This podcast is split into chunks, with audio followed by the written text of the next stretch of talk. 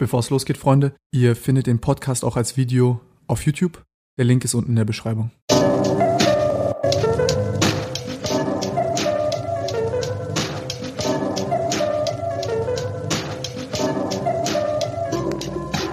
Noah, du hast äh, dich damals bei OMR beworben und hast dann auf einmal den Ohne Aktien wird schwer Podcast übernommen und machst den immer noch. Ja, so ist es. Also ich habe mich damals eigentlich in der Nachtaktion so ein bisschen als Redakteur beworben.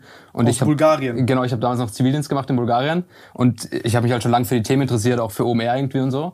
Ähm, aber ich dachte halt, okay, ich habe kein Studium, so das wird eh nie klappen, der nimmt mich eh nie. Aber du hast nicht studiert? Nee, nee, ich habe nicht studiert. Echt? Äh, und eben deshalb dachte ich mir auch äh, 20. Ähm, und dann habe ich mich halt da beworben trotzdem und ich hatte halt schon lange Sachen gemacht. Also ich hatte irgendwie schon eine Website, wo 200 Firmenanalysen drauf waren so. Und ich habe halt einfach diese Listen mitgeschickt, so den Link zu dem, was ich gemacht habe, Link zu dem und so. Ähm, und dann haben die sich mega schnell gemeldet, hatte den ersten Call irgendwie mit Philipp Bewerbungsgespräch. Der hat auch nach 15 Minuten gesagt, ja, dann komm nach Hamburg so. Der ist ja auch so ein relativ schneller Typ, wenn er ein gutes Gefühl hat. Ähm, und so bin ich dann zu OMR gekommen. Dann erstmal als Redakteur. Also ich habe Philipp die Sachen vorbereitet, Firmen analysiert. Das fand er dann gut und dann bin ich so zeitweise da irgendwie so reingerutscht in die, in die Hostrolle. Krass. Wie kam das, dass du so. Ich, ich finde das, find das übel spannend. Ich habe auch auf deiner Seite da ein bisschen kurz gelesen. Oh nein. nein, ich fand's, ich, fand's, ich fand's angenehm, weil eigentlich zum Beispiel hättest du mich jetzt vor zwei, drei Jahren gefragt, diese ganzen Aktiensachen. Ähm, ich habe gemerkt, für, für, mich zum Beispiel super wichtig, welche Menschen verkörpern Thema. Ja. Und wenn ich jetzt zum Beispiel. Ähm, also wir hatten ja dieses Interview und ich habe einfach, ich habe das so genossen, mit dir zu reden. Also ich fand das cool, weil ich so gesehen habe, ey, der ist wirklich begeistert ja. und der kann auch zwischen die Zeilen gucken und der mag das wirklich. Und das war für mich dann so, oh wow, mit dem macht es sicher Spaß, irgendwie über sowas zu reden, weil da lernst du am meisten. Du hast auch irgendwie, du nimmst Erinnerungen mit. Und äh, das ist mir echt positiv in Erinnerung geblieben. Und ich muss, also ich frage mich dann halt immer so, äh, okay, habe ich dann immer von den falschen Leuten irgendwie das zu trocken mitbekommen. Irgendwie war das langweilig. Der Einzige, den ich da kannte, war immer Dirk Müller, das Meme so. Ah, ja, ja. Dass er gesagt hat, die Krise kommt übernächste Woche, Bro, ich schwöre, kauf Gott. Ja, Dirk Müller ist, ja. Ich glaube, das macht er immer noch. Jetzt ist gute Zeit absolut, dafür. Absolut, absolut. Aber ähm, wie kommst du, dass du vor allem in so einem Umfeld ohne Studium, also bist ja dann, also das also ich bin halt relativ früh so über YouTube tatsächlich reingerutscht. Ich habe damals, kennst du Kolja Barkon, kennst du sicher? Ja, ja. Der Aktien mit Kopf gemacht hat. Ähm, und der war ja früher Fitness-YouTuber und ich habe seine Fitness-Videos irgendwie Zur Strandfigur. Als, ja, genau, genau. Äh, als Zwölfjähriger habe ich die halt angeschaut, weil ich dachte, ja, ich muss jetzt irgendwie trainieren und irgendwie auch, auch fit werden so. Und dann habe ich mit ihm den Weg rüber zu seinem Aktienkanal gemacht. Da hat er den ganz frisch gestartet. Und der hat es halt ganz unterhaltsam erklärt und dann habe ich mich irgendwie dafür interessiert. Und dann bin ich so auf die Videos von Warren Buffett und so gestoßen. Und das hat mich irgendwie relativ schnell dann so geflasht. Und dann habe ich halt so die Klassiker, so Rich Dad Poor Dad gelesen und dachte ich mit 13, boah, ich habe das Leben verstanden, habe meinen Lehrern das Buch gegeben so und habe gesagt, ihr müsst das lesen, wirklich. Also in eurem Angestelltenverhältnis funktioniert nicht. Also meine Lehrer haben sich gedacht, okay, was ist mit, was mit dem los? Mit 13 ähm, hast du es gelesen? Ja, genau. Äh, das Witzige ist, dass es ja auch, äh, dass der nicht wirklich diese Memoiren geschrieben hat von dem Typen. Das war ja ein Scam, ne? Der Richard Pulle-Typ? Ja. ja. Ja, Der ist generell ein Scam so. Aber also viele kommen halt über den so rein. Und ich dachte, das ist so die Bibel der MLM-Leute. Absolut, absolut. Und da hatte ich mega Glück. Ich war fast in diese ganzen MML-Schienen im Network Marketing reingerutscht so. Aber ich war halt 13, das heißt, ich konnte nicht mitmachen. Aber ich hatte schon Calls mit denen so. Und dann meinen die so, ja okay, perfekt, äh, legen wir los so. Und dann meinte ich, ja, muss das mein Vater unterschreiben. Und dann meinte sie, wie alt bist du denn? Dann habe ich gesagt, 13. Und dann, sie, ja, dann kannst du nicht mitmachen so. Ähm, also das ist für mich so ganz gut, das in der frühen Phase mitzukriegen, weil ich halt den ganzen Scheiß nicht machen konnte, wo man sonst reingerutscht wäre. Ähm, Kannst und so, genau, ich konnte halt immer so ein bisschen mitschauen. Und dann bin ich äh, auch auf so seriösere Kanäle gestoßen und irgendwie dann die klassische Literatur gelesen und so. Aber ich war schon genug angefixt von den Entertainment-Sachen, dass ich mich dann schon so tief interessiert habe. Äh, und so bin ich dann da reinge reingerutscht.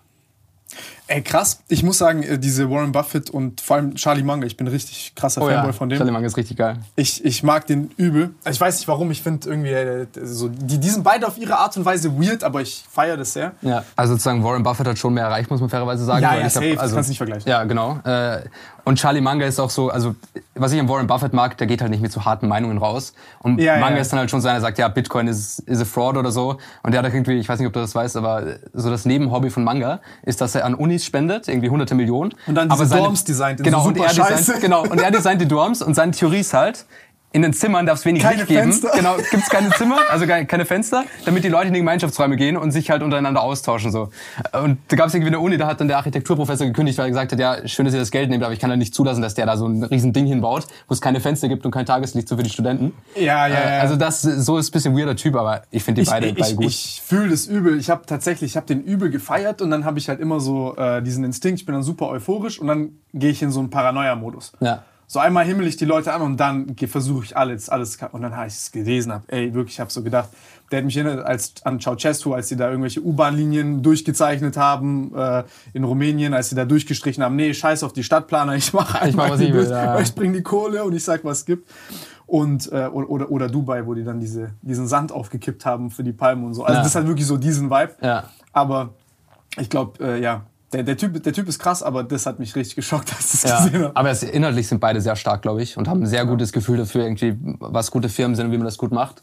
Äh, ich glaube, Charlie Manga kommt ja ursprünglich noch mehr so aus dieser eher bisschen so Erzrichtung vom Value Investing, dass er gesagt hat, okay, ich, ich kaufe auch Scheißfirmen, die einfach günstig sind. Und Warren Buffett war schon immer eher der gesagt hat, nee, langfristig müssen wir eigentlich die guten Firmen kaufen. Und ich glaube, das hat schlussendlich auch am besseren funktioniert so. Aber sind ja beide irgendwie Multimilliardäre und ganz gut gelaufen für beide, glaube ich. Ähm, und Charlie Manga ist ja auch schon älter, der ist irgendwie 98 oder so.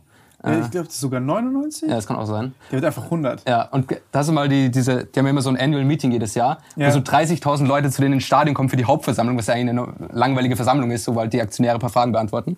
Ähm, und da isst er ja immer so seine Brittles und die trinken beide ihr Cola und so. Und ich find's unfassbar, die sind beide über 90, sind noch topfit, aber ernähren sich wirklich absolut äh, scheiße. So Ja, mit, mit Coca-Cola essen zu Burger. McDonald's und so. Ja, ja, genau. Also es sind schon zwei spezielle Persönlichkeiten. Ich muss aber sagen, tatsächlich, also am Anfang, äh, wenn du dir dann so diese ganzen Zukunftsgeschichten angeguckt hast und dich dann so anfixen lassen hast von diesen Narrativen, ja, Bro, das, du musst halt warten 20 Jahre, bis das profitabel wird und it's Ja. gonna be the, so, you Ja, just gotta believe, man. Ja. Und ähm, du dann so deren Kommentare und Meinung gehört hast, dann weißt du am Anfang so, ja, alter Hater, der ist zu dumm, um das zu checken, Bro. Der alte Mann checkt das Guck nicht mit mal, wann der in. Apple reingegangen ist, Bro, hätte ich das, hätte ich das gehabt, ich hätte es viel besser gemacht und so, ne, so was du halt so als Pisser einredest. Und jetzt, nachdem, nachdem die mal auch so wirklich, sag ich mal, so, so, so Wirtschaftszyklen durchgemacht haben, halt mehrere, ist halt echt crazy, wie, ähm, was die alles durchgemacht haben. Ja. Also, das ist, das ist, ich muss sagen, das ist echt beeindruckend. Und die haben immer noch ein gutes Gefühl dafür. Ne? Also Buffett hat mit Apple wahnsinnig viel Geld verdient. Der hat irgendwie Ja. aus 30 Milliarden über 100 Milliarden gemacht mit einem Apple-Investment 2016, weil er gesagt haben, okay, Apple ist jetzt schon eine große Firma, da wirst du jetzt nicht mehr so viel mitmachen. Aber da ist er dann auch in Tech hart reingegangen, weil er gesehen hat, das ist eine Marke, das verstehe ich, das ist ein Produkt, das lieben alle, das verstehe ich. So, er investiert halt nicht in Software, weil das versteht er nicht, aber so eine Marke wie Apple hat er dann verstanden und ist dann auch irgendwie groß reingegangen, wo sie relativ günstig waren damals auch. Ähm, und jetzt hat er zum Beispiel auch den Chiphersteller TSMC gekauft und so. Also er hat schon auch ein Verständnis für Technologie und ich glaube, der verkauft sich immer als sehr dumm und der verkauft sich ehrlicherweise auch so ein bisschen als also sehr im Schafspelz, aber der war früher ein harter Hedgefondsmanager. Also früher hat er auch irgendwie hart Firmen aufgekauft, Leute entlassen und so. Also der hat Ja. schon einen anderen Hintergrund. Der war nicht immer irgendwie der, der alte Opa, der alles so halb versteht und ja, ich mach mal da und die Wirtschaft wächst. Das glaub wachse ich mit aber so. auch nicht. Nee, der ist wahnsinnig smart so ähm, und ist auch mehr Raubtier, als man jetzt denken würde, wenn man ihn da so sitzen sieht und dann macht er so seine Sachen. Ja, ich habe aber tatsächlich auch diese Erfahrung gemacht, also mit diesem Raubtierzeug. Ähm, ich glaube, also ich glaube, es gibt viele Leute, die, die, die so, ich sag mal, harte Geschäftsmänner so als, als Two-Faced ähm, vielleicht empfinden können. Ja. Aber die Erfahrung, die ich jetzt gemacht habe mit Leuten, die wirklich in, also Integrität haben und gut sind, ähm, dass die zum Raubtier werden, wenn die merken, eine Situation gerät außer Kontrolle Ja. oder, oder wird schlecht. Also zum Beispiel jetzt, ich nehme mal Politik als Beispiel. Ich treffe jetzt irgendeine Entscheidung, die jetzt laut Stimmungspolitik heute super gewünscht ist, Mhm. aber die nicht unprofessionell ist, weil ich weiß, wenn ich sechs Monate in die Zukunft gehe, würden die Leute dagegen stimmen. Ja. Die würden ihr eigenes Votum hinterfragen. Und ich glaube, das ist so etwas, wo, wo, wo manchmal in der Geschwindigkeit Entscheidungen getroffen werden, um langfristig zu bestehen, wo, äh, wo das dann so raubtierartig wirken kann. ja. Ich glaube auch, der ist Gibt auch Arschlöcher, ne? Nicht, ja, ja, dass auf es, jeden Fall. ne? Aber ich glaube auch, der ist hart in der Sache so. Also wenn du mit dem verhandelst, ich glaube auch nicht, dass er ein Arschloch ist in der Verhandlung, sondern er wird halt sagen, okay, den Deal mache ich, den Deal mache ich nicht. Ja, so ist halt ja, jetzt kein emotionaler Typ, sondern halt sehr rational. Ähm, aber ich glaube, er spielt schon so mit diesem Image. Das, das tut ihm auch sehr gut, dieses Image, so dass er so der, der Nette ist und der dann unterstützt bei allen so. Und zum Beispiel die Finanzkrise hat ihm ja auch enorm geholfen, dass er einfach Geld hatte in der Finanzkrise und dann hat Banken Geld geliehen so. Also war auch für ihn ein Der hat einfach Deal. ganze Banken stabilisiert. ja, ja, also das, ich meine, der hat jetzt auch 100 Milliarden Dollar so Cash auf der Seite. Was machen die jetzt damit? Das musst du mir erzählen, weil ich habe gehört, äh, ich habe mir ein paar Sachen von denen angehört, einfach nur so, nicht weil ich da jetzt äh, groß in Aktien investiert bin. Ähm, aber ich fand das spannend, die haben gesagt, ja, die sammeln jetzt Cash und schau mal. Ja, genau, das haben sie jetzt die letzten drei Jahre gemacht sozusagen und alle haben das kritisiert. So jetzt in dem Tech-Boom 2023, äh, 2022, 2021, alle haben gesagt, hey, ihr müsst investieren, ihr könnt nicht 100 Milliarden Cash rumliegen lassen, es gibt keine Zinsen, was macht ihr mit dem ganzen Geld?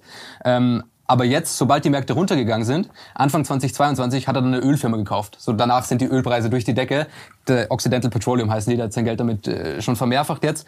Und jetzt investiert er auch wieder aggressiver. Also jetzt auf einmal kauft er wieder und er hat dann in den Halbphasen nicht gekauft. So. Und das sind halt die Basics, die man immer am Anfang lernt. Wenn alle sagen, äh, die Börse geht nur noch nach oben, mega viel Rendite, halt dich zurück. Wenn alle sagen, okay, alles geht unter, geht raus aus der Börse, dann kauf ein. Das macht er halt. Das ist so basic aber er zieht es halt durch und alle anderen sind zu emotional, um das zu machen. Ähm, oder haben nicht so die Pockets. Genau, haben nicht die, die Pockets oder können sich halt nicht zurückhalten. Und man muss auch sagen, er ist ja auch in einer sozusagen privilegierten Situation, weil wenn du jetzt irgendwie Fondsmanager bei JP Morgan bist und du sagst, ja Leute, entspannt euch mal, ich mache jetzt zwei Jahre, wenn alle anderen 100% machen, mache ich keine Rendite, aber wenn die anderen 20% abstürzen, dann bin ich stabil. Dann sagen die alle, ja, cool, dass du stabil bist, das bringt mir jetzt auch nicht, ich will die 100% mitgehen. Ich, wenn alle neben mir Geld verdienen, will ich auch Geld verdienen. Yeah. Wenn alle abschmieren und ich schmier mit ab, mit ab, ist mir auch egal. Im Golfclub haben dann eh alle Geld verloren. So, Ich will nur nicht der sein, der dann sagen muss, ja, jetzt gehe ich nicht mit. so. Ähm, und er legt halt sein eigenes Geld an und kann da irgendwie entspannter agieren und auch langfristiger. Aber ich glaube, wenn du in einer Struktur drin bist, wo du performen musst, auch für andere, ist es halt schwerer zu sagen, ja, ich setze meinen eigenen Kopf durch und äh, bin dann irgendwie der Arsch. Also das ist safer, du machst das, was alle machen. Äh, wenn es allen schlecht geht, geht's dir auch schlecht. Wenn es allen gut geht, geht's dir auch gut. So, das ist die safere Position. Ja, wie, wie, wie war das bei dir? Weil das finde ich jetzt übel interessant. Äh, findest du, dass so Noise amplifiziert worden ist, also quasi so, ich sag mal, Sachen, die keine richtigen Signale waren, fängt, fängt der eine dann dir zu erzählen, oh, schnell äh, in Krypto rein. Äh, ich weiß zwar nicht wirklich, was macht, aber Bro, trust me, wird krank und wird auch Use Case haben und so, wenn sie überhaupt so weit gehen, aber die sagen, wird krass hochgehen. Ja. Guck dir alles andere an, wärst du dann und dann in Bitcoin rein, kreieren Angst oder, äh, oder, oder, oder NFTs oder irgendwie der nächste Tech-Bums oder whatever und ähm, wie hast du dich dagegen immunisiert oder hast du das Gefühl gehabt, dass das schlimmer geworden ist? Hat es dich unter Druck gesetzt? Weil ich habe echt das Gefühl gehabt, dass viele Leute teilweise echt so nach dem Motto agiert haben, wie wenn meine Freundin mir auf Instagram zeigt, oh guck mal, die waren in Griechenland im Urlaub, ist bestimmt voll schön, ja lass mal jetzt da hingehen. Und so nach dem Motto Aktien gekauft haben. Weil der, der hat mir gesagt, kauft es, ja, ja, ja. mach ich. Also ich glaube, stärker geworden ist es also man könnte jetzt argumentieren, dass die Social Media mehr geworden ist. Ich glaube es aber ehrlicherweise nicht. Ich habe ja vorher von der äh, Tulpenmanie erzählt im Vorgespräch so. Mhm. Das, ist schon so eine Tendenz, die da ist. Ja, genau. Menschen. Also im 17. Jahrhundert haben irgendwie die Leute in den Niederlanden Tulpen hochgehypt und hat mhm. eine Tulpe auf einmal 1000 Euro gekostet. Und ich habe letztens so eine Liste gelesen, du hast irgendwie für eine spezielle Tulpenart musst du irgendwie fünf Ochsen, sechs Schweine und irgendwie wahnsinnig viel Getreide für eine Tulpenwurzel hergeben. Und die Leute haben halt gedacht, ja, Tulpen werden für immer wertvoller, weil die Idee war damals, bald kommen die Chinesen zu uns und kaufen die Tulpen bei uns, bald kommen die Amis zu uns und kaufen die Tulpen. Kannst ja dann jede Geschichte irgendwie ausmalen und sagen, wieso Tulpen jetzt wertvoll sind. Waren schlussendlich natürlich nichts wert. Aber ist es, nicht, ist es nicht immer, sorry, dass ich unterbreche, ist nicht immer dasselbe Merkmal bei solchen Sachen so, dass du die eigentliche Sache gar nicht verstehst und den eigentlichen Wert dahinter, sondern so die Hoffnung einfach nur ist, da kommt irgendein Vollidiot fünf Minuten später und der gibt dir halt noch mehr. Oder, oder du denkst, dass der Vollidiot, dass du so lange hältst, dass der Vollidiot auch zwei Jahre später kommt, wenn du halt wirklich geisteskrank gierig bist. Ja, ich, also ich glaube, so ist es eigentlich, aber ich glaube, wo man vorsichtig sein muss, ist, dass man alles gut rationalisieren kann. Also damals kannst du ja auch rational denken, okay, die Tulpen könnten jetzt auch eine Währung werden, weil als Wertspeicher sind die ja gar nicht so schlecht. Ich kann eigentlich die Arten ganz gut zuordnen so. Wenn da jetzt noch irgendwie international alle mit Tulpen handeln, kann ich dasselbe Argument machen, was ich jetzt für Bitcoin mache. So ist irgendwie, also ich will jetzt nicht sagen, dass Bitcoin dasselbe ist, aber ich könnte dieses Argument auch dafür malen.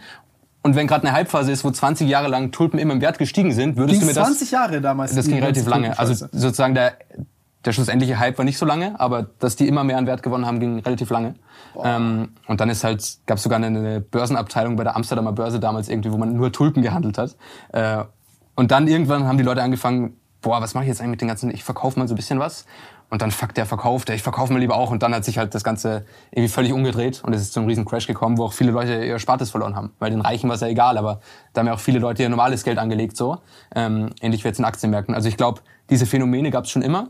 Ähm, und das ist jetzt halt, sozusagen GameStop ist halt das in der digitalen Welt. Aber dass es das gab, ist, glaube ich, nicht neu. Ja gut, aber GameStop ist ja noch so da pisst man den Hedgies ans äh, Genau, GameStop war nochmal was anderes, weil man nicht nur Geld machen wollte, sondern auch irgendwie seine aber der, Gerechtigkeit man, ja, kundtun wollte. Ja, aber der, den man da ans Bein pissen wollte, dieser äh, Ken Griffin, der Citadel mhm. irgendwie gegründet hat, der hat jetzt gerade Rekordjahr gehabt, irgendwie sein, sein Hedgefonds irgendwie 8 Milliarden Gewinn gemacht oder so. Echt? Ja, ja, der ist ja, der hat glaube ich auch Vermögen 25 Milliarden oder so. Geisteskrank. Also jemand kannst du halt schwer ans Bein pissen. Irgendwie, der ist halt trotzdem dann im Zweifel smarter als die Masse, zumindest langfristig. Ähm, aber ja, ich glaube, um sich zu immunisieren da, also eigentlich hilft es immer, so eine Strategie zu haben, an der man festhängt und zu sagen, ich investiere wirklich langfristig in ein breites ETF-Portfolio und das ziehe ich durch, egal was passiert.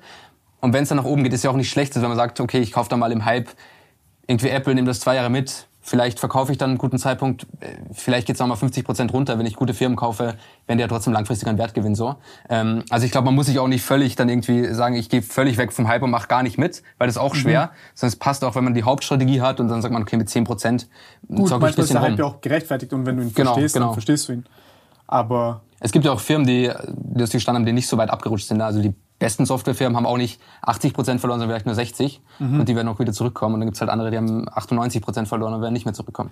Und da ist halt wichtig, irgendwie fundamental sich die Firmen anzuschauen. Und das ist ja auch das, was wir versuchen, den Leuten ein bisschen mitzugeben. Okay, ja, der Hype ist schön, aber macht euch mal Gedanken, was steckt ja, eigentlich hier dahinter? meine Psilocybin-Startups, Freunde, hat mich richtig gefickt, ohne ja, Witz. Also ja, Atai Life Sciences hattest du auch, ne? Ja, ja, ja, ja solche dem, Geschichten. Ja. Äh, du, ich habe einfach fleißig nachgekauft jetzt ja, neulich.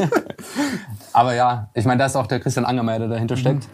Ist ja auch so ein Typ, den man dann sehr schnell glaubt, weil der irgendwie so, ja, ja großer Unternehmer, spricht irgendwie mit allen Leuten, krank vernetzt. Ja, der muss ja was dahinter sein, wenn der das sagt. Ja, ja. Aber dann halt nicht so viel dahinter. Und ich weiß nicht, ob du, kennst du Chamaf Paliapatir?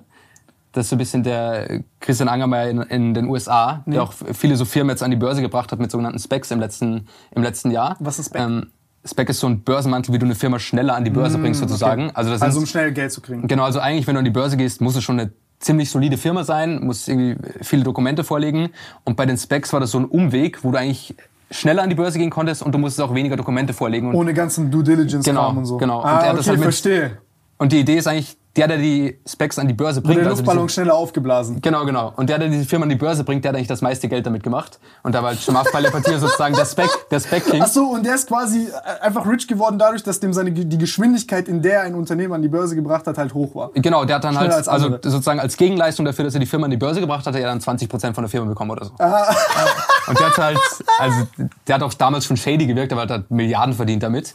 Äh, und jetzt, der macht einen Podcast, All-In-Podcast, der in Amerika auch relativ bekannt ist, wo er mit so vier anderen Milliardären irgendwie immer, die sich unterhalten. Ist ganz amüsant zuzuhören. Und jetzt hatten sie die letzte Folge und dann hat der auf einmal erzählt, dass er sich jetzt einen Haushaltsplan gemacht hat, äh, weil er jetzt auch sparen muss so. Äh, und die fangen jetzt alle und der andere hat erzählt, ja, früher ist er mit dem Privatchat immer in Urlaub gefahren, jetzt fährt er mit Auto so. Und man merkt irgendwie, diese ganzen Tech-Dudes kommen jetzt auch runter äh, und realisieren auf einmal, dass vielleicht doch nicht alles immer nur nach oben geht. Und das sind ja irgendwie gestandene Geschäftsmänner, ja, äh, die dann trotzdem auch diese Hypephasen mitnehmen. Und der andere hat erzählt, der geht jetzt nur in den Staatsanleihen, weil das ist sicherer, obwohl der jahrelang in Tech investiert hat. So. Also man merkt wirklich, bei Menschen, wo du denkst, das sind erfahrene Unternehmer, 20 Jahre dabei, die so von Emotionen getrieben werden. Und das war für mich in diesem Hype eigentlich krasser. Also ich war teilweise überrascht, die Privatanleger, wo ich Angst Verstehe. hatte, dass die eigentlich am nervösesten werden, so unsere Hörer, wo ich dachte, boah, wenn mal so ein Crash kommt, ich habe echt Angst, dass die alle rausgehen und dann sofort nervös werden. Das war gar nicht so. Aber teilweise bei diesen richtig guten Unternehmen dachte ich mir, was ist mit euch los? Also jetzt ist doch die Zeit, um einzukaufen. Und die gehen alle raus und erzählen ja jetzt nur noch Staatsanleihen und Tech ist unsicher und so. Und das hat mich eigentlich bei dem Crash am meisten verwundert. Das ist eigentlich die, wo man denken würde, die wissen es am besten, das gar nicht am besten wussten so. Also, dass quasi dieser Umstand dazu geführt hat, dass Leute emotional geworden sind und äh, so gar keinen wirklich klaren Kopf behalten haben von denen du halt denken würdest, sie sollten das. Genau, also gerade so professionelle Investoren auch. Und gerade auch irgendwie beim im Start, bei Startup Investment so, so VCs, äh, ist es ja noch viel schlimmer. Äh, die Aber warum? Also kriegen die einfach kalte Füße? Ich glaube, sie kriegen kalte Füße und sie haben auch ein bisschen mehr zu verlieren. Also als Privatanleger, mhm. klar, ich verliere vielleicht so ein bisschen mein Erspartes, aber bei denen ist ja auch der Job irgendwie so. Und wenn du halt VC bist, dann hast du halt eigentlich versuchen müssen, da bist du auch hart incentiviert. Ne? Also wenn die Firma jetzt schnell nach oben geht, dann verdienst du da, selbst als normaler Angestellter bei so einem VC, wenn du da ein bisschen weiter oben bist in der Managementriege, kannst du da Millionen pro Jahr verdienen, wenn das gut läuft so. Mhm. Und da bist du natürlich sehr hoch incentiviert, dass du den halt mitgehst. Und da sagt natürlich auch keiner, ja, auf die Million verzichte ich jetzt mal, weil wenn es wieder runtergeht, bin ich der Kluge und hab Recht gehabt. So, Da geht's schon mehr darum, ich mache lieber schnell Geld, als Recht zu haben. So ist, äh, da habe ich deinen Reederei-Post neulich gesehen mit diesen 50 äh, Dinger. 50 äh, Bonuszahlungen von so einer Reederei an die Mitarbeiter. Absolut, ja. Das wäre auch krank. Also irgendwie diese ganzen, das weißt du ja selber am besten von Ola Kala wahrscheinlich, wie die Frachtkosten hochgegangen sind und die, die Logistikkosten. Auf einmal hat, ich, ich sag's euch ehrlich, also so, ein, so der Transport hat fast so viel gekostet wie ein halber Pulli. Ja, eben. Also gefühlt. Ja. Und das war ja bei vielen, bei vielen so. Und die Frachtdaten bei diesen ganzen Containerschifffirmen sind ja krass nach oben gegangen. Und hier Hapag-Lloyd und der Klaus-Michael Kühne ist ja irgendwie der reichste Deutsche geworden dadurch. Und der ist ja selber lustig drüber gegangen. Also so nach dem Motto, so welcher Idiot zahlt solche Preise? aber ich mag, aber ich, ich verdiene dran so. Ich, ich mache damit 40 Milliarden. Äh, genau, und sozusagen die Firma, die da war, das war dieses Evergreen Marine, von denen ja auch das Schiff im Suezkanal stecken geblieben ist. Und die, also das war dieses Schiff, das irgendwie drei Monate lang da den Suezkanal blockiert hat. Da waren auch äh, teilweise Schiffe drauf, wo Ware von uns war. Echt? Ja, War der, äh, ja, krass. Ja. das war wirklich Schwitzerei. Das war absolut krank. Und man wusste nicht, wann das Schiff da rauskommt. Also das ist irgendwie so festgesteckt und die haben da rumgebuddelt und irgendwie war null absehbar. Dort ist jetzt noch fünf Monate oder kommt es überhaupt mal raus da? Ähm, ist eigentlich auch krass, dass die Wirtschaft an so einem kleinen äh, Kanal hängt, wo ein Schiff das verstopfen kann. Ähm, na jedenfalls haben die trotzdem irgendwie Rekordgewinner gemacht und die haben jetzt ihren Mitarbeitern 50 Monatsgelder als Jahresbonus im Schnitt ausgezahlt. Ich, verstehe das nicht, sage ich dir ganz offen. Also klar, jetzt so, man kann da Publicity Story à la St. Martin machen Ja. und aber das, ich würde, also ich persönlich, das, das, das, das, vor allem in so einer Branche, also, hä? Ich, ich verstehe das nicht. Ich habe es auch nicht ganz verstanden. Ich glaube auch nicht, dass es smart ist, weil du eigentlich eine andere Erwartungshaltung bei den Mitarbeitern wächst. So. Also das kommt ja de facto nie wieder in deren Leben. Und die geben das Geld jetzt, die haben auf einmal voll viel Geld, geben das wahrscheinlich aus und erwarten, dass es demnächst wiederkommt. So. Ja. Also ich glaube, es wäre auch smarter. Also wenn du es machen willst und sagst, ich will kein, selbst keinen Profit machen, sondern ich gebe das an die Mitarbeiter, was ja legitim ist und eigentlich ein guter Weg so. Aber dann hätte man sagen müssen, okay, ich zahle jetzt im Schnitt ein bisschen mehr oder ich investiere in irgendwas für die Zukunft. Aber das einmal an die Mitarbeiter auszuschütten, fand ich auch nicht so smart. Ja, also da kommt ja so die Psychologie ins Spiel, weil jetzt werden viele, viele Leute sagen, nein, ist so voll die Ehrenmann-Aktion und so. Naja, wenn du jetzt zum Beispiel für 3.000 oder 4.000 Euro im Monat arbeitest und du dann auf einmal das 50-fache davon kriegst, Ja. was machst du? Kann ja sein, dass du noch einen Kommt Job alle her. Ja, genau. Kommt alle her, lass feiern und weiß der Geier was und du gewöhnst dich auch an diese Summe dann. Absolut. Ja. Einmal. Und dann wieder zurückzukommen. Und es sind ja auch nicht, also sozusagen, es gibt ja auch Branchen, wo das üblich ist, aber das ist ja dort nicht üblich. Aber ich meine, im Investmentbanking ist üblich, dass du manchmal so einen riesen Bonus kriegst. Aber da sind die Leute auch darauf eingestellt, die machen das eigentlich nur deswegen, weil sie irgendwann mal diesen Bonus kriegen. Aber man muss damit die, umgehen können. Genau, und die, die sind ja darauf programmiert, dass sie da, die haben den Plan damit schon. Wenn du auf einmal das kriegst, glaube ich, ist es ziemlich schwer, dass du das irgendwie handeln kannst. Also ich habe die Erfahrung häufig gemacht, dass also ich habe auch äh, ja das ist jetzt eine andere Sache, aber ich habe ähm, ich habe das dann schon das ein oder andere Mal beobachtet, dass Leute dann so ein bisschen am Rad drehen. Ja. Also weil die dann halt Wenn sie auf einmal viel Geld haben, Es, es ist ja dasselbe wie ein Fußballer, okay? Also was macht viel jetzt nichts, aber viele Fußballer so. Äh, ich habe einen Kumpel, der hat bei einer, das ist sehr gottlos, der hat bei einer Bank gearbeitet und da war ein Fußballer und dann hat er mir teilweise mal so aus Jokes so immer erzählt, was da so Ja. äh, checkmäßig ging pro Monat und die dann irgendwie zum Saturn gehen und sich gefühlt je, also wirklich so teilweise 100k bei Saturn liegen. Also ich fragst, wie kannst du Wie- wie- wie- 100k ja, bei Saturn liegen lassen? Und dann, ähm, also wirklich so teilweise so wirklich alle zwei Monate neue Sa Soundanlage, krasser Fernseher, irgendwie noch gefühlt für alle Freunde und so. Und ist ja gut gemeint, aber die nehmen dann halt beispielsweise jetzt nicht dieses Geld und sagen, ey, ich habe jetzt 50 Bonuszahlungen bekommen oder ich habe jetzt äh, 10 Jahre eine, eine, eine Fußballerkarriere Ja. und das teile ich jetzt auf 80 Jahre, die ich lebe oder Absolut. 50 oder so und dann versuche ich das so, also dann lebe ich halt meinetwegen von 250.000 Euro im, im, im Jahr Ja. anstatt von irgendwie einer Million und die denken, die Erwartungshaltung ist ja, sobald meine Karriere vorbei ist, verdiene ich dasselbe Geld. Ja. Was aber Wovon? null stimmt. Ja. So, ne, kann ja auch nur einer zum ZDF und zum ARD gehen und dort Kommentator machen und Experte sein und so Ja. viel Geld kriegen dann auch nicht und so weiter und so fort. Obwohl, hast du das jetzt von, von Tom Brady gehört? Was der kriegt als Kommentator jetzt? Äh, der soll nein. nach seiner Karriere irgendwie Kommentator werden bei so einem amerikanischen TV-Sender. Und der kriegt irgendwie ein paar hundert Millionen, dass er da ein paar Jahre Kommentator ist. Ehrlich. Ja. Das ist absolut krank. Also er verdient fast mehr als Kommentator, als er da als Spieler verdient. Wo Ja, so wie, wie Cristiano, ne? Ja, Cristiano hat auch den. Cristiano hat gesagt, ich bin jetzt kein Fußballer mehr, ich bin jetzt Influencer und ich promote Saudi-Arabien. Äh, Genau. Schwache Aktion. moralisch schwach. Äh, ich glaube finanziell. Boah, auch schwer, ne? Also das ist ja so Ja, ein aber bisschen. würde jetzt mal ehrlich, ganz kurz, jetzt, da kommen wir, du, du guckst ja, du guckst, also du hast da ja einen Blick, du hast einen nüchternen Blick drauf, aber das ist jetzt, das ist für mich eine ganz spannende Frage. Würdest du, der, der ist ja, glaube ich, 400 oder 500 Millionen schon schwer. ja. Ey, ist es dir das wert, das einfach mal zwei zu nehmen, dafür, dass vielleicht dich die Hälfte oder drei Viertel der Leute, die dich krass finden, ich bin Messi-Fan, also, aber ich respektiere Ronaldo krass und ich bin Ja. auch Fan von dem, obwohl, also, wo ich jetzt in dieser Frage da Messi, äh, äh, Messi einfach nicer finde, Ja. respektiere ich Ronaldo geisteskrank für sein Work Ethic. Wirklich un phänomenaler Sportler. Und der Move für mich ist wie Drake mit Steak oder so. Ich kann die nicht mehr ernst nehmen. Ehrlich, sorry, ich kann die nicht mehr ernst nehmen. Ja. Ich habe hab da keinen Respekt mehr vor. Also ich glaube halt, so rein finanziell ist es trotzdem, klar, theoretisch verdoppelt er nur sein Vermögen, aber es sind trotzdem noch 400 Millionen. Also ich glaube, er nimmt das anders wahr trotzdem noch. Es ist halt einfach als krank viel Geld, mit dem er sehr, sehr viel machen kann, mhm. wo er auch sozusagen unabsehbar ist, ob er das nach seiner Karriere irgendwann mal noch verdienen könnte, realistisch.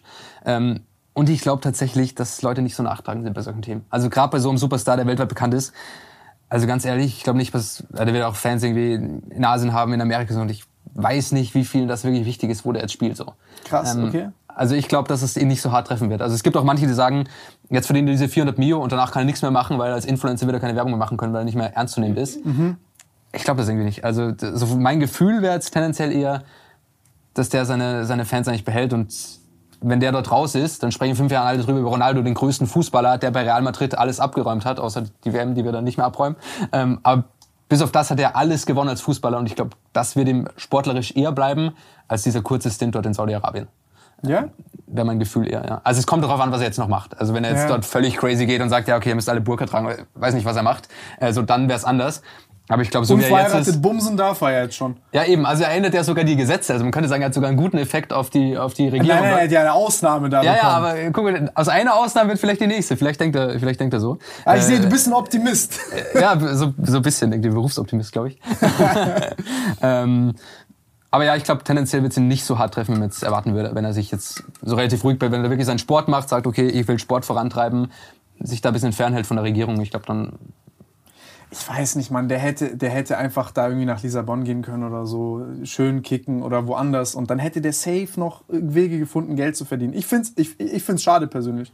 Aber mal sehen, vielleicht, vielleicht hoffentlich vergesse ich es. Aber ich glaube, das ist halt der Unterschied zwischen zum Beispiel auch Ronaldo und Messi. Und Ronaldo war ja immer der Arbeiter. Mhm. Und ich glaube, das ist halt so ein Mensch, der einfach von Grund auf motiviert ist, viel zu erreichen, egal in welchem Bereich. Und ich glaube, der ist jetzt schon eher auf der Unternehmerschiene und will einfach viel Geld machen noch.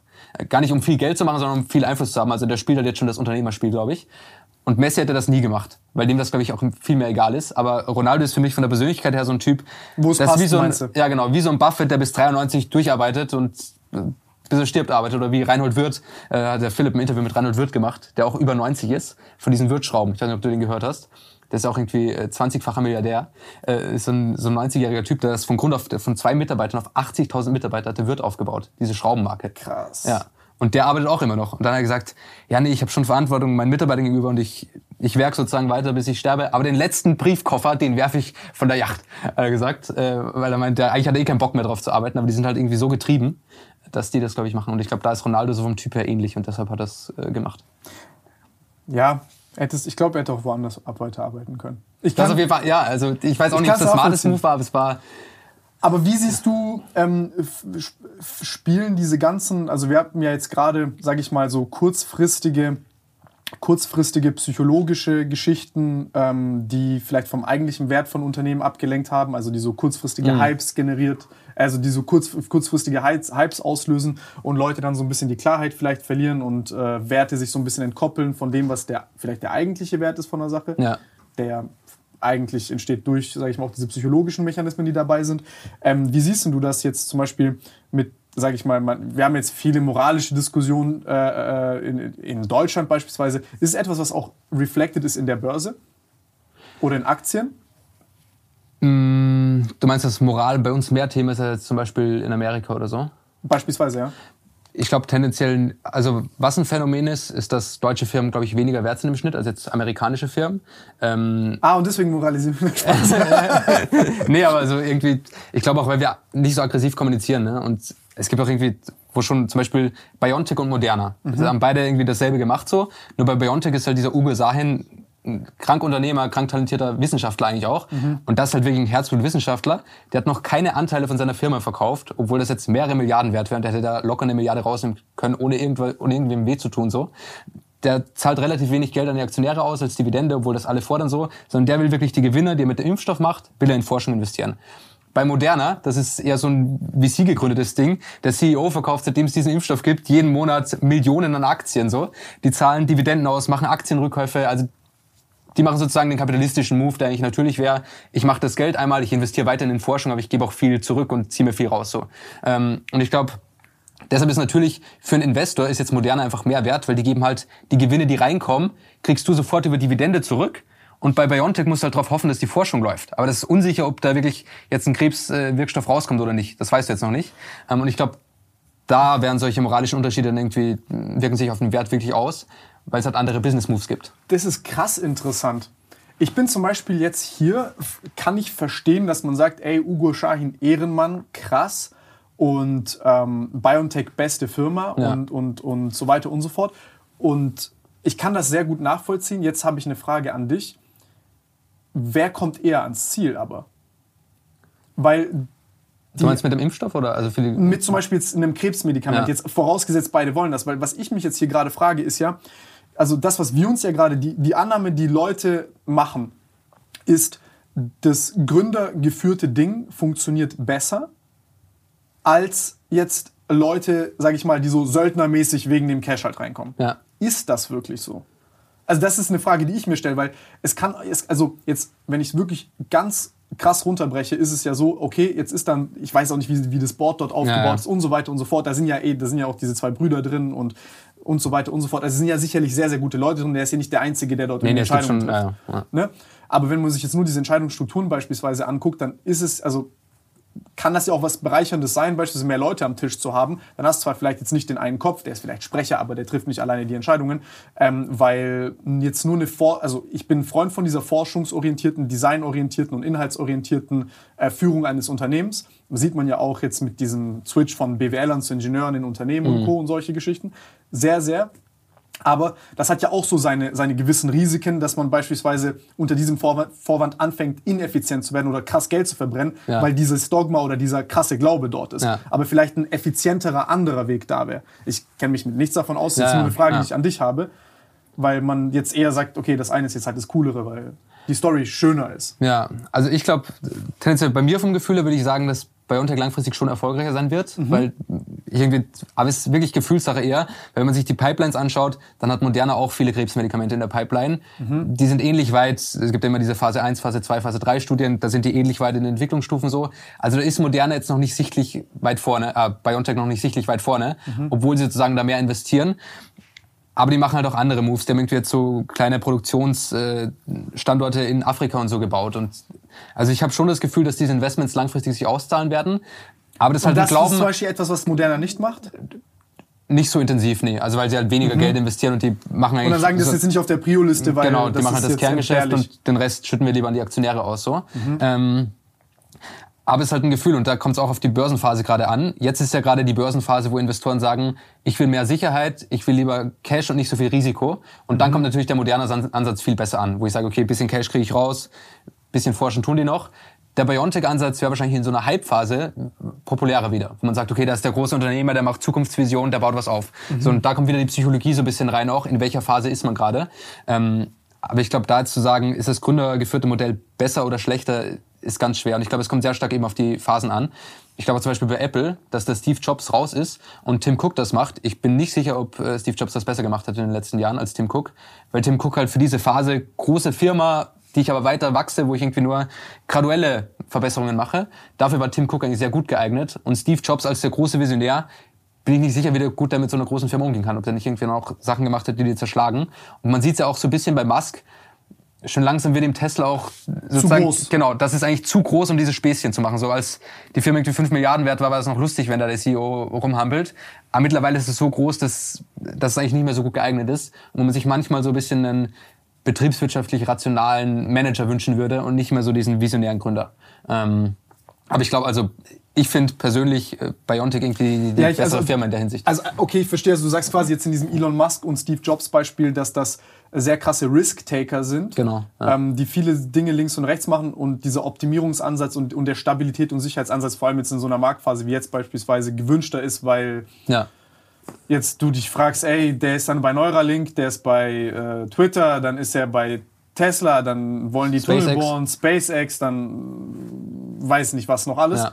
Ich finde es super krass und beachtlich, aber am Ende des Tages, da gibt es ja auch zum Beispiel diese Berichte bei, über Elon, wo der Neuralink, glaube ich, CEO, ich weiß nicht, ob der zurückgetreten ist oder irgendwie, da gab es auch so Sachen, wo die so gesagt haben, so, ey, damit wir das Unternehmen hier führen können, muss der Typ auch wirklich hier sein. Ja, ja. So, das geht halt nicht so nach dem Motto auf der linken Arschbacke, egal wie schlau und intelligent du bist. Und Ja, das ist ja generell so, so, so eine Zeitgeistgeschichte mit dem Multitasking und man denkt gerne sechs Sachen auf einmal, aber irgendwie besser werden die Sachen dann auch nicht, wenn man strahlt wie eine Ja. Taschenlampe äh, in jede Richtung. Das ist ja bei ihm faszinierend trotzdem. Also wie viel der jonglieren kann in seinem Kopf und die laufen ja alle trotzdem. Also Neuralink ist auch einfach unfassbar weit.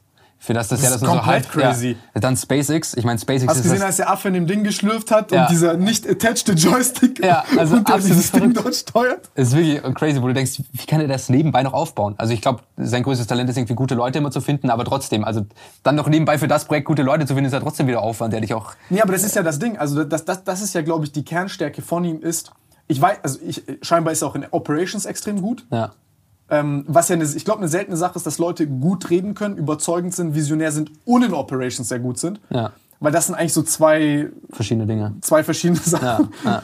Ähm, und das, ist ja, das ist ja so ganz, das, das hat mich immer so voll schockiert, als ich gesehen habe, dass Leute so krass gut umsetzen können. Aber dann, wenn die reden, denke ich mir so, Bro, hä?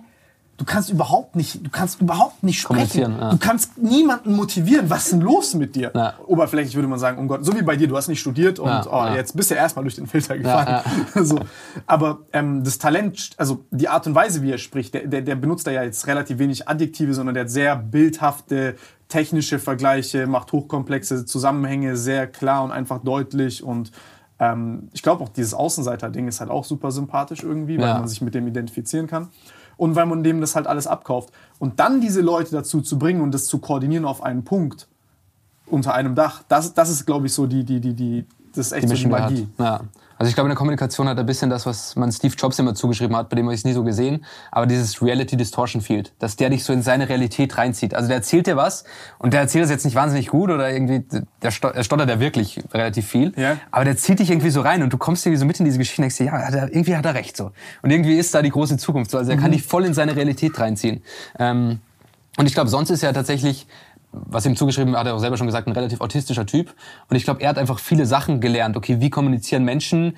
Und er hat sich viele Dinge... So einfach- theoretisch. Ja, genau, so theoretisch. Und er setzt das dann aber schon so gut um. Und auch diese, zum Beispiel ist er auch auf Twitter oft, also er macht oft Scheiße, aber ist auch wirklich lustig oft. Ja, Ähm, ich und feier den übel. Genau, und ich glaube, er hat wirklich auch Humor so gelernt bisschen. Und ich glaube, deshalb kann er so viele verschiedene Dinge, weil er sich die einfach angelernt hat. So, der ist jetzt nicht geboren als guter Kommunikator oder als witziger Mensch, aber das hat er sich auch angelernt und deshalb passt das besser mit Operations zusammen als beim Menschen, der schon geboren als guter Kommunikator ist. Weil er halt alles gelernt hat, genau wie er Operations auch lernt.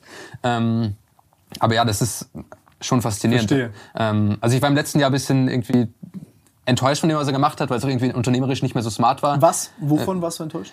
Ja, sozusagen jetzt die Twitter-Übernehmer, wie er die gemanagt hat, so, da hätte er eigentlich sehen müssen, dass sich das auf Tesla noch mehr überschlägt und dass Tesla eigentlich das wichtigere Projekt für ihn- ist. Und jetzt nicht, nicht so viel Energie auf Twitter reinstecken. Das macht unternehmerisch nicht so viel Sinn, glaube ich. Denkst du, weil hier, also das ist, das ist eine Sache, die ist ja hochkontrovers. War dieser Twitter-Move schlau? War der dumm? War der zu teuer? Hat das so, äh, hat er damit irgendwie Tesla angesteckt und so? Ja. Und ich persönlich frage mich halt, ein Teil, ein, Teil seiner persönlichen Wertschöpfung ist ja, dass er sich als Person des Öff also er ist ja eigentlich wie so ein Mega-Influencer. Ja. Ne? Absolut. Weil wir reden ja immer von diesem, okay, ich mache jetzt zum Beispiel Pullis und habe Influencer und Produkt zusammen, aber ihm ist es ja auch so. Ja. Und das, was du gerade Reality Distortion Field nennst, nenne ich so ein bisschen Vorüberzeugung.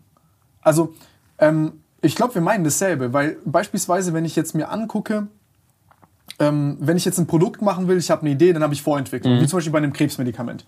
Da habe ich diese klinischen Trials, aber ich muss ja erstmal, ich habe eine Idee und jetzt muss ich, gibt es gewisse Dinge, wo vielleicht die Forschung da ist, aber ich muss das vorentwickeln, aber daraus kann ich das Narrativ bauen.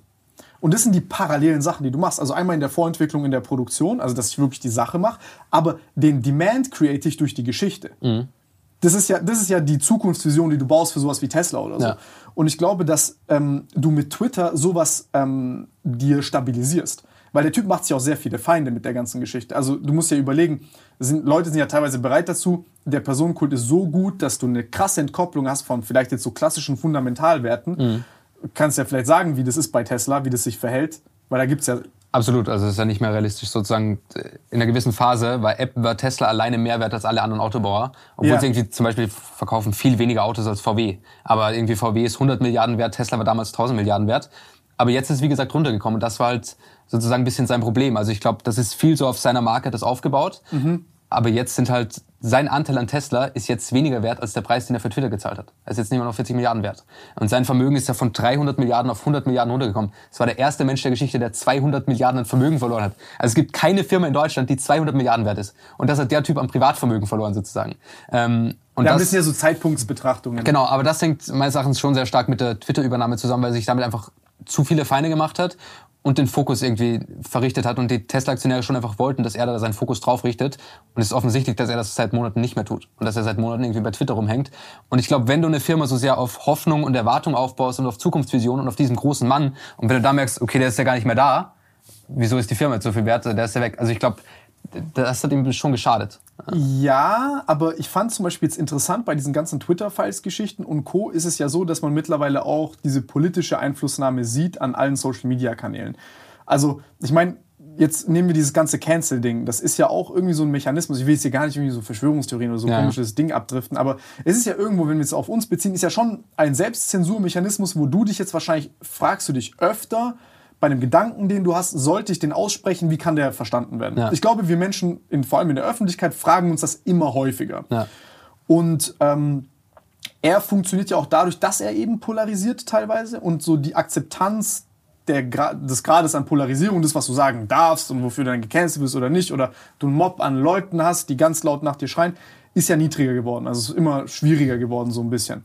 Und das sichert er sich ja mit Twitter so ein bisschen ab. Also das heißt, er hat da so seine Enklave, wo der unantastbar ist. Aber das hätte er immer gehabt. Also Denkst du? Ja, also den hätte er sozusagen für die Aussagen, die er macht, hätte ihn jetzt niemand runtergeworfen von Twitter. Ähm, und das abzusichern, also ich glaube, das Ja, heute vielleicht nicht. Ja, aber also die Frage ist ja auch, Ist ha- hart spekulativ, was Ja. aber so. also ich, ich glaube nicht, dass ihn jemand runtergeworfen hätte und selbst wenn, hat er ja, das ist, seine Reichweite kommt jetzt nicht primär durch Twitter, sondern dadurch, dass er halt kommunizieren kann mit den Menschen und er hätte wieder einen anderen Kanal gefunden, glaube ich, Mhm. Ja. äh, um das zu tun. Und was ja auf jeden Fall... Truth Social zum Beispiel. Ja, genau. Truth Social. die, die von Trump, die Plattform, die funktioniert sehr, sehr gut. Ähm, aber was er halt selbst gesagt hat, ist, es war einfach zu teuer auch. Ähm, also er hat es ja für 40 Milliarden gekauft. Er wollte ja dann irgendwie sich aus dem Deal noch rausziehen, weil Ja, halt, ja, ja, die. Börse ist auch schon abgeschmiert. Der Preis war halt viel zu hoch für das, was, was es eigentlich wert war so. Ähm, Ironisch, dass ihm dann seine Tweets dort zum Verhängnis geworden sind, wo er irgendwelche Preise dort fixiert hat und gesagt hat, für so und so viel kaufe ich. ja, ja, genau. Also es wäre auch krank gewesen, wenn er da rausgekommen wäre. Das wäre ehrlicherweise ein richtiges Problem gewesen. Wenn man dann gesehen hätte, okay, Rechtsstaat für Milliardäre gilt echt nicht mehr, aber der hat einen Kaufvertrag unterschrieben, kannst nicht einfach sagen, okay, jetzt will ich nicht mehr. Ähm, Ich finde es aber witzig, weil man auch sieht, wie der Typ operiert so. Ja. Also der, der ist teilweise wirklich. Der hat ja auch, sozusagen, eigentlich machst du ja bei einer Übernahme, machst du ja nicht auf Basis der Daten, die jetzt über Twitter als öffentliche Firma erhältlich sind, sondern machst eine Due Diligence. Das heißt, Genau. du gehst richtig tief rein und so. Und er hat ja gesagt, nee Leute, wir machen das jetzt, ich habe mir das angeguckt, das passt schon. Und er hatte dann sogar, seine Argumentation, wieso er dann aus dem Deal raus wollte, war ja, Twitter hat mehr Bots, also mehr Fake-Nutzer irgendwie, als ich ursprünglich dachte.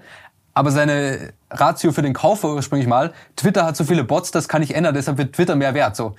Also er hat sich da irgendwie selbst in sich verstrickt.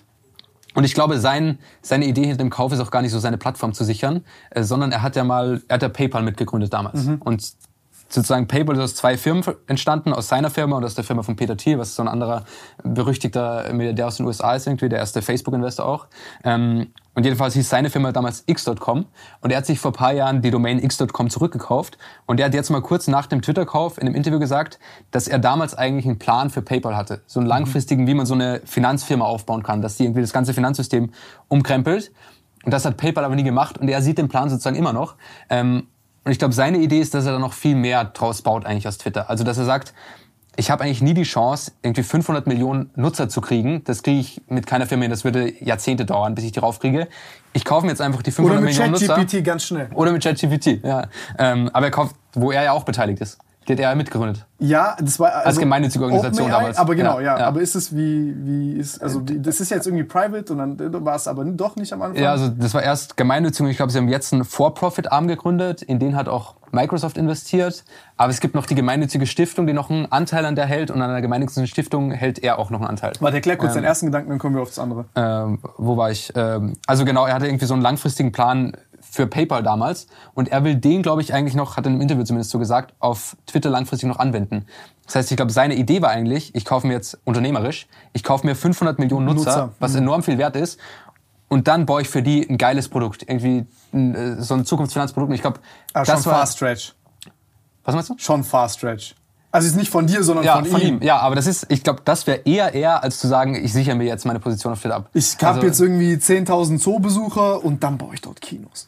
Ja, also ich, ich glaube, es war eher das, was er, was er wollte. Echt? Aber das Ähm, ist schon. Also weil der Absicherungsgedanke, das wäre viel, also das hätte er nicht gemacht. Das wäre für ihn niemals 40 Milliarden wert gewesen, die, die Plattform zu sichern. Nein, ausschließlich aus diesem Ja. Grund sicherlich nicht. Also da, da hätte er sich das auch, äh, ja, an, also für 40 Milliarden hätte er da auch viele Leute beschmieren können. Ja. Ähm, nee, aber äh, interesting. Denkst du, aber was hältst du davon? Denkst du, man kann Twitter transformieren, also den Also Kernzweck erweitern? Aber das ist eine Payment-Plattform, ist wirklich ein Fast Stretch so. Wenn ich ihm zutraue, dann würde ich es eher ihm sogar zutrauen tatsächlich, dass er es macht.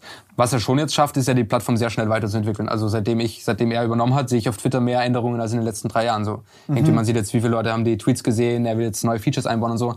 Also in der Produktentwicklung ist er schon schnell und ich glaube schon, dass er das hinkriegt. Also sozusagen das Business Twitter besser zu machen langfristig.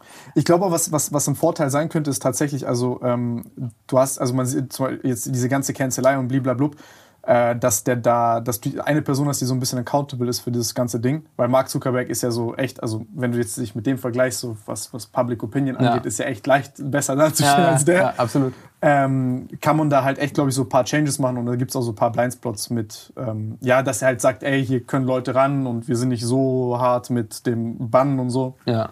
Außer Kanye, der es wieder geschafft hat, mit seinem, mit, mit seinem psychotischen Geschwister äh, gebannt zu werden. Aber ich bin gespannt, wer jetzt, sozusagen, es gibt ja jetzt die Frage, wer nächster CEO wird. Und es hat sich ja zum Beispiel schon Mr. Beast beworben.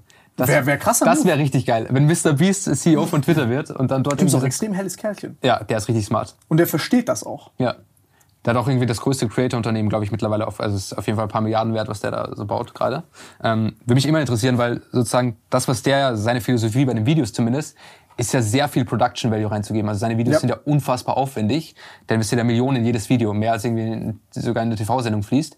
Das gibt's ja in Deutschland, ich meine, Fritz Meinecke macht das noch so ein bisschen, seine Show ist ja auch sehr aufwendig. Aber sonst gibt's das ja in Deutschland nicht so stark. Und sonst sehe ich ja in Deutschland oft auch, dass diese Vlogs sogar wieder eher so Street-Style eher mehr gefilmt werden und das irgendwie natürlicher wirken soll. Mich interessiert irgendwie so ein bisschen, wieso das in Deutschland nicht, noch nicht gekommen ist. Und eigentlich müsste es ja auch in Deutschland geben, dass irgendein Typ sagt, okay, ich investiere alles, reinvestiere alles und mache einfach krasse Sachen. Und das gibt's eigentlich noch nicht. Ja, ich glaube, dass es echt schwierig ist, sowas auch zu koordinieren und auf die Beine zu stellen. Und ich glaube, dass die. Ich kann es nicht sagen, ich glaube, es ist ein bisschen auch eine kulturelle Sache. Aber glaubst du nicht, dass es funktionieren würde? Also wenn ich jetzt, äh, wie sage ich, gebe eine Million weg und mache auf der Straße in Frankfurt eine Umfrage, so dann. Ja, in Deutschland mal, also ich, ich glaube, also jetzt ganz, also will jetzt hier nicht klingen wie Monte, aber da machen die auch die Steuern so ein bisschen Strich durch die Rechnung. Also die meisten YouTuber haben auch, also allein schon so ein bisschen Struggle, da Brutto und Netto auseinanderzuhalten. Ja. Und geschweige denn sowas auf die Beine zu stellen, so dass es, ähm, also ich glaube auch, dass es einfach äh, schwierig ist. Also sowas hin, also, Also rein operativ in der Umsetzung. ja, du musst so. ja, du, also du musst dir überlegen. Nee, jetzt kann ich dir sagen, es, es, es sind nicht die YouTuber. Ähm, also du hast ein grundlegendes Problem. Der, der hat ja viel mehr potenzielle Zuschauer. Also das heißt, wenn Ja. der zum Beispiel eine Million Euro reinsteckt in irgendwelche, ähm, wie ist dieser eine, dieses koreanische Ding? Squid Game? Squid Game, Ja. genau. Wenn der Squid Game dort nachmacht, was geisteskrank ist, dann können das ja wirklich hunderte Millionen Leute sehen und irgendwie noch verstehen. Ja. Aber wenn, keine Ahnung, ich jetzt hergehe mit Nico und äh, ein Video mache und auch eine Million reinstecke, da, das werden in Deutschland nie, also das müssen Leute in, in Deutschland 20 Mal sehen und ich habe die Kohle nicht. Ja, Also ich glaube, dass das, das, es ist einfach ein Volumending. der Markt ist zu klein. Genau. Für das. Ja. Ich glaube, es ist einfach ein Volumending. Also es wäre in kleinem Rahmen möglich. Also, man, also klar investiere ich jetzt nicht 10 Millionen in den Aufbau, aber ich mache irgendwie mit mal irgendwie 100.000 in ein Video oder so und baue was Größeres, als ich jetzt normalerweise mache. Ähm, und es gibt ja auch Fernsehsender in, in Deutschland, irgendwie, die das finanzieren können, nur mit deutschem Publikum, das irgendwie aufwendige Produktionen machen. Glaubst Stimmt, du, dass das, das, hast du auf, bei Events so ein bisschen. ja, aber, glaubst du, dass das nach, äh, sozusagen auf YouTube noch kommt in Deutschland oder glaubst du, das wird es einfach ich, glaub, ich, ich, glaube, ich glaube, dieser Prozess in kleiner ist gerade im, in Gange so ein Okay. bisschen. Ähm, aber ich kann es jetzt nicht so sagen, weil es jetzt auch nicht so mein Content ist. Äh, ich bin, wenn ich mir jetzt, also wenn ich mir jetzt mal das überlege aus meiner, aus meiner Podcast-Perspektive, ist es so, okay, wenn ich jetzt, wenn es weiter gut läuft, dann würde ich gucken, okay, wie kann ich, im Endeffekt geht es irgendwie um Education, okay, welche Kompo, also wie bilden sich Leute weiter, wie, wie kommt man dazu, Sachen zu verstehen. Ein, eine Komponente ist Shorts, gut, die Sachen irgendwie äh, Schneiden zu, zu, zu schneiden. Andere Sachen sind vielleicht Visualisierungen und so, also 3D-Gedöns und so, wenn komplexere äh, interessante Sachen gemacht werden, dass du das nochmal zusätzlich visualisierst, das ganze Cutting drumherum, äh, dieses Gästemanagement, dann die ganzen Recherchen noch zu haben, wenn du zum Beispiel irgendwas kontroverseres, interessanteres hast oder so, dass du wirklich ein gutes Team hast, was ein bisschen breiter gefächert ist, Mhm. weil das kann dann auch nicht irgendwie, also ich kann es ja auch alleine irgendwie nicht mehr. Ja. Ähm, das, das sind so Schritte, die ich gehen würde. Ja, also jetzt in, in, in diese Richtung. Ich, ich finde es immer wichtig, also ich kann es dir sagen, aus, aus der Perspektive jetzt beispielsweise von Gien oder so, kann, wenn jetzt ein Projektmanager zu mir kommt und sagt, yo, was ist das Budget? Mhm. Sag ich ihm, was ist deine Idee? Ja. Nicht, was ist das Budget. Falsche Reihenfolge. Ja, Gehst du mit deiner Freundin in die Stadt und die fragt dich, Schatz, Schatz, kann ich 1000 Euro heute ausgeben? Und du sagst, ja, nein, sondern was, was Sagen, brauchst du? ja, ja. Weißt du, was ich meine? Ja. So, und da bin ich immer so ein bisschen vorsichtig und deswegen finde ich das auch ein gesundes Zeichen von YouTube Deutschland, dass du halt irgendwie Value schaffst mit ähm, gar nicht unbedingt super teurem Content. Also ich zum Beispiel für mich sehe, so, so, so halt Value für mich ist, dass ich halt jetzt ähm, Zeit habe, mir ein Buch reinzulesen. Auch mir das vielleicht zwei, dreimal zu geben oder jeden Tag mir einen Podcast reinziehen oder eine Vorlesung oder whatever, damit ich halt vielleicht jetzt mit, so wie du jetzt Zinseszins auf der Börse hast, Ja. ich den halt dort Mit habe deinem, ja, mit deinem Wissen so. du ja auch mit äh, deinem, weißt du, was ich Ja, meine? Jetzt nicht, dass man, das, das ist ja Spaß, du bist ja, es macht unfassbar Spaß, mit dir da zu reden. Und das ist, also, das ist jetzt so mein Ding. Ich würde da jetzt gar nicht groß gucken. Was, was, kann, was könnte ich jetzt zum Beispiel, weil wenn jetzt mein Gespräch mit dir kacke ist, also was, was könnte ich jetzt zum Beispiel besser machen mit Geld? Also ich glaube da nichts, bei dem Format nichts. Aber du könntest sozusagen, also du gar Safe nicht. Irgendwas, aber nicht so viel. nee, ich glaube, da ist der, da ist der Hype, den du machen kannst, also der, sozusagen der Anstieg nicht so groß oder Grenznutzen. Ich glaube auch, wenn du irgendwie Gaming-Videos machst, kannst du nicht so viel mit Geld besser machen. Ähm, aber ich glaube, wenn du halt so Content wie er machst, kannst du mit Geld sehr viel besser machen, weil das sieht halt dann, ist halt krank, wenn du Squid Game nachbaust und Ja, da ja, die echten die Leute rumrennen. So. Ich glaube, das ist so ein gewisses Level, das du übersteigst, wo es nochmal in eine ganz andere Liga kommt. Das ist ja auch was ganz anderes als ein normales YouTube-Video so. Ähm, und mich wundert es halt, dass das in Deutschland noch nicht gibt. Aber ja, also ich glaube, das Argument mit Volumen ist auf jeden Fall gegeben. Ähm, aber der ist unternehmerisch auf jeden Fall sehr, sehr smart. Und der wird auch noch mehr. Der hat ja auch diese Burgerkette und so gemacht. Mhm. Äh, Es wird schon noch. Äh, Safe, der, also ich finde ich find, ich find ihn super, super gut. Ich finde, eine der schlauesten Sachen, die zum Beispiel mir geholfen hat tatsächlich, war, als er gesagt hat, ähm, der größte Fehler, den YouTuber machen, ist, dass sie irgendwann anfangen, äh, Geschäftsleute zu werden. ja. Ich war da mittendrin, ne? weil ich habe mich so viel um die Firma und den ganzen, also so, ich war in der Entwicklung der Algorithmen mit dabei. So. Also ich habe ich hab das ja definiert, was das Produkt sein soll und so. Es ist ja nicht so, dass ich sage, ey, macht mal, sondern ich saß da mittendrin, habe ganz viel von meinem Zeug gelesen und dann hast du so deine ähm, Vernetzungen, die du hast. Ich habe mir teilweise fucking so, so AI-Vorlesungen reingezogen von Google oder so, wo die Ja. da angefangen haben. Also, nicht, Aber hast du es geändert groß- jetzt? Also sozusagen? Ich habe einfach gesagt, scheiß drauf, ich muss jetzt gucken, dass ich, dass ich Leute hole, denen ich vertrauen kann. Ja. Ähm, und lieber mache ich dort ein paar Fehler mehr, aber bin stattdessen halt präsent und mache einfach Stuff online. Ja. Was ich fand, was, also ich habe jetzt einen Lex Friedman Podcast mit ihm gehört, der irgendwie vor ein paar Tagen rauskam. Der wurde mir gestern geschickt, ich muss den anhören, der ist auf meiner Es ist Liste. leider viel zu lang, aber den kannst du auf doppelter Geschwindigkeit und die reden nicht so, reden nicht so schnell. Ähm, So dass du noch nachdenken kannst, während die reden. ja, also, oder auf 1,8 geht auch noch.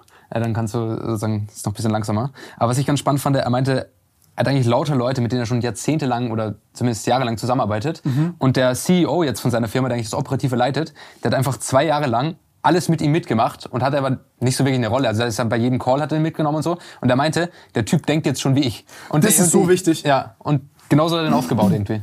Weißt du, warum das wichtig ist? Also das ist so eine Sache, die zum Beispiel ähm, Leute, die aus dem klassischen Geschäftsleben als geistesgestörte Zeitverschwendung ver- also empfinden. Ja. Du hast, du hast, das ist immer so, ein- das ist so ein Problem. Du hast, äh, also in, in, in, wenn du als YouTuber nach Leuten suchst, die ähm, mit dir arbeiten sollen, hast du entweder die Leute, die so, sorry, es hört sich eklig an, aber die so wirklich das einfach nur genießen, dieselbe Luft wie du zu atmen. Und die dann So so, Fanboy-mäßig? Ja, so, So, so Leute, die so Kontakte sammeln wie Panini-Sticker. Ja, ja. So, ne? Die sind dann da und dann, oh, lerne ich den kennen, lerne ich den kennen, lerne ich den kennen. Und, und das sind so Leute, die denken, okay, ähm, wenn ich durch den VIP-Eingang reinkomme im Leben, dann ist, Ist es der, der, der Ja. leichte Weg, es ist bequem, ich werde, also die haben, ähm, die haben kein Leistungsdenken im Zentrum, sondern die sind so, ich muss nur die richtigen Leute kennen und ich muss nur so im, im richtigen Umstand sein.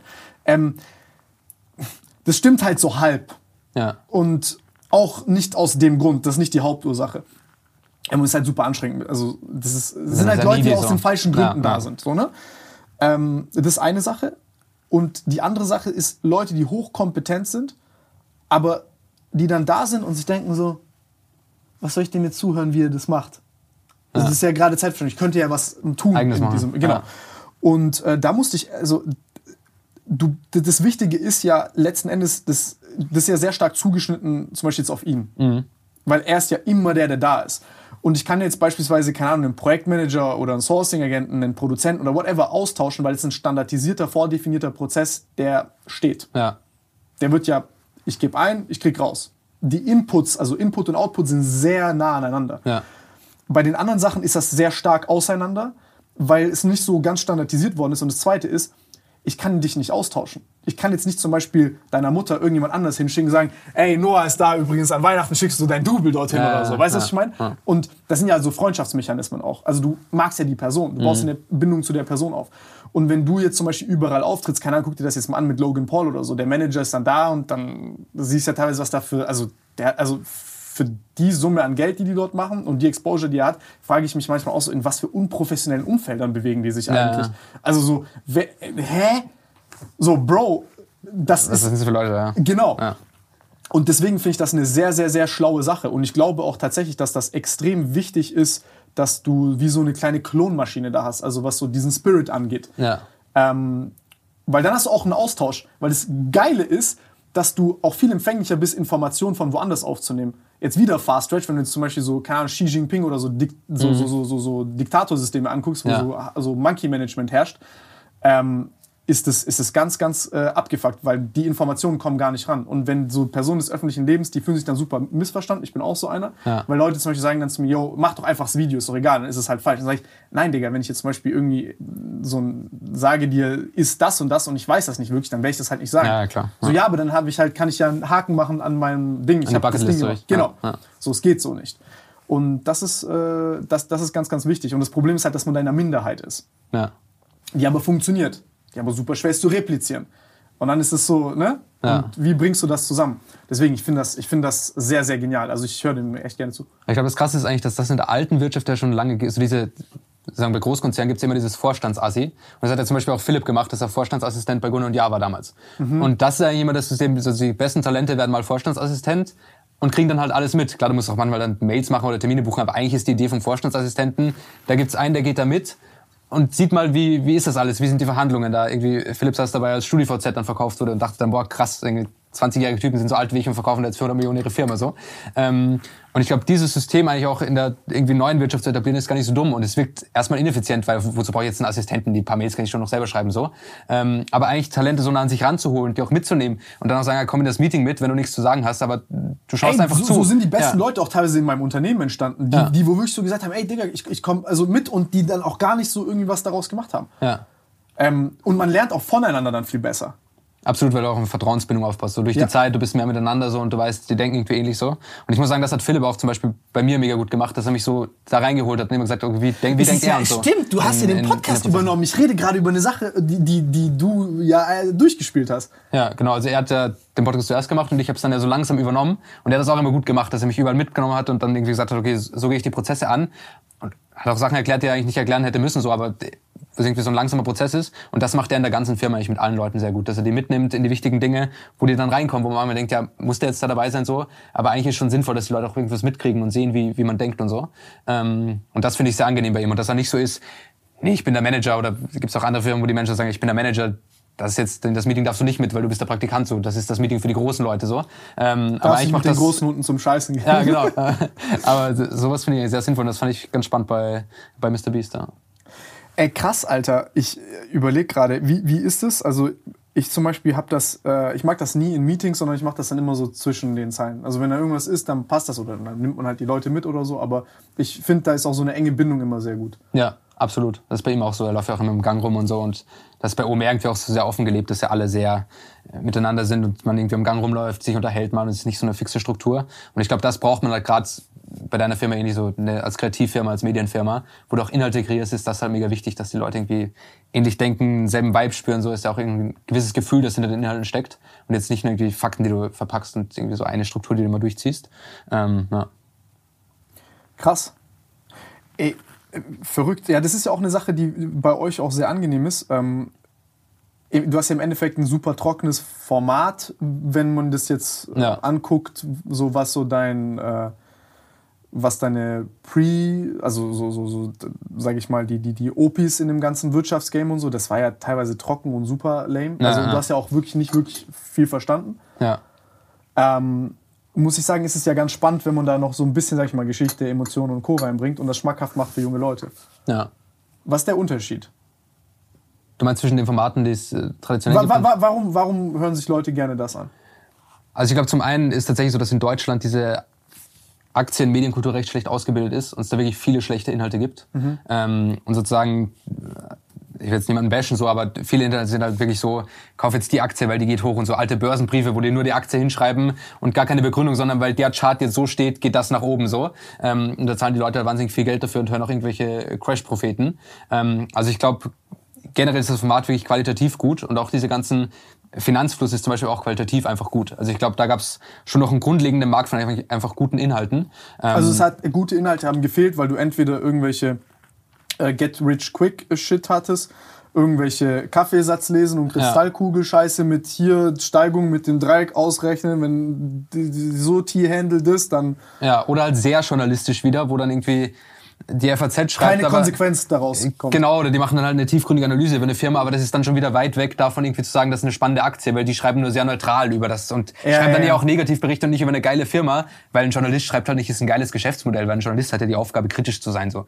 Ähm, und ich glaube, das ist halt bei uns ein bisschen anders, weil alle auch in dem Team so selber aus der Aktienrichtung kommen und eigentlich nicht klassisch Journalisten waren, sondern eigentlich sich für Aktien begeistert haben. das Thema und so einfach zugänglich machen, aber gleichzeitig Genau. dabei nicht so die Seriosität verlieren und irgendwie in so einem Dogma gefangen sind, Crash-Prophet zu sein oder Genau, oder irgendwie so eine, so eine Richtung zu haben, die man immer, immer durchziehen will. Und dann haben wir halt so viele so funny Gags dazwischen, also immer so kleine Snippets, wo wir dann irgendwie Musik einspielen nach den Stories, die dazu passen oder so. Ähm, solche Themen, glaube ich, lockern es ein bisschen auf. Aber der Hauptgrund ist schon, glaube ich, dass die Inhalte einfach irgendwie gut und halt locker rübergebracht werden. Ähm, ich glaube, das ist das, was das Format irgendwie gut macht. Was sind so Sachen, mit denen du dich gerade beschäftigst? Also so, was sind so interessante Topics gerade für dich?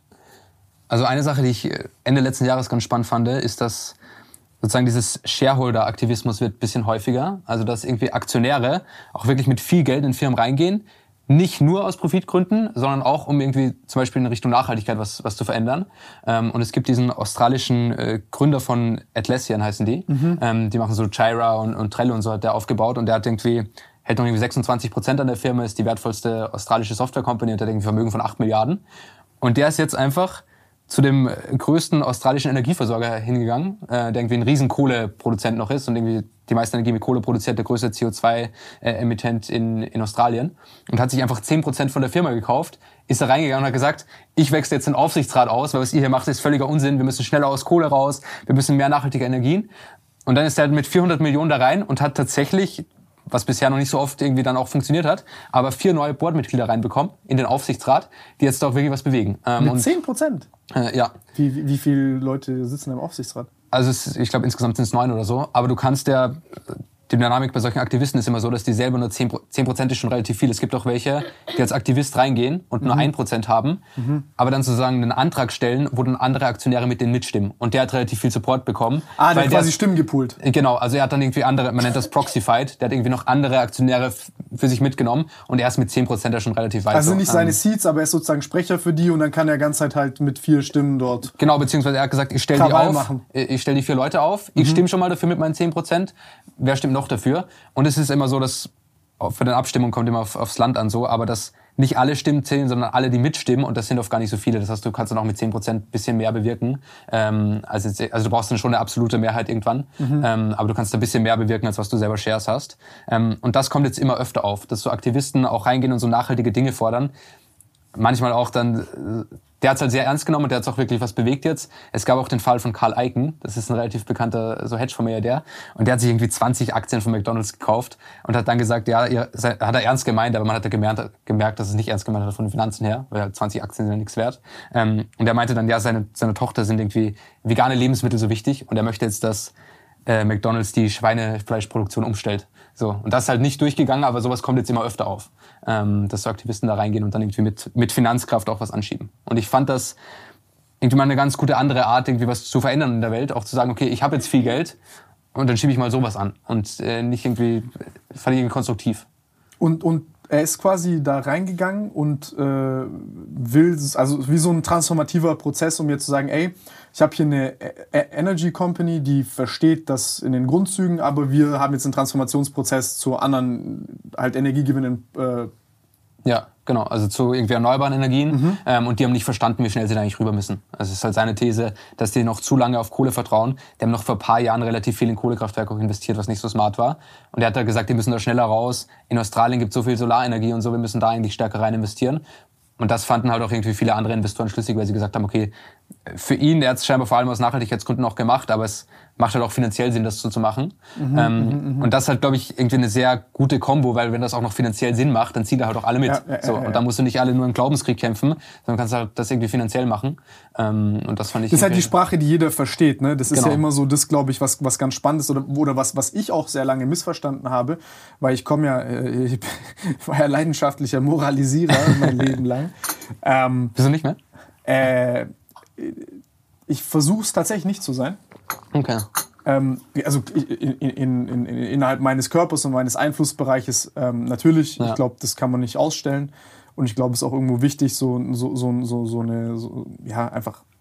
Das weiß jeder für sich selber. Ich meine, du hast ja auch äh, auf deiner Seite dort über den Sinn des Lebens philosophiert. Ah ja. Aber äh, ja, ich, es ist eine Frage, die ich nicht beantworten kann. Aber ähm, ich sag mal so, wenn wir uns halt schnell auf. Also am Ende des Tages geht es ja darum, die intelligenteste Sache umzusetzen. Und wir sind ja bei diesen ganzen Klimageschichten, sind wir nicht bei der Ob-Frage, sondern bei der Wie-Frage. Und ähm, wenn diese ganzen Sachen, die Finanzierbarkeit zeigt ja im Endeffekt einfach nur, ist ja wie, wie, wie zum Beispiel eine Kalkulation. Wenn ich sehe, da kommt Minus raus am Ende, dann funktioniert es nicht. Ja. So, weil ich dann, es ist ja im Endeffekt, ich, Geld ist nichts anderes als, ich will nicht esoterisch werden, aber mhm. es ist ja Energie. Das heißt, wenn ich ein Input-Output-System habe, wo ich Energie reinstecke und weniger rauskomme, dann werde ich das nicht machen können, weil es nicht nachhaltig ist. Ja. Also dort ist ja auch ein Nachhaltigkeitsbegriff. Das heißt, ich kann, also die Nachhaltigkeitskriterien können ja nicht nur für, für, für zum Beispiel ähm, für die Umwelt und, und, und für die Gesellschaft gelten, wenn sie nicht, wenn, wenn der wirtschaftliche Rahmen auch nicht äh, nachhaltig ist. Ja. Das heißt, das sind ja, also im Endeffekt ist ja das äh, Kriterienkonstrukt so aufeinander aufbauend. Und äh, da müssen halt diese Nachhaltigkeitskriterien müssen ja auch finanziell gegeben sein. Und ich glaube, dass das halt einfach am Ende des Tages das ist, wo dann auch keiner irgendwie. Da hat ja auch keiner mehr ein Argument dagegen. Ja, absolut. Und man sieht es ja jetzt auch irgendwie so, was jetzt, obwohl die Krise ist, die Startups, die gerade noch richtig gut gefundet werden, sind viel so Nachhaltigkeitsstartups. Zum Beispiel Enpal, die diese Solardächer installieren. Mhm. Die haben gerade eine, also eine deutsche Firma, die haben gerade eine Finanzierungsrunde gemacht und sind mit zwei Milliarden bewertet worden, Krass. obwohl das eine relativ junge Firma ist. Ähm, und man sieht gerade, es gibt wahnsinnig so viele Green Funds oder so Climate Tech Funds, die halt in so Klimatechnik-Sachen äh, investieren und in Solaranlagen oder auch in neue Technologien. Ähm, und da ist halt schon auch viel Zukunftsvision dabei. Aber das sind halt schlussendlich auch, diese Gelder braucht es halt, um da was voranzuschieben. Ähm, und da sind auch viele Finanzinvestoren dabei, die sagen, ja klar, also ich will auch nachhaltig sein, aber ich will auch Geld machen damit. Und ich glaube, jetzt sind wir an dem Punkt, das ist eigentlich ein gutes Zeichen, dass das jetzt so stark aufkommt, weil auf einmal diese nachhaltigen Themen auch wirklich finanziell Sinn machen. Und ich glaube, das wird so diesen Wandel nochmal vorantreiben und da fand ich diesen äh, Atlassian-Gründer irgendwie ein ganz gutes Sinnbild dafür, weil das auch irgendwie ein lustiger Typ ist. Der hat vor, also vor fünf Jahren hat er noch Schlagzeilen gemacht, weil er sich irgendwie das teuerste Haus in Australien gekauft hat für 100 Millionen. Äh, und ich fand so seinen Schwenk auch ganz gut, dass er jetzt 500 Millionen in diesen Energieversorger steckt. so. Ähm, und wenn du Hätte sich fünf Häuser kaufen. ja, das ist scheiße. Falsch kalkuliert so. Ähm, aber ja, das ist auch so ein ganz lustiger, irgendwie sieht aus wie so ein Skaterboy, würde es niemals denken, dass er irgendwas aufgebaut hat. Äh, und der wird auch so als Accidental Billionär immer bezeichnet, äh, weil der irgendwie, der wollte halt, sein Ziel mit der, sein Ziel mit der Firma war, 80.000 Euro ähm, gemeinsam mit seinem Mitgründer im Jahr zu verdienen, weil dann können sie sich irgendwie einen Chef sparen und können irgendwie eigenständig arbeiten. Und dann ist daraus eine Firma geworden, die jetzt irgendwie 25 Milliarden und so wert ist. Krass. Äh, ist schon absurd. Ist aber nice. Ähm, nee, aber das, das ist witzig. Also ich, ich habe das schon das ein oder andere Mal so gesehen jetzt oder das, was du auch beschrieben hast, zum Beispiel mit diesen Milliardären vorhin, die so dann, ja, jetzt fahre ich Auto und kein Jet und so. Denkst du, die sind so stinkreich, aber die haben ein sehr gutes Kostenbewusstsein. Absolut. Also die, die sehen das also nicht, nicht aus Geiz, sondern wirklich, okay, also irgendwann kommt wirklich diese Realisierung und man sagt, ey, keine Ahnung, ich kann jetzt hier in Dubai zwar immer wieder Sand aufschütten, aber wenn, also das ist halt nicht sustainable. Ja. Also ich, ich, ich, äh, ich kämpfe den Kampf, den kann ich nicht gewinnen, egal wie viel Geld ich habe.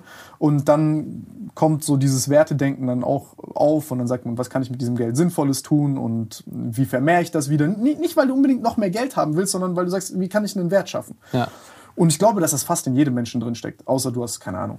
Und ich glaube, es ist schon bei vielen Milliardären auch einfach ein Spiel gegen andere Milliardäre so. Also du spielst das schon ist das nächste Ding. Es wird ja. irgendwann zu so einem Social Game, ne? Absolut. Also die spielen halt grundsätzlich spielen die alle das Wirtschaftsspiel Und das ist ja nie mhm. ausgespielt. Also auch wenn du Milliardär bist, spielst du da immer weiter so. Du hast es ja in dir drin und du machst es ja, also fairerweise ab 100 Millionen musst du nicht mehr arbeiten so. Also wenn du nach 100 Millionen weiterarbeitest, zeigt das ja, du willst irgendwie mehr als jetzt nur das Geld, weil damit kannst du schon alles leisten.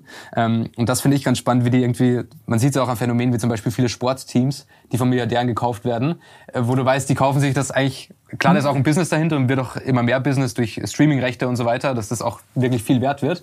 Aber es ist halt auch so, es gibt halt auf der ganzen Welt irgendwie, keine Ahnung, 100 Sportteams, die jeder kennt. Und wenn du eins davon besitzt, ist es halt geiler, als wenn du eine große Yacht hast, weil die große Yacht kann sich im Zweifel jeder kaufen, aber das Sportteam gibt's nur einmal. Ja, ähm, ja, ja. Und das ist schon bei den Milliardären, glaube ich, so ein Phänomen oder bei allen, die in der Wirtschaft irgendwie größer, größer mitspielen, dass die das wirklich so ein bisschen als, als Spiel sehen. Das ist auch so eine Reputation. Also ich wollte jetzt nicht äh, pessimistisch werden oder so, so eklig, aber ich glaube, dass echt dass, es, dass, dass, dass so ein bisschen dieses Virtue Signaling da schon so auch reinkommt, dass man sagt, yo, jetzt habe ich Geld und wie kann ich jetzt, okay, 2023, der Weg, um meine Reputation noch ein bisschen zu verbessern, ist halt jetzt solche Moves zu machen. Das Absolut. kommt in der breiten Bevölkerung gut an.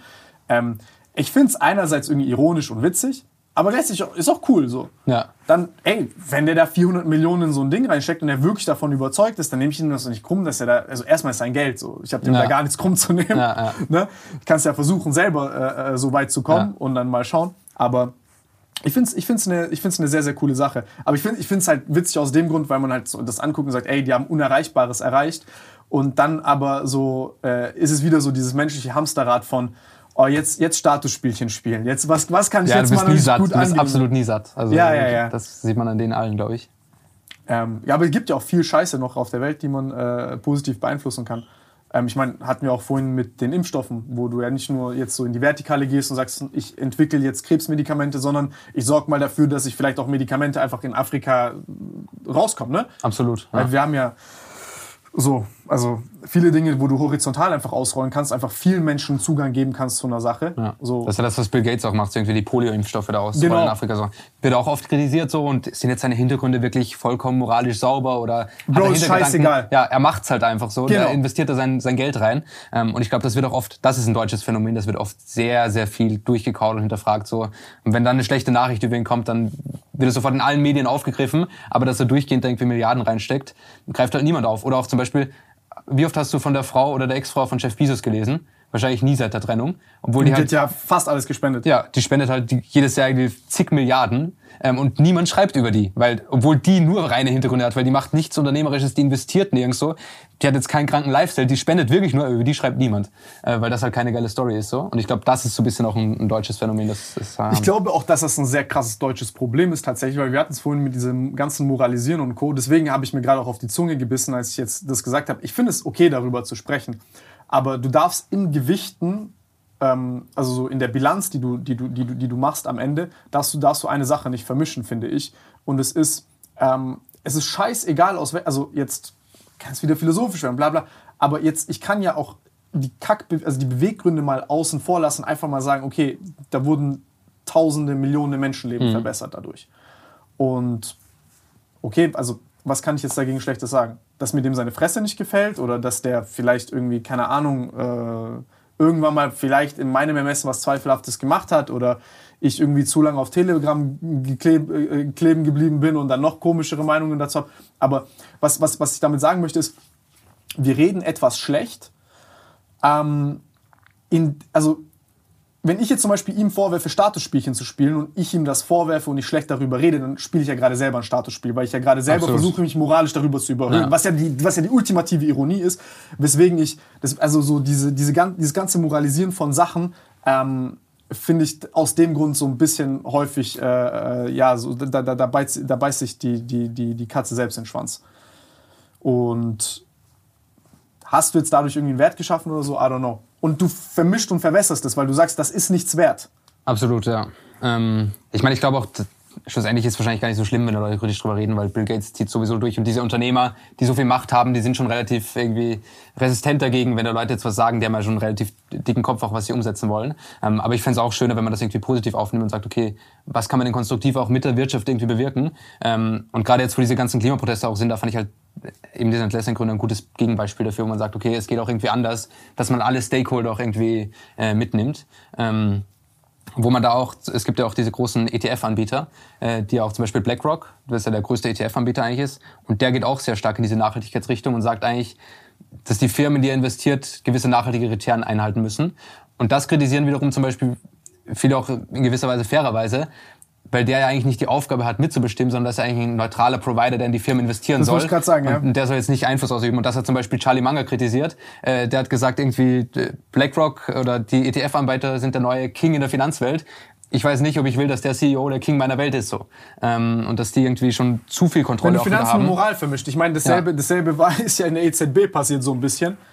Ja, Äh, ja, ne, dass, dass sie da anfangen, dass du da anfängst irgendwie, äh, ich weiß nicht, keine Ahnung, was von Hans-Werner Sinn hältst, ich finde aber, der hat das alles schön gesagt, als er gesagt hat, äh, harter Profit und, und die schöne, tolle Moral haben dann ihren Handshake dort Ja. und dann ist alles schön, weil dann kannst du auch jedem verkaufen, deine Politik.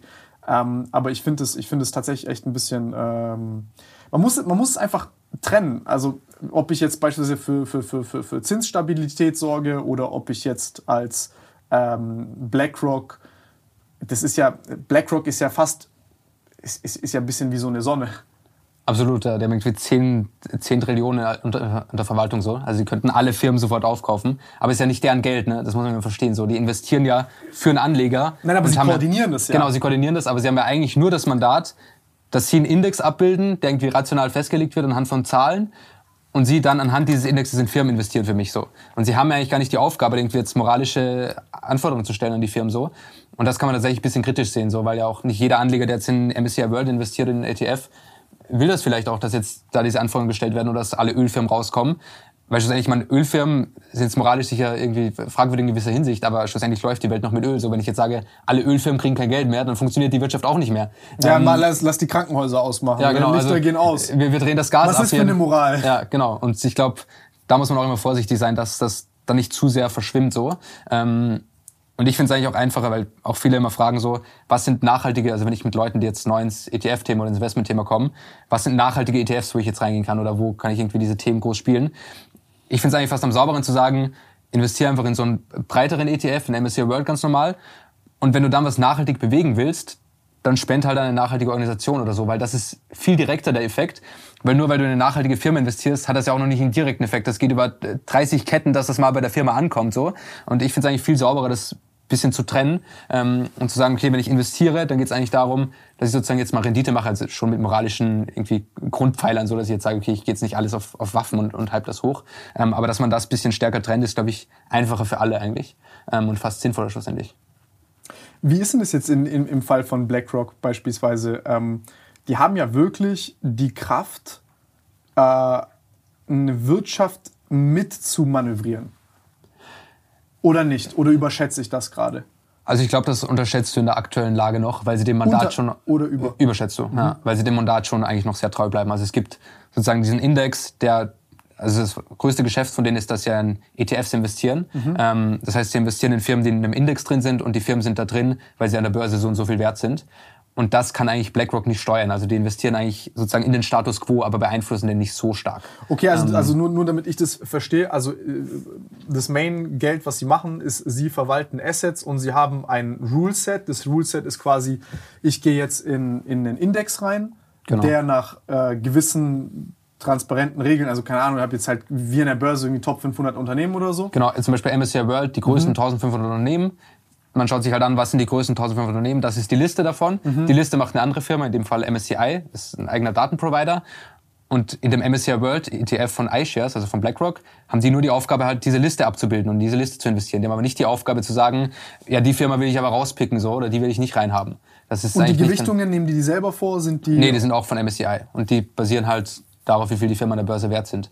Also BlackRock investiert Status jetzt schon noch eher in den Status quo und beeinflusst das de facto nicht so. Aber also die stabilisieren das, was quasi von selbst passiert. genau, sozusagen. aber also natürlich langfristig könnte man sagen, okay, wenn die jetzt immer mehr Einfluss gewinnen, ein bisschen Macht haben die natürlich schon. Es wird auch immer eine größere Firma so. Und das ist das, was Charlie Munger auch kritisiert, zu sagen, langfristig stellt das nicht Kapitalismus in Frage, weil zum Beispiel die Idee ist ja auch, wenn ich jetzt Coca-Cola und Pepsi habe, die beiden stehen ja im Wettbewerb zueinander. Wenn jetzt aber auf einmal der größte Aktionär der beiden die gleiche Firma ist, die steht ja nicht im Wettbewerb zueinander. Das heißt, dann habe ich da irgendwie eine Monopolstellung durch den Aktionär, also Stakeholder Capitalism nennt er das. Ist fairerweise jetzt eine Zukunftsvision, ist jetzt noch nicht so, ähm, aber ist was, was eventuell passieren könnte, wenn diese Entwicklung sozusagen so weitergeht. Also glaube ich jetzt nicht, aber das ist das, was Charlie Munger äh, kritisiert daran. Ja, das, das Interessante ist ja aber genau dabei, dass das ja so, also egal mit wem ich gesprochen habe, es war so immer, okay, äh, sagt immer jeder dasselbe. Wenn du wirklich, du hast, du hast, du verstehst nicht viel und du möchtest langfristig Geld verdienen, geh in ETFs. Ja, so ist es auch. Also das würde ich auch auf jeden Fall unterschreiben. Ähm, aber ich würde halt sagen, wieso funktionieren erstens ETFs? Weil es halt ganz viele Investoren gibt, also auch viele professionelle Investoren, die sich halt Gedanken machen, okay, wie viel ist jetzt ein Apple wert, wie viel ist ein Microsoft wert, sozusagen das ist ja nicht automatisch, sind ja nicht fair bepreist, sondern es gibt ja Leute, die das wirklich handeln. Also sehr gute aggregierte Beurteilungen von genau. Profis und sehr viele davon. Genau, es gibt so einen Riesenmarkt, der sich Gedanken macht, okay, wie viel ist jetzt Apple wert? Und da gibt's Analysten, die haben in Harvard studiert und die machen sich nur Gedank, Gedanken darüber, okay, wie läuft jetzt die iPod, iPod Supply Chain bei Apple oder so oder die, die AirPod Supply Chain bei Apple. Aber weißt ähm, du, kurzer Fun Fact, weißt du, wie groß die ähm, Spanne ist vom Optimalpreis, also 50% kaufen, 50% verkaufen, ähm, wenn du zum Beispiel so professionelle Aktienanalysten nimmst, also in welcher Spanne sich das ungefähr bewegt? Wie, also wie meinst du, welche Spanne? Also wie, wie gut deren Einschätzung ist sozusagen? In wie viel, in wie viel Prozent ungefähr tun die sich äh, disagreeen? Also wie, also wie, wie groß ist die Spanne, in der die sich, ähm, äh, äh, wie heißt äh, Nicht übereinstimmen sozusagen. Nicht übereinstimmen, genau. Ich glaube relativ groß. Also bei kleinen Themen relativ groß, aber sozusagen, wenn du die Gesamteinschätzung anschaust, sind sie ja oft Also eine Einzelaktie. Die haben jetzt zum Beispiel zehn Einzelaktien und jeder gibt seinen Preis an. Und was ist, was ist, der, durchschnittliche, was ist der durchschnittliche Wert, in dem die sich disagreeen? Ja, also weiß ich nicht. 45 Prozent. Ja. Und so, als sie das CEOs und Co. gefragt haben, haben die gesagt, so ja, 10, maximal 15 Prozent. Ja. War so der angenommene Wert. Auch in Versicherungen und Co. Deswegen, also das, was du gerade meinst, ist ja, das ist so einer der Wege wirklich, ähm, um so einen Wert wirklich zu stabilisieren, ist ganz, ganz, ganz, ganz, ganz viele verschiedene Meinungen zu nehmen und dann den Durchschnitt daraus genau. zu ziehen. Genau. Und selbst diese 45 Prozent sind jetzt noch nicht, also sagen, Apple ist dann halt irgendwie 100 Milliarden wert oder 150 Milliarden aber jetzt nicht auf einmal was völlig astronomisches oder viel kleines. Es gibt ja schon einen gewissen Grundwert, den alle dann sehen. So. Du hast ja auch verrückte Spannen bei diesem, kann wenn ich jetzt genau. Trade Republic reingucke oder so, da gibt es ja. ja Leute, die, die haben da ja also obere, untere Spanne sind ja teilweise wirklich, das klafft ja auseinander. Ja, aber genau dadurch ist halt der Markt dann schlussendlich effizient, dass es halt so viele Meinungen ja. gibt, die mit Geld hinterlegt werden und schlussendlich setzt sich dann doch immer der Wert der Firma durch, was die Firma wirklich wert ist. Ähm, und also erstens diese Leute braucht Ich mache das bei Ulla Kala zum Beispiel genauso. Ja. Also bei Designfragen.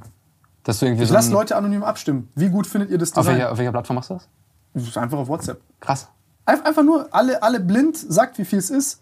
Ab dem Wert machen wir es. Ja. Weil äh, du beeinflusst keinen, sonst hast du ja so Informationskaskaden. Ja. Ich sag dir jetzt, ich, ich rede als Erster. Ich habe schon eine ganze Gruppe manipuliert. Ja. So, oder ich rede als Letzter, oder so, weißt du, was ich meine? Und so, das ist, also so diese, diese harten mechanischen Durchschnitte, super easy, kostet nicht viel Zeit und ist echt. Es funktioniert auch bei Schätzspielen so, ne? Also wenn du irgendwie so einen Eimer hast mit Kugeln drin, dann lässt du die Leute schätzen. Jeder schätzt völlig daneben, aber im Schnitt, die Schätzungen sind relativ nah dran, so wenn du alle aggregierst sozusagen. So Wisdom of the Crowd, ja, genau, ich, heißt es. Ne? Genau. Als sie diesen, ja. diesen, Ochsen geschätzt haben auf diesem Marktplatz. Ja, wie, wie, wie, wie, viel Gewicht der hat sozusagen und alle lagen eigentlich daneben, aber im Schnitt waren sie dann relativ Ein nah dran. Ein Kilo, glaube ich, waren die daneben dann im Schnitt. Ja. Alle das zusammen. Ist, das, ist, das ist crazy, krass. gell? Also, und das halt auch am Markt so. Also, der Markt ist deshalb effizient, aber weil es halt diese Leute gibt, die halt nicht nur in ETFs investieren. Ähm, und halt der Hauptpunkt, auch wieso wir im Podcast halt nicht immer nur über ETFs sprechen, ähm, ist halt, du musst halt Leute auch irgendwann mal für das Thema begeistern. Und du hättest mich halt als 13-Jährige nicht begeistert, wenn du gesagt hättest, ja, investier mal 10 Jahre in ETF, musst eh nicht verstehen, was das ist. Das ist halt einfach Geldanlage so und dann wirst du deine Rente sicher haben so. Sondern du begeisterst mich halt, weil du mir gesagt hast, das ist Apple, die machen so und so viel Geld damit, das ist ja eigentlich voll krass und du erzählst irgendwelche krassen Geschichten über Unternehmer, die irgendwas aufgebaut haben und so. Und so begeisterst du ja Leute für Wirtschaft. Und ich glaube, das ist viel mehr die Aufgabe, die man da auch als Medienmacher hat, also neben den richtigen Grundlagen auch die Leute zu begeistern. Und selbst die größten Wirtschaftszeitungen in Deutschland haben irgendwie eine Auflage von ein paar hunderttausend, wo ich mir denke, jeden betrifft Wirtschaft. Es ist eigentlich mega schade, dass es so wirklich interessiert und wirklich verstehen nur ein paar hunderttausend. Ähm, und ich glaube, das ist so ein bisschen die Aufgabe, die ich auch sehe.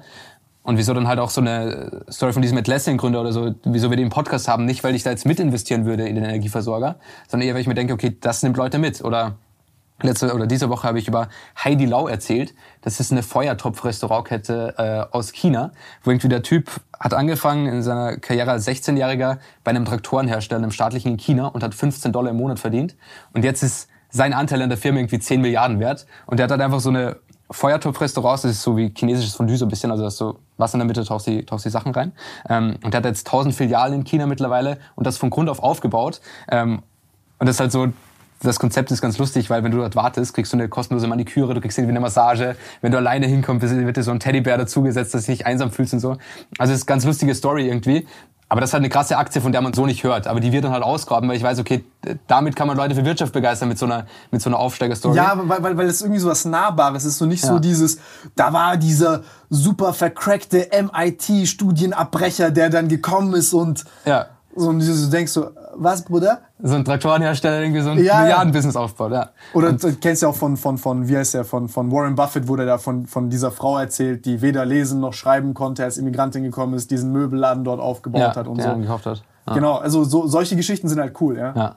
Und genau, und sowas versuchen wir halt immer zu erzählen. Oder auch, dass man halt gesamtwirtschaftlich auch Sachen besser versteht. Zum Beispiel, es gibt ja wenige Tech-Firmen in Europa, die man so wirklich kennt.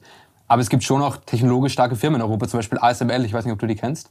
Das sind äh, ist sozusagen die Firma, die ganze Maschinen herstellt, mit denen die Chipproduzenten ihre Chips produzieren. Und die haben Patent auf diese hochmodernen EUV-Maschinen heißen die, äh, wo du halt die modernsten Chips herstellen kannst. Und da kostet eine Maschine irgendwie 100 Millionen Dollar. Ähm, und aber alle auf der ganzen Welt, Nvidia, Intel, TSMC, die brauchen alle diese Maschinen. Und da gibt's halt in Europa, in den Niederlanden so ein Monopol, das keiner kennt, das irgendwie 200 Milliarden wert ist. Ähm, was ein krasses Business ist. Und die haben auch ein Patent da drauf, das heißt, kann auch niemand den wegnehmen. Ähm, und mit solchen Erstes Geschichten. Mal gehört. Ja, siehst du, und das ist halt eine, also ist, glaube ich, eine der krassesten Firmen, die wir in Europa jemals gebaut haben. Ähm, oder in Polen gibt es einen ganz lustigen Einzelhandelsladen, über den ich öfter erzähle, der ist Dino Polska. Das hat auch ein Gründer von Grund auf aufgebaut. Und was der macht, der geht einfach in polnische Dörfer, weil da die ganzen Tante-Emma-Läden aussterben.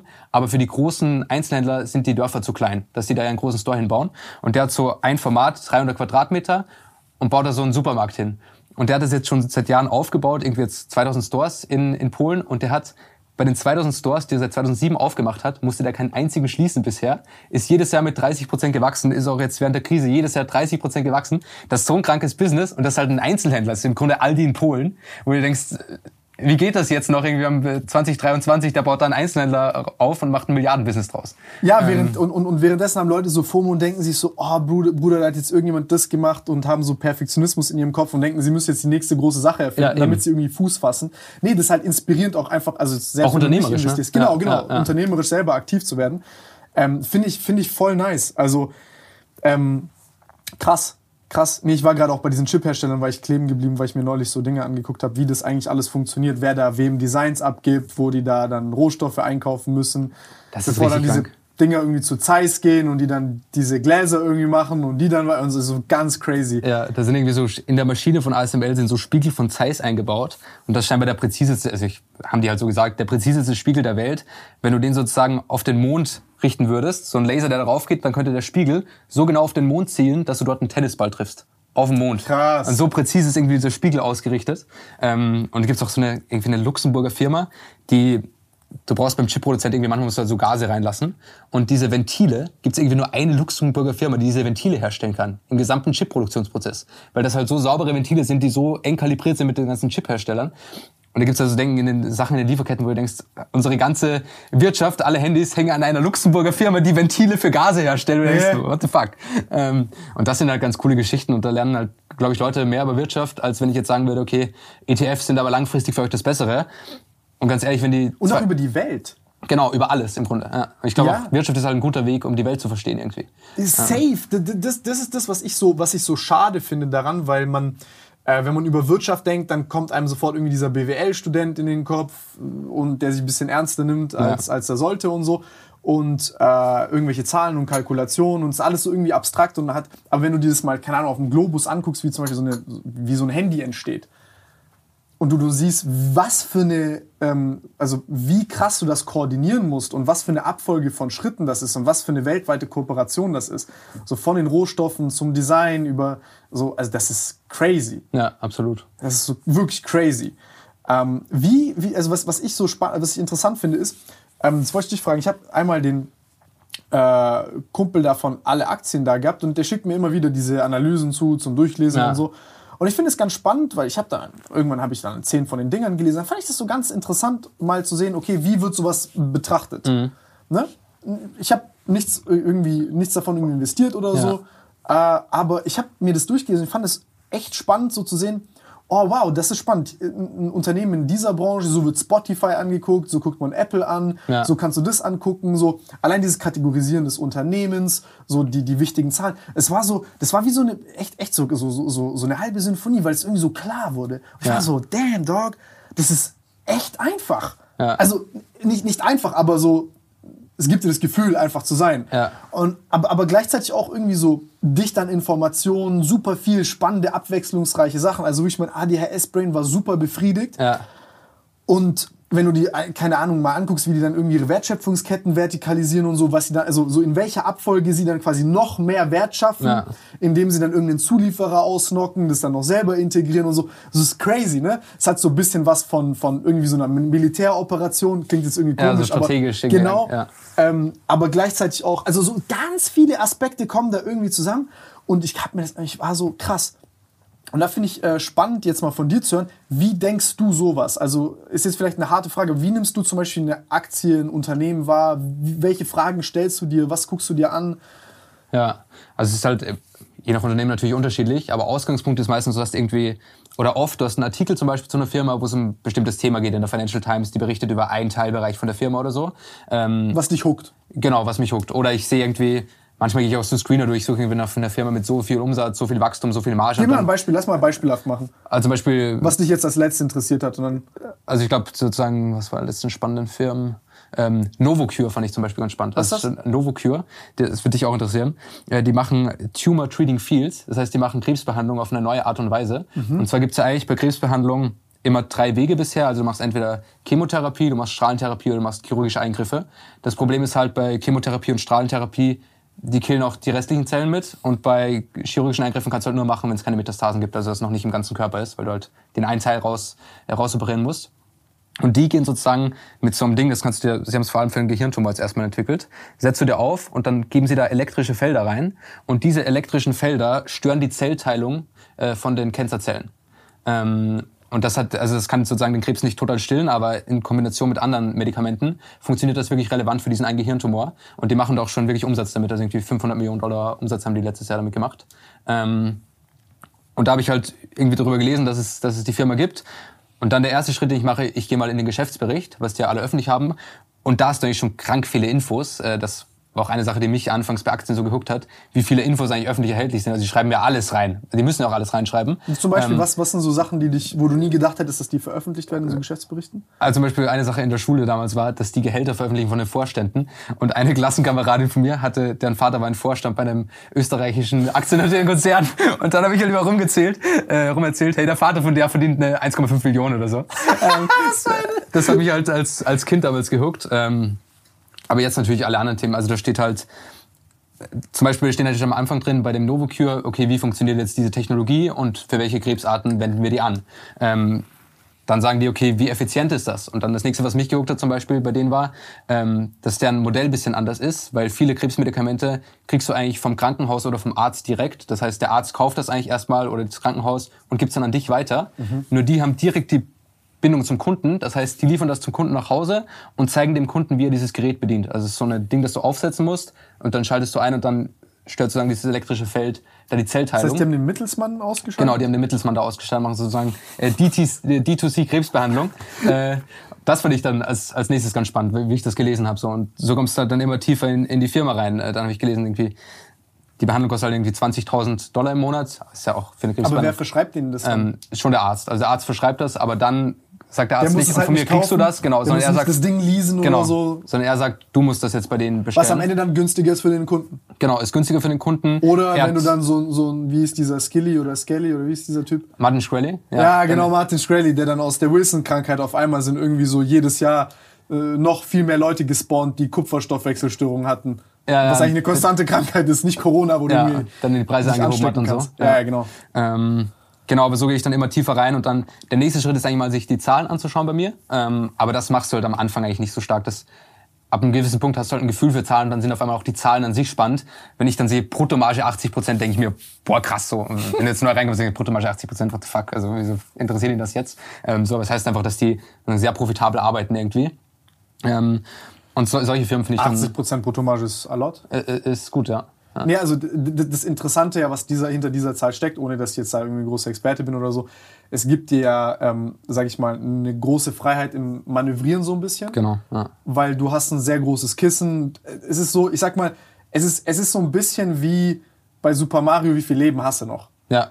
So, du kannst noch ein paar Sachen falsch machen, du kannst rumexperimentieren und das ist noch nicht so, dass du da jetzt so, so, so ein Attrition War hast. Genau, also Bruttomarge ist ja sozusagen, wenn du jetzt irgendwie ein Shirt verkaufst, Bruttomarge ist das, wie viel das Shirt wirklich gekostet hat und was dann noch überbleibt. Und dann kommen ja noch Kosten für Marketing, für Versand und so ab, aber die Bruttomarge zeigt erster das Produkt an sich. Genau. Und zum Beispiel Beyond Meat hat jetzt in letzter Zeit immer eine negative Bruttomarge, weil die so hohe Rabatte geben und die Kosten so gestiegen sind, dass die mit dem Produkt selbst nichts verdienen. Das heißt, es kostet in der Produktion 2 Euro, du kaufst das Patty für 1 Euro. Das ist dann irgendwie kein gutes Business, äh, augenscheinlich. Ähm, aber genau eine andere Firma, die ich da ganz Intuitive Surgical, kennst du die zum Beispiel? Nein. Äh, die machen die Da Vinci Roboter. Das sind so äh, chirurgische Roboter, die auch gibt es zum Beispiel schon in Hamburg und so, ähm, die gewisse Operationen schon übernehmen. Das heißt, da sitzt der Arzt, Arzt an einem Joystick ähm, und macht die Operation, aber die Arme vom Roboter stecken halt in dir. Und der Vorteil ist, dass es viel weniger invasiv ist, weil der nur ganz kleine Einschnittstellen braucht, damit die Arme da reingreifen können.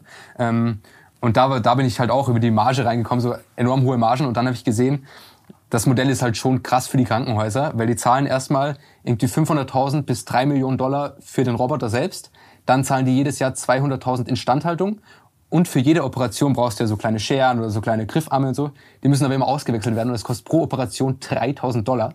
Das muss jede Aber es ist Operation... am Ende trotzdem irgendwie wahrscheinlich günstiger und besser als der. Genau, also es, es lohnt sich immer noch für den Kunden und so. Also es ist immer noch ein gutes Produkt. Ähm, aber solche Infos dann halt zu kriegen und du siehst halt wirklich, okay, wie viel zahlt das Krankenhaus dafür? Was haben die für Kosten pro Operation und so?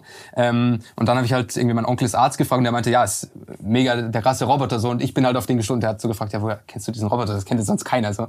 Ähm, und das sind dann halt Themen, die ganz geil sind und es ist irgendwie auch so bisschen Part-Effekts dann, wo du dich mit jedem unterhalten kannst, weil du irgendwie so ganz Geil, nischige geil, Dinge ja, kennst. ja. So. Ähm, genau. Aber das ist so der Prozess eigentlich. Man liest irgendwas, dann geht man in den Geschäftsbericht, da sind schon sehr viele Infos. Dann gibt's noch mal meistens so Investorpräsentationen, wo die auch nochmal viel aufschlüsseln. Dann gibt's so Earnings Calls, also sozusagen alle vier Monate machen die Calls mit den Investoren, wo Investoren Fragen stellen und die CEOs beantworten das. Ähm, und was ich auch oft mache, ist, ich schaue mir Interviews mit den, mit den Gründern oder mit den CEOs an sozusagen, wo die auch nochmal anderes Zeug erzählen. Also zum Beispiel bei About You Tarek Müller. Ähm, ich weiß nicht, ob du das schon mal angehört hast, den OMR-Podcast mit ihm. Hab ich. Ja, da erzählt er auch immer äh, krank spannende Sachen, auch über die Textilbranche und so, wie er drüber nachdenkt und das aufgebaut hat so. Ähm, und das ist dann so eine Mischung aus, aus verschiedenen Quellen, wo man sich dann so ein Gesamtbild bildet sozusagen. Und du hast natürlich viel Erfahrung durch die anderen Firmen, die du dir schon angeschaut hast, wo du weißt, okay, ich habe jetzt schon 20 E-Commerce-Händler gesehen, ich weiß ungefähr, wie die eigentlich ausschauen sollten. Die Firma sieht genauso aus, die machen es wahrscheinlich recht ähnlich. Okay, krass, About You macht das ganz anders als die anderen so. Und das ist auch irgendwie so viel Handwerk. Und ich glaube, das ist auch deshalb, wieso du Aktienanalysen auch ohne Studium lernen kannst, weil es halt so ein Handwerk ist und ist keine, ist keine Wissenschaft, ist keine Kunst, sondern eher sowas, was du mit der Erfahrung lernst irgendwie. Und wenn du dir viele, viele Firmen anschaust, kriegst du so eine, auch so einen Bullshit-Detektor, wo du weißt, okay, hier äh, passt irgendwas nicht.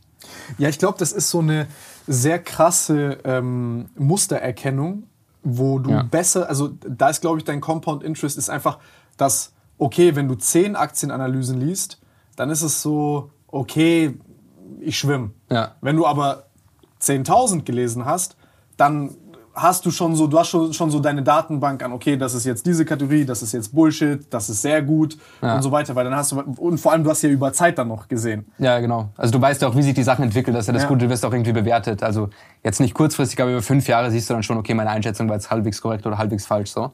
Ähm, und ich glaube, wichtig ist halt auch, also wenn man sich dafür interessiert, die Sachen wirklich selber zu machen. Also nur vom Lesen kommt man auch nicht weiter, sondern man muss irgendwann noch hingehen und sagen, okay, ich mache jetzt selbst mal so ein Modell und schau mir die Zahlen an, rechne das durch und guck mir irgendwie die Firmen an.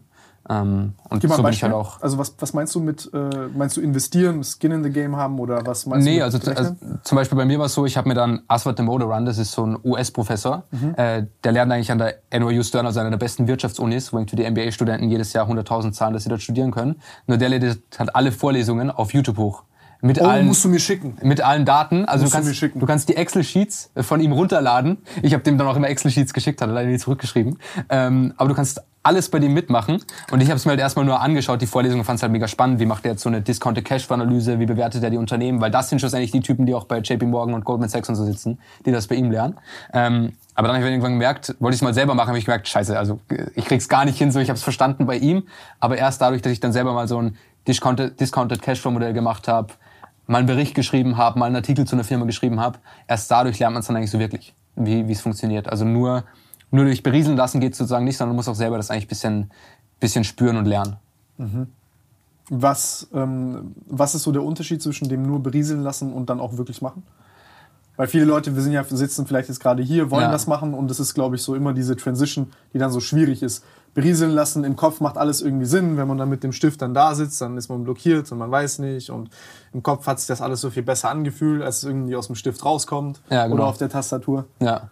Ich glaube, da muss man halt den ersten Schritt einfach, also zum Beispiel, wenn man sich jetzt gerade für das Thema interessiert, ist halt bei dem mega einfach, weil der sozusagen in den Vorlesungen ja auch Aufgaben stellt. Das heißt, du kannst die Aufgaben einfach mitmachen. Also gibt ja die Daten und dann gehst du halt mal hin und sagst, okay, ich lese mir jetzt mal den Geschäftsbericht durch und fasse den zusammen ähm, und dann schaue ich mir nochmal die Zahlen an und versuche da alles zu verstehen, wieso sich das jetzt so und so verhält. Versuche zum Beispiel, wie macht die Firma jetzt wirklich Umsatz? Also zum Beispiel Coca-Cola macht ja nicht Umsatz, indem sie die Getränke verkaufen, sondern die verkaufen die Sirupe an Abfüller und die Abfüller verkaufen die Getränke. Ähm, aber Coca-Cola ist gar kein Abfüllunternehmen, die verkaufen nie eine Flasche an Cola, die verkaufen immer nur Sirup ähm, an andere Abfüllunternehmen. Und die Abfüllunternehmen sind selbst an der Börse wiederum ähm, und dann hat er teilweise auch Milliardenwert. So. Ah, und dann haben die eine Lizenz oder? Ja, genau. Also es gibt zum Beispiel eine Firma, die hat für Nordamerika oder für Deutschland die Lizenzen und darf hier alle Coca-Cola-Flaschen verkaufen und Coca-Cola liefert denen nur das Sirup und macht gar nichts anderes. Also die, die Lieferung an die Läden und so, das macht auch alles eine andere Firma und nicht Coca-Cola selbst. Das ist ja Genius Shit. Ja, das ist richtig smart. Äh, oder bei, ich meine, bei McDonalds weiß man, dass die ein Franchise-Modell machen so. Äh, was man Naja, bei, mit Immos Cash. ja, genau. Und mit Immobilien, dass die irgendwann angefangen haben, äh, gibt's eine ganz geile Doku über den Gründer. Äh, ich glaube, der Founder heißt das sogar, ähm, auf Amazon. Ähm, und der ist dann irgendwann auf die Idee gekommen, okay, Burger sind ja ganz geil, aber noch geiler ist, wenn ich einfach andere Leute die Burger machen lasse und ich kaufe die Immobilien, äh, wo die ihre Burger drin braten. So. Und jetzt ist der, einer der größten Immobilienkonzerne der Welt, wenn man es so betrachtet.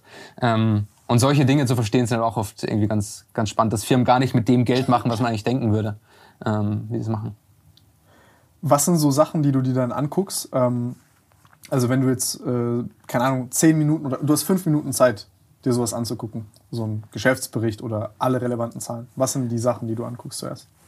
Also ich würde erstmal eigentlich auf sozusagen erstens mal Umsatz schauen. Wie ist der Umsatz gewachsen? Wächst er noch oder wächst er nicht mehr? Warum auf den Umsatz? Was sagt dir der Umsatz? Der Umsatz sagt mal, wie das Geschäft eigentlich im Großen und Ganzen läuft. Und ob die Firma irgendwie noch weiter voranschreitet, ob das schon abschreitendes Business ist oder das irgendwie schrumpft sogar schon, als der Umsatz sinkt. Also es zeigt ja, wie viele Produkte verkauft die Firma insgesamt noch. Ähm, dann schaue ich meistens auf die operative Marge. Das heißt, wie viel bleibt eigentlich über, wenn ich jetzt die Kosten für Produktion einrechne, die Kosten für Marketing, die Kosten für Logistik, also eigentlich fast alle Kosten, außer jetzt irgendwie Zinsen und Steuern. Ähm, die die schaue ich mir an. Und dann der nächste Schritt ist, sich anzuschauen, okay, wie macht die Firma wirklich Umsatz? Und das sieht man halt im Geschäftsbericht. Am Anfang gibt es meistens so einen Bereich, der heißt Business, da beschreiben sie das eigentlich ganz gut. Bei manchen Firmen, zum Beispiel bei Coca-Cola oder so, muss man dann ein bisschen tiefer noch eintauchen. Da guckt man irgendwie Revenue Recognition oder so, wo sie sagen, okay, so kriegen wir wirklich den Umsatz zusammen. Was ist Ähm, Revenue Recognition? Was bedeutet das? Wie sie den Umsatz sozusagen verbuchen. Und da steht dann meistens drin, okay, welche Verträge haben sie eigentlich wirklich mit den, mit den Kunden sozusagen. Ähm, wird dann dort aufgeschlüsselt. Okay, also so eine Art Zuordnung. Genau, oder wie das bei denen wirklich funktioniert, das Geschäft. Also da geht man noch mal ein bisschen tiefer Also wie rein. sich die Umsätze zusammensetzen, weil die Genau. wahrscheinlich super viele ja, genau. Flows ja, haben, ja. woher das kommt. Ja. Ähm, das sind so die Schritte. Und dann im nächsten Schritt will ich mir natürlich auch den Markt anschauen, irgendwie Wettbewerber und so. Ähm, und ich glaube, dann hat man schon mal ein ganz, ganz gutes Bild. Und eigentlich am besten ist es im letzten Schritt auf die Aktie zu schauen. Weil sonst ist man schon immer enorm biased. Wenn die Aktie jetzt irgendwie durch die Decke schon gegangen bist, bist du viel bullischer, wenn du merkst, sie geht schon runter. Eigentlich den rationalsten Blick hast du, wenn du die Aktie dir am Schluss anschaust. Ähm, genau. Und natürlich, was du auch anschauen musst, ist irgendwie, wie viele Schulden haben die, wie viel Cash haben die auf der Bilanz, so dass die nicht hart überschuldet sind oder so. Ähm, und dann hast du ein ganz gutes, ganz gutes Bild. Und erklär mal, was sind so deine, du hast wahrscheinlich so ein paar Heuristiken, Daumenregeln entwickelt.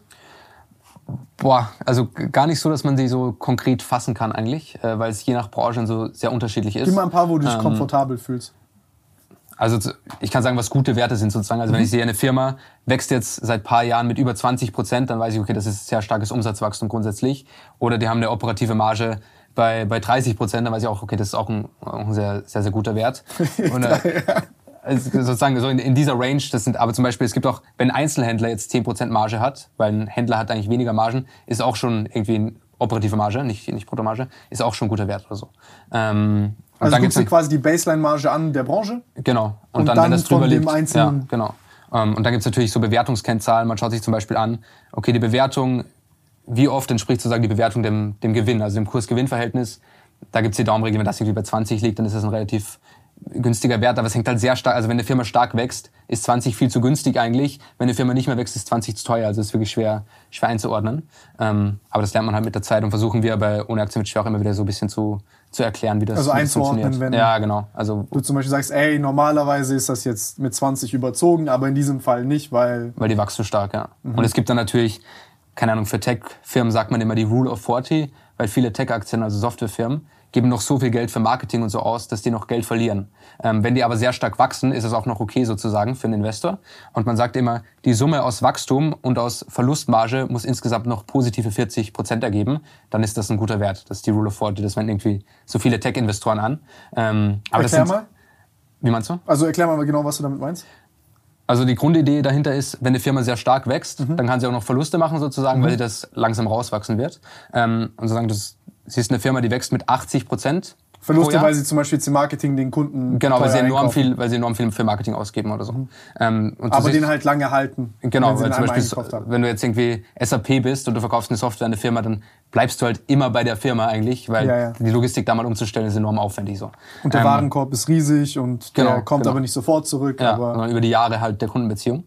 Und du sagst zum Beispiel, okay, eine Firma wächst mit 80 Prozent und macht irgendwie einen Verlust, dass du eine operative Verlustmarge von 40 Prozent hast, dann, Ah, ergibt okay. die, um, dann ergibt die Summe aus 80 Prozent und minus 40 Prozent immer noch 40, ist immer noch ah, du, du bereinigst das Wachstum sozusagen um, um, Um den die Verlust. negativ, genau. Und wenn das über 40 liegt, dann ist so eine Daumenregel in der, in der Tech-Welt, okay, das ist jetzt noch ein guter Wert.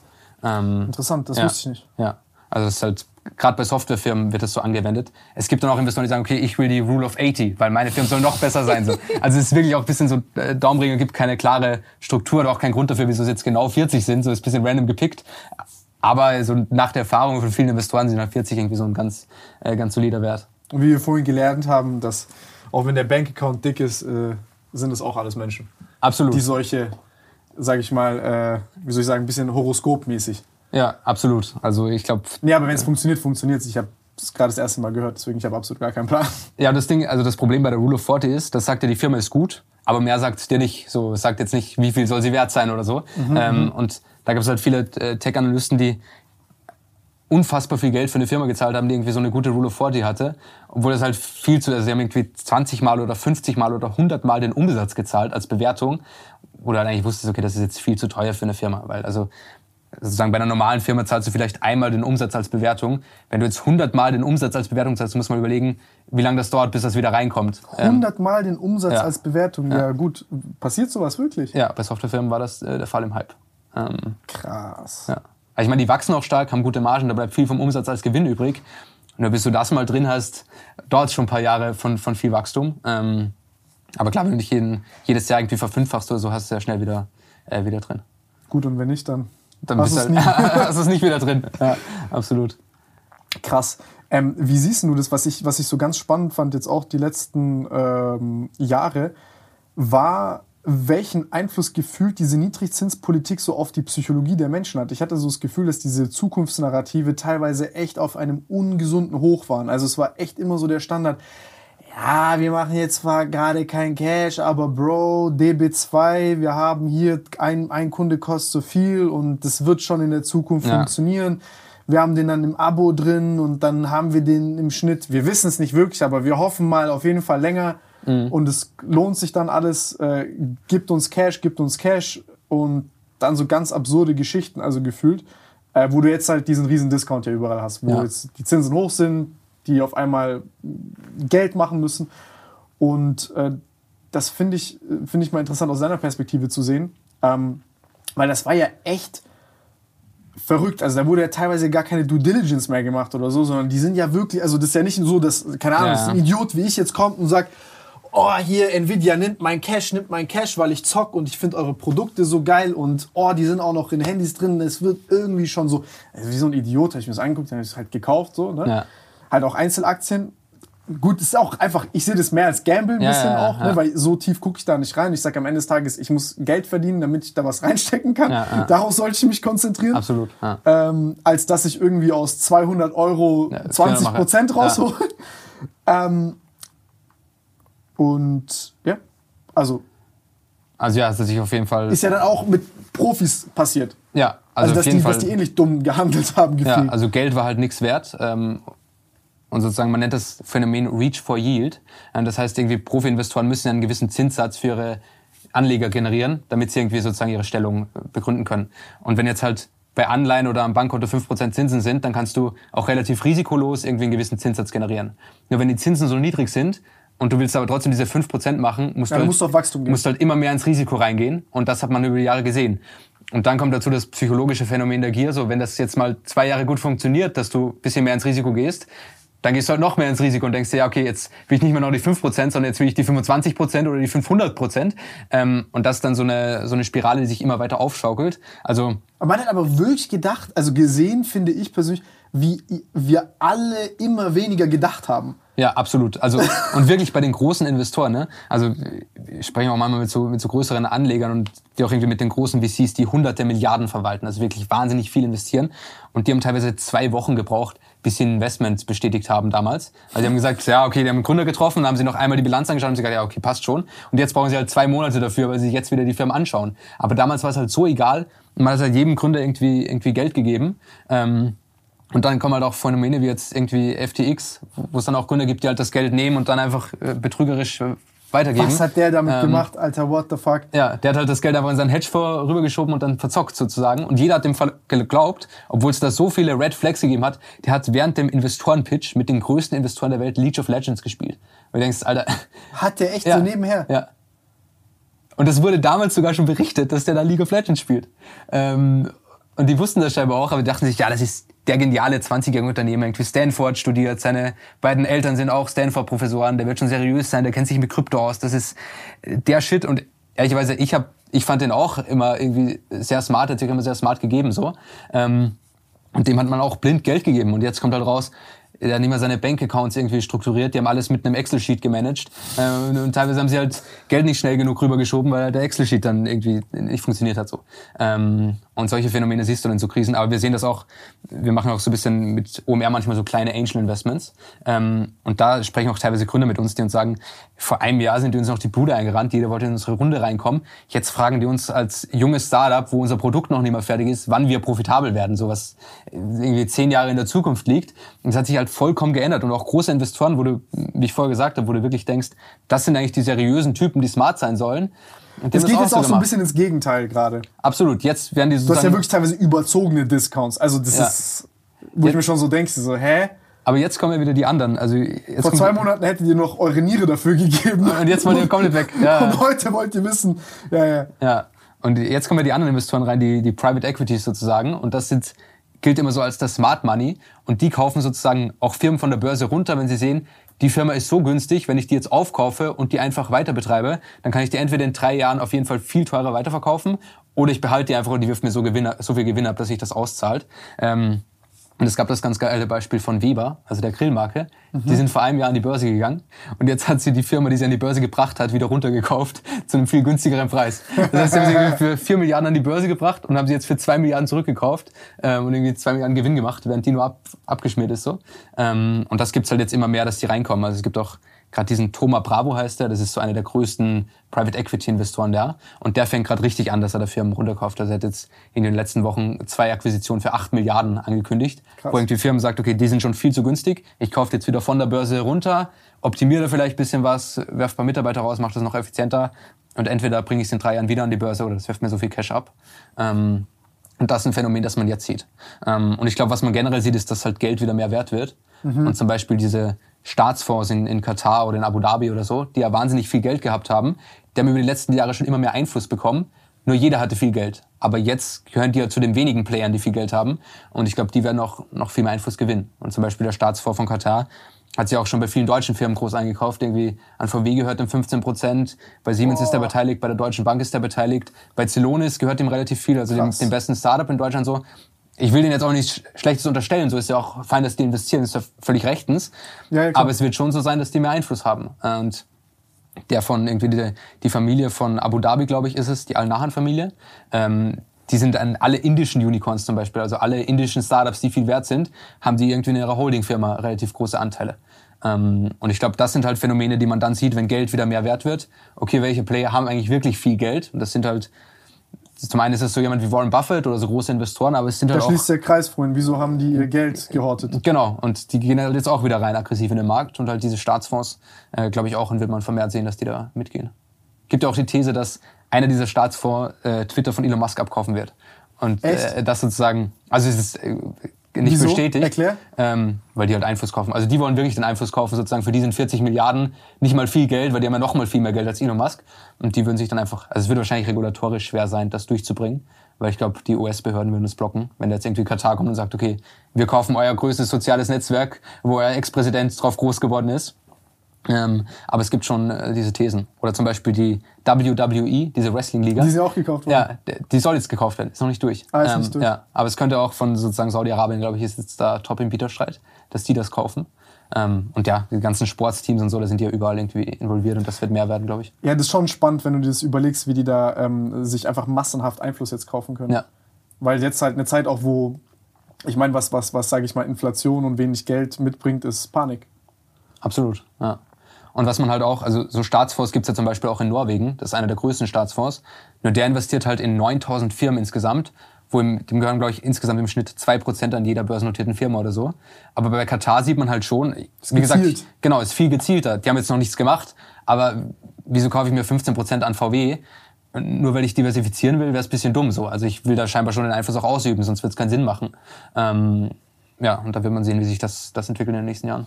Was sind deren strategischen Ziele? Ist es so, dass sie da ihre Abhängigkeit zum, zum, zum Öl, weil das macht jetzt sehr viel Geld, jetzt werden ja super Gewinne erzielt. Genau, ich glaube, da, also das ist der Diversifikationsgedanke, den ja auch Norwegen hat. Die pumpen ja auch sozusagen ihre Ölgewinne ähm, in diesen Rentenfonds, damit die Norweger eigentlich für immer irgendwie eine stabile Rente haben, auch wenn das Ölgeschäft mal nicht mehr läuft. Das ist bei Katar sicher ein Punkt. Nur wenn das eben der einzige Punkt wäre, dann wäre die Strategie eigentlich die von Norwegen zu sagen, ich investiere breit. Noch breiter, ja. Ja, genau. Also dann müsste Katar eigentlich genauso investieren wie Norwegen.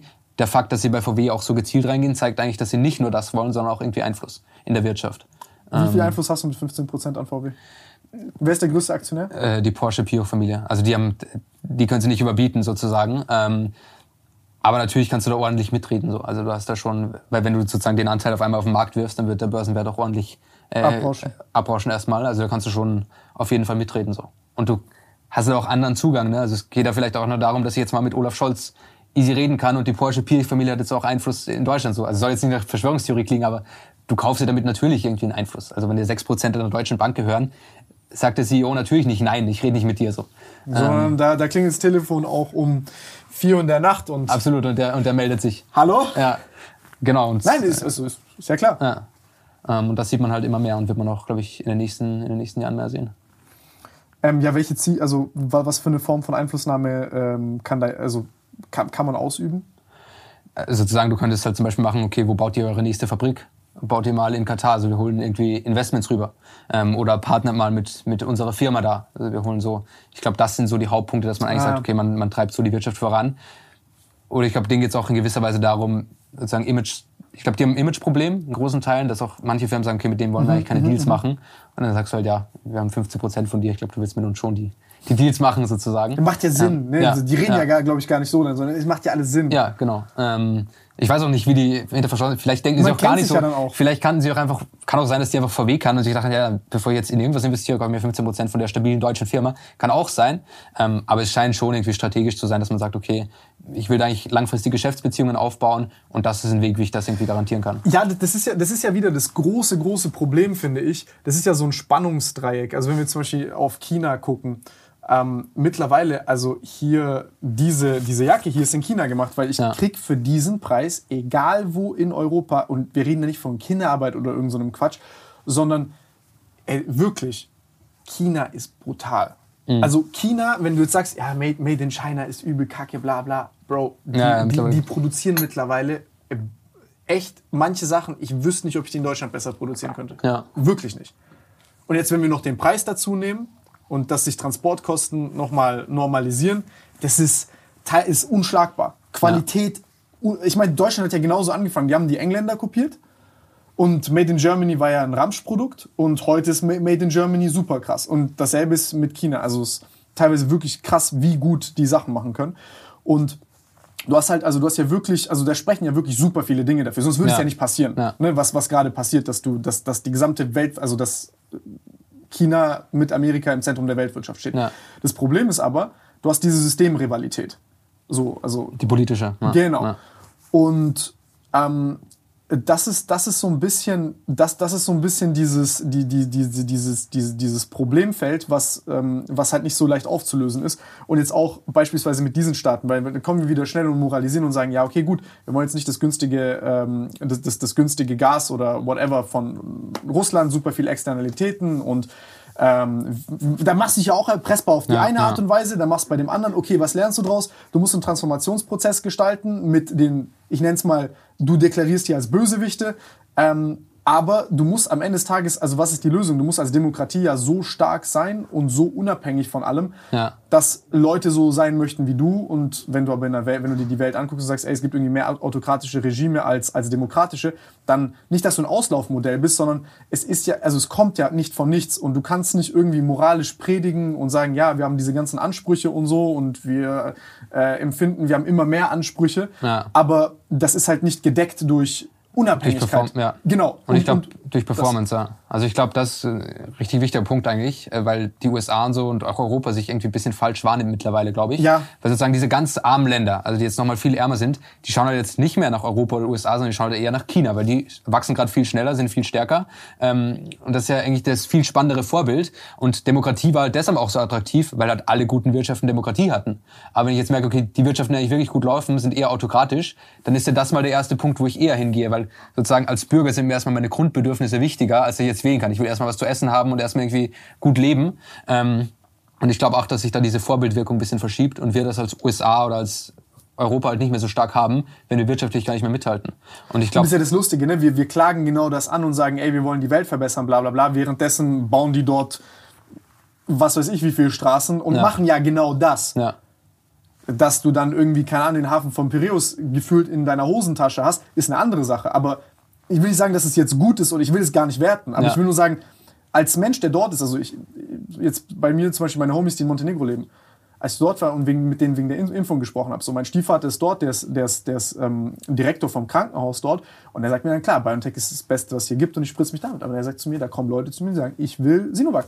ja, Ich will die chinesische Impfung haben. Also, Ja. sagt der, warum willst du die schlechter, Mann? ja, die wirkt nicht so und so weiter. Ja, ähm, weil, die, weil, weil China dort ist und China ähm, Montenegro wirklich milliardenmäßig äh, Autobahnen finanziert hat, weil du dann dort auch noch über Serbien und dann über Russland halt diese Einflussnahme hast in den Medien, Ja. wo dann halt diese Verschwörungstheorien verbreitet werden, oh, mRNA, neue Dinge und so, weißt du, diese telegram Ja. Das heißt, du hast einmal diesen, die, die, ich sag mal so, also wir leben ja schon lange in einer Art Informationskrieg, das, also das kannst du nicht abstreiten. Ja. Also das sind ja wirklich gezielt gestreute Informationen, die dann Menschen mit gewissen, sag ich mal, so ähm, Beschaffenheiten dann halt aufnehmen. Aber du musst es ja nur streuen. Also es ist ja Ja. su super schwer zurückzuverfolgen, von wem das dann später kommt. Aber wenn du guckst, okay, was ist das Interesse? Und so siehst du, also ich, hab, ich, ich war wirklich, und ich bin da fast jedes Jahr gewesen. Ich war zwei Jahre, also ne, so mit, also jetzt dieses Jahr und das Jahr davor. Und das war auf einmal, die Chinesen waren die größten für die. ja. Also es will nur sagen, wie schnell das geht, dass sich sowas ändert. Und ich glaube, unsere Wahrnehmung von außen ist halt, boah, die Chinesen bauen da Straßen, die wollen sicher irgendwas Böses dort machen oder irgendwie Einfluss erkaufen so.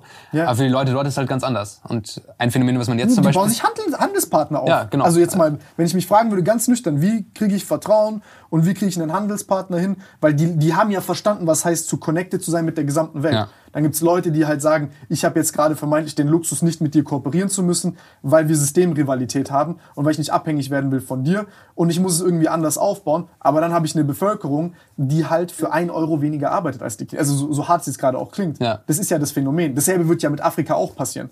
Genau, da bauen sie auch die Straßen so. Und das wird ja auch von Europa immer kritisiert. Oh, die Chinesen bauen da Straßen mega schlecht, die kaufen sich da Einfluss in den Regierungen so. Aber schlussendlich ist halt das, was dort funktioniert und was dort jetzt auch hilft. Also die Straßen helfen ja sozusagen erstmal den Leuten dort in Afrika. Ähm, Und was man jetzt bei China halt sieht, was ich ganz spannend finde, ist, dass die zwei wertvollsten Startups der Welt oder die unter den drei wertvollsten Startups der Welt ist einmal SpaceX und dann Shein und ByteDance. Und Shein und ByteDance sind beides chinesische Firmen. Also ByteDance ist die Firma hinter TikTok ähm, und Shein ist ja dieser Modehändler. Ja. Und das ist ja auch so eine der ersten chinesischen Marken, die wirklich in Europa und in den USA Fuß gefasst hat. So, weil Shein verkauft halt direkt in, in den USA und ist nicht mehr nur Produzent, sondern macht halt alles. Die machen halt die Produktion, die Plattform, die Marke so. klar, das Modell von Shein ist jetzt vollkommen fragwürdig, auch wie nachhaltig die produzieren so. Aber das sind schon neue Phänomene, dass man ja auch sagt, okay, auf einmal sind chinesische Marken jetzt die E-Commerce-Vorreiter in Amerika, was eigentlich krass ist. Und die, ich meine, das ist ein Online-Shop, der ist 100 Milliarden wert, der ist äh, sozusagen viel wertvoller als jetzt Zalando oder so. Ähm, und die verstehen halt mittlerweile auch, wie sie wirklich Business machen und wie sie irgendwie eine Marke aufbauen. Und dasselbe ist ja mit TikTok, mit, mit, mit also mit ByteDance und mit TikTok. Ist jetzt auch irgendwie so die dominanteste Plattform oder so, zumindest die, die am stärksten wächst. So. Ähm, und irgendwie ByteDance hat letztes Jahr für Marketing 20 Milliarden Dollar ausgegeben das wäre genug Geld, um zum Beispiel Snapchat gerade aufzukaufen, weil Snapchat ist gerade insgesamt 20 Milliarden wert. So.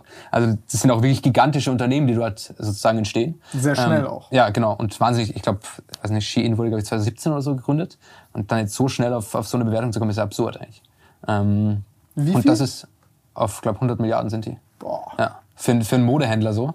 Ähm, aber die machen halt auch wirklich was anderes. Also klar, die sind nicht nachhaltig, aber alles andere. Die, ja. die verkaufen, deren VK liegt um ein Vielfaches unter meinem EK. Ja. Bei Ula Kala zum Beispiel. Ja. Also so ich, das ist, also das ist, das ist wieder das, was man so getrennt betrachtet. Und jetzt kommen Leute und sagen, ja, das ist unnachhaltig, das Plastik, das Müll, das Scheiße. Safe. Ja. Unterschreibe ich. Sowas brauchen wir nicht.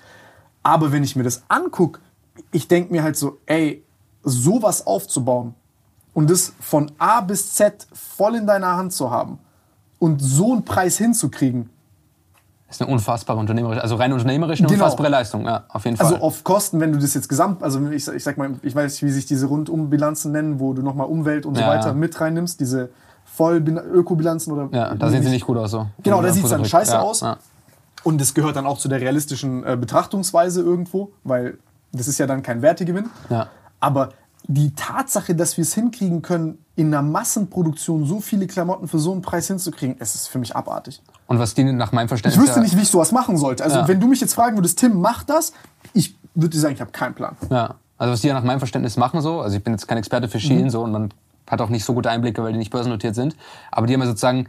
Die das ist ja direkt, das nächste Ding, ne? Ja. Die gehen ja direkt vom, vom Produzenten sozusagen an den Kunden und die machen ja sozusagen sehr schnelles Design, viel schneller als alle anderen. Die kopieren auch, ja massenweise. Genau, aber mega schnell. Also ich glaube, die bringen in ein paar Tagen das Produkt von China, also vom Design zu dem Zeitpunkt, wo das in den USA vertestet wird. In, in China gibt's Ola Kalafix, also die ich regelmäßig Echt? zugeschickt Ja, ja, wirklich. Also mit komplett gefakte Klamotte, mit gefakten Shootings. Also ich, ich konnte es nicht glauben. Ja. Komplett abartig.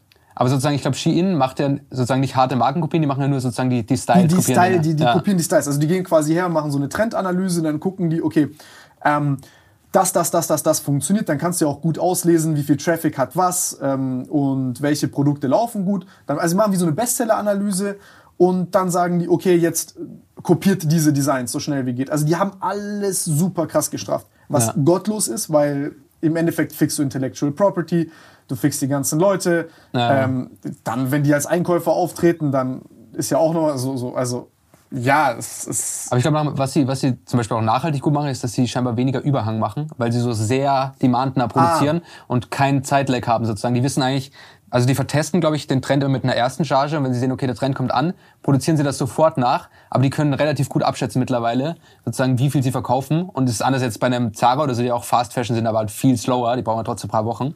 Ähm, und die haben viel mehr Überhang den sie dann sozusagen, was ja auch nicht nachhaltig ist, wenn ich dann die Klamotten wegwerfe. Das ist ineffizient, ja, genau, ja, genau. genau. Und ich glaube sozusagen, die Kombo aus den beiden Modellen wäre eigentlich krass, zu sagen, okay, ich versuche das bisschen nachhaltiger zu machen, aber ich schaffe diesen Datenaspekt von Shein einzubauen.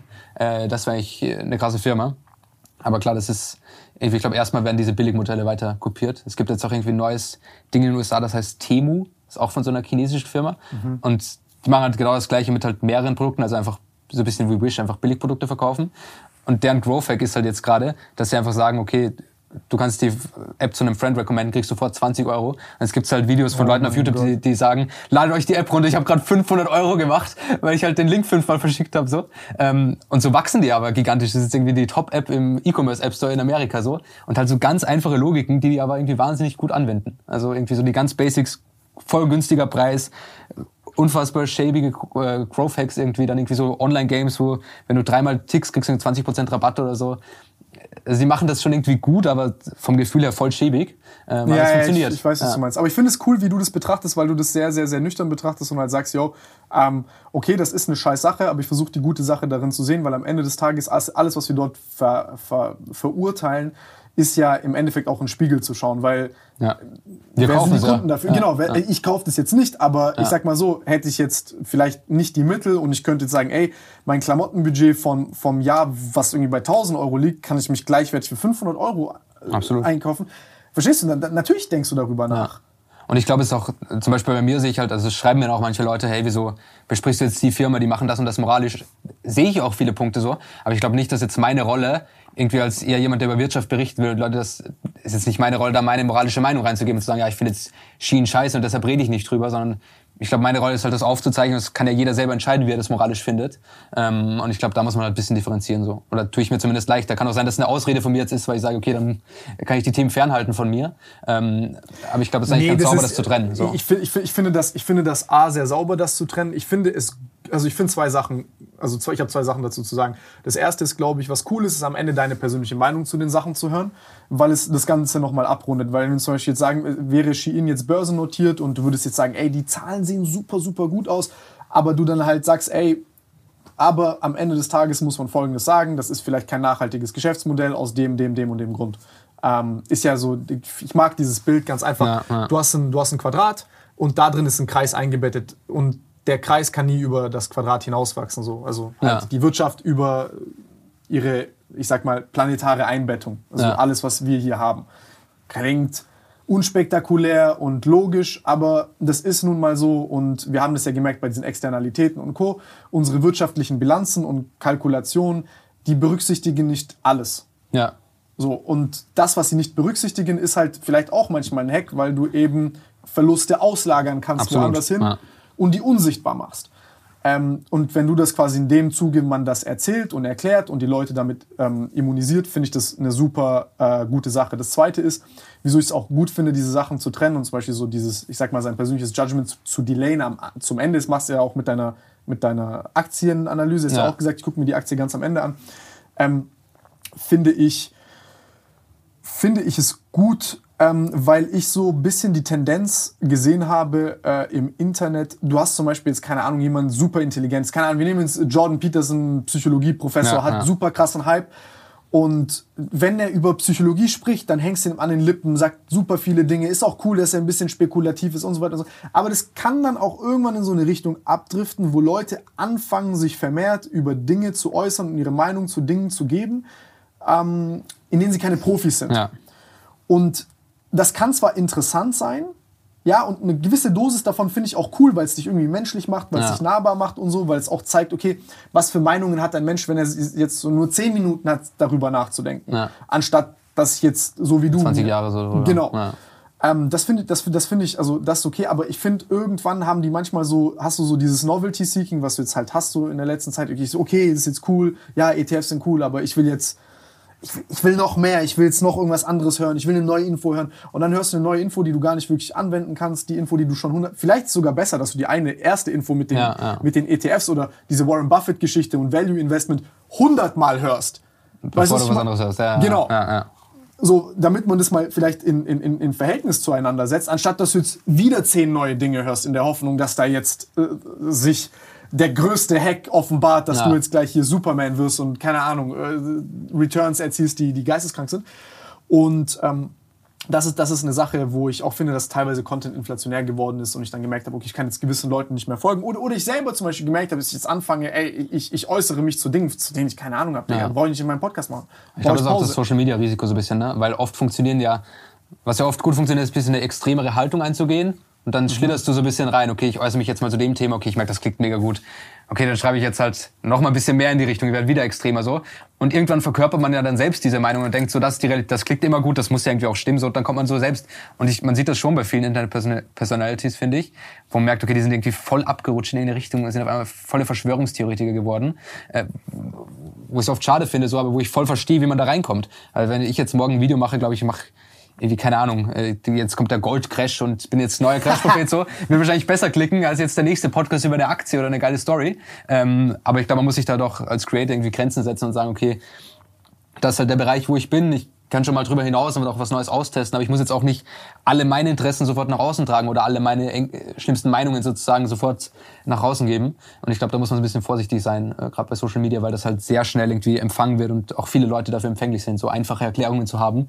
Und oft mhm. sind da die extremen Ansichten die einfachste Erklärung so. Also irgendwie zu sagen, ja, da gibt's einen Menschen, der alles kontrolliert und der steuert das, das, so und so, ist halt viel einfacher als zu sagen, ja, das ist halt die Koordination des gesamt, der gesamten Menschheit, wieso verschiedene Dinge so entstehen. Für das ähm, eine hast du halt ein Bild und ein Narrativ. Genau, ja. So, das kannst du sehr schnell komprimieren und erklären und jeder versteht's. Ja. Wohingegen das andere halt echt so ist, wo du selber so erstmal in die Sterne guckst und sagst, ganz ehrlich, selber habe ich es auch nicht so ganz gecheckt. Ja, absolut. Und das ist ja die Antwort eigentlich. Ja. Du kannst es ja auch nie ganz checken, so. Also, es ist ja auch zum Beispiel Börse kannst du nie ganz checken. Da sind so viele Einflussfaktoren. Es gibt ja dann Fonds, die irgendwie mit ganz kleinen Differenzen Geld machen oder mit irgendwelchen mathematischen Modellen. So, das kannst du ja nicht alles einpreisen. So, ist ja irgendwie. Ich meine, du, sie, du siehst ja, wie krass die Modelle scheitern. Es gab ein paar Leute, die es gesagt haben mit der Inflation und Co. Ja. Die, die, die meisten Leute nicht. Ja. Oder vielleicht die, sage ich mal, älteren Institutionen, die gewisse Modelle, oder wo sie es vielleicht auch hingerechnet haben, wo gesagt haben, okay, da ist jetzt 2% hinterm Gleichheitszeichen und wie, ja. wie, modellieren wir die Gleichung, dass es dass rauskommt. Es ja, ähm, dann, dann hast du auf der anderen Seite ähm, was, ich weiß nicht, äh, es, es, es, ist eine, es, ist eine, es, ist eine schwierige, es ist eine schwierige Sache, weil wenn man, wenn man ganz ehrlich ist zu sich selber, du guckst dir das ja an, ob es jetzt Shopify ist, egal was, dieses Wachstumsnarrativ, es hat ja jeden kalt erwischt. Facebook musste Mitarbeiter entlassen, Amazon hat es gefickt, äh, dann Shopify hat es hingelegt. Also alle, die hat es hingelegt. Und wer jetzt kommen sehen, keiner. Ja, absolut. Also vielleicht ein paar, aber so der Durchschnitt nicht. Ja. Und da sie, das, das macht uns halt wieder so painfully clear, wir, können, wir haben die Welt nicht verstanden, wir kontrollieren sie nicht weder wirtschaftlich noch in irgendwelchen anderen äh, Domänen und wir haben noch nicht so ein tiefes Verständnis erlangt, als dass wir diese arrogante und blinde Haltung einnehmen können. Und das finde ich, das finde ich persönlich auch so das, das Schöne an, an diesen chaotischen Verhältnissen. Es macht ja auch einfach schön zu wissen, ich kann es nicht vorhersehen. Ja. Ich, und ich fand es gerade beim E-Commerce-Markt eigentlich jetzt während Corona ganz spannend, weil was da passiert ist, woran auch Shopify auch gesagt hat, genau an der falschen Einschätzung sind wir jetzt auch irgendwie gescheitert oder haben halt viel Geld dadurch verloren, dass eigentlich alle gedacht haben, okay, Corona hat jetzt das E-Commerce-Wachstum beschleunigt und jetzt geht, geht das Wachstum, weiter. jetzt geht das Wachstum zwar nicht mehr so schnell weiter wie während Corona, aber so schnell wie davor. Genau. Ja. Aber was jetzt passiert ist, das Wachstum ist abgeflacht und ist wieder auf die Linie, die davor war, zurückgefallen sozusagen. Das ist ein Rebound gewesen. Ja, genau. Ähm, und damit haben halt niemand gerechnet. Und hat auch Tobi Lüttke, also der Shopify-Gründer, gesagt, wir haben halt investiert, als ob das Wachstum jetzt so weitergeht wie vor Corona. Das haben wir jetzt abgebrochen. Und das hat uns jetzt halt kalt erwischt irgendwie. Ähm, und das hat man nicht absehen können. Ich weiß jetzt nicht, wie irgendwie acht Milliarden Menschen auf einmal konsumieren, wenn Corona vorbei ist.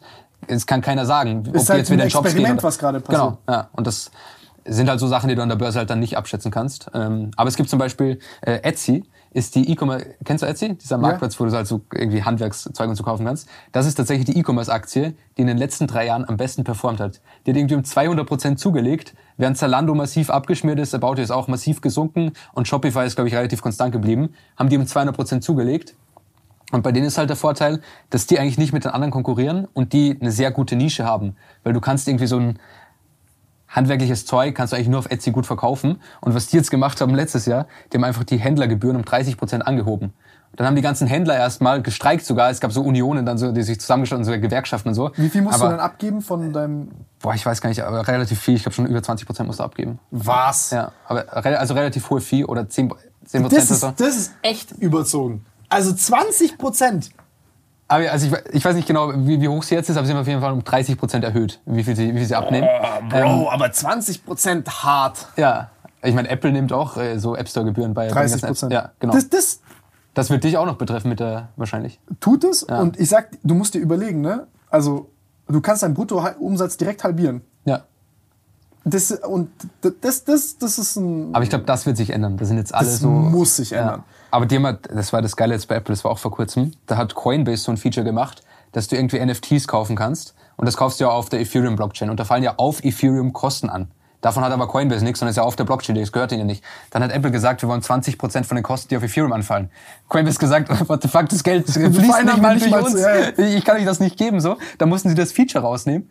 Ähm, und das ist schon absurd, was Apple Ja, aber das ist, das ist ja zum Beispiel jetzt, ich bin kein, äh, bin kein Ökonomieprof oder so, aber ich persönlich empfinde das so als Marktuneffizienz. Weil 30 Prozent ist zu viel für das, was sie bringen. Ja, obwohl sie halt, ja, sie haben halt die Marktmacht. Also es ist halt eher eine Monopolstellung, die sie haben, ne? muss man fairerweise sagen. Was ja auch nicht gesund ist für die Wirtschaft. Genau. Ist halt eine Monopolstellung, ja. Das So. ist, glaube ich, jetzt nicht wirtschaftlich effizient. Stimmt. Also es ist halt, ist halt ungesund, weil ich könnte halt mit diesen, ähm, so, würde es, ist immer so die Frage, so ein Optimumverhältnis halt dort herzustellen. Ja. Und das ist es, also jetzt, meine, meine, meine, meines Empfindens nicht. Ja. 30 Prozent. Da gibt's, also bei Apple gibt's generell so ein paar, Wucher. bei Apple gibt's generell so ein paar Deals. Irgendwie Google zahlt Apple jedes Jahr 20 Milliarden. 20 Milliarden Dollar, damit sie die Standardsuchmaschine sind. Echt? Ja, also da gibt's irgendwie ganz bei Apple so ein paar Deals, wo du denkst, das ist schon sehr monopolmäßig irgendwie. Aber das ist halt der Vorteil, ne, wenn du irgendwie die Hardware hast äh, und die kontrollierst, äh, dominierst du halt den Markt so. Hast du ja gesehen, auch mit den ganzen, ne? On, die haben ja das ganze Online-Marketing gefickt. Ja, mit deren Privacy-Richtlinien haben sie aber gesagt, ihr kriegt die Daten nicht mehr. Ähm, und das hat ja auch jetzt Meta so geschadet. Irgendwie Meta ist ja massiv abgeschmiert. überlegen. Snapchat auch. Ein, ein Unternehmen, also das ist, das ist das, was ich zum Beispiel bei, bei Google und Apple so verdammt faszinierend finde. Also das ist so irgendwie, du guckst es halt so ehrfürchtig, also du guckst, du kannst du mit zehn Perspektiven angucken. Ja. Also es ist wirklich verrückt. Zum Beispiel du guckst dir Apple an und du denkst dir so, welche Macht haben die? Die haben effektiv haben die Facebook in die Knie gezwungen. Ja, Also die haben ja ungefähr, drei, ich glaube 30 Prozent kannst du nicht mehr attributieren oder so, sagen die so im Schnitt ja. von, den, von, von diesen ganzen Einnahmen und so. Also kurz, kurz zur Erklärung, vielleicht für die Leute, die das jetzt äh, nicht wissen, sorry, an der einen oder anderen Stelle haben wir vielleicht ein bisschen schnell da geredet über Sachen, aber wenn ich jetzt zum Beispiel, äh, wie das ja meistens funktioniert ist, keine Ahnung, ich, ich will jetzt Kaffeetassen verkaufen, dann habe ich da meine ganzen Kosten, äh, das hast du ja Deckungsbeitrag 1 und dann habe ich das, was da übrig bleibt, sage ich, gut, jetzt gehe ich damit ins Marketing und wenn mir da noch ein bisschen was übrig bleibt, dann habe ich einen kleinen Hack. Ja. Kann ich ganz auf den Knopf drücken. Ja. Weil ich weiß, ich kaufe jetzt für 2 Euro einen Kunden, 1 Euro bleibt in meiner Tasche hängen, dann werde ich immer wieder diese 2 Euro reinstecken. Ja. Und äh, was halt jetzt ist, ist, dadurch, dass du das nicht mehr so klar targetieren kannst und nicht mehr so ganz weißt, okay, wie funktioniert du hast so ein, du hast ein Messbarkeitsproblem, weil Apple eben diese Daten nicht mehr rausgibt. Und du kannst jetzt, ähm, jetzt kannst du diesen Hack nicht mehr so richtig betätigen. Ähm, jetzt ist es vielleicht für den Nutzer gut. Ja, obwohl der, eigentlich, Vielleicht. obwohl der eigentlich schlechtere Werbung kriegt. Ne? Also ich bin gar nicht so werbekritisch immer. Wenn du gar keine Frage Werbung immer, willst, was kannst du, mit den Daten, ne? kannst du einen Das ist so das Adblocker, ja genau, aber also schlussendlich, was passiert mit den Daten? Du kriegst halt Werbung ausgespielt, die zu dir passt. Also es gibt ja, die Vorstellung ist ja auch immer so, Facebook nimmt die Daten und die verkaufen ja nicht deine Daten weiter. Und niemand interessiert sich ja jetzt irgendwie, wo ich wohne oder so, so jetzt konkret in der Situation, sondern eigentlich wird das ja auch aggregiert sozusagen. Ich komme in den Pool rein mit Leuten, die ähnliche Attribute haben wie ich und die kriegen dann Werbung so. Also jetzt Ja, nicht ja, so das- bösartig, das wie man ist sich so das das- oft ja. vorstellt, dass da Mark Zuckerberg sitzt und sagt, hey, ich gucke mir jetzt da die Daten an. Ich fühl voll, Bis was auf du den. Cambridge-Skandal, wo sie es weiterverkauft haben. Aber das sollte eigentlich die Ausnahme sein. Und das ist ja auch illegal. Ja, das ist illegal, aber ich fühle voll, was du sagst. Aber jetzt sage ich dir neulich, ich war im Schwimmbad, okay, und da ist mir das wieder so klar geworden.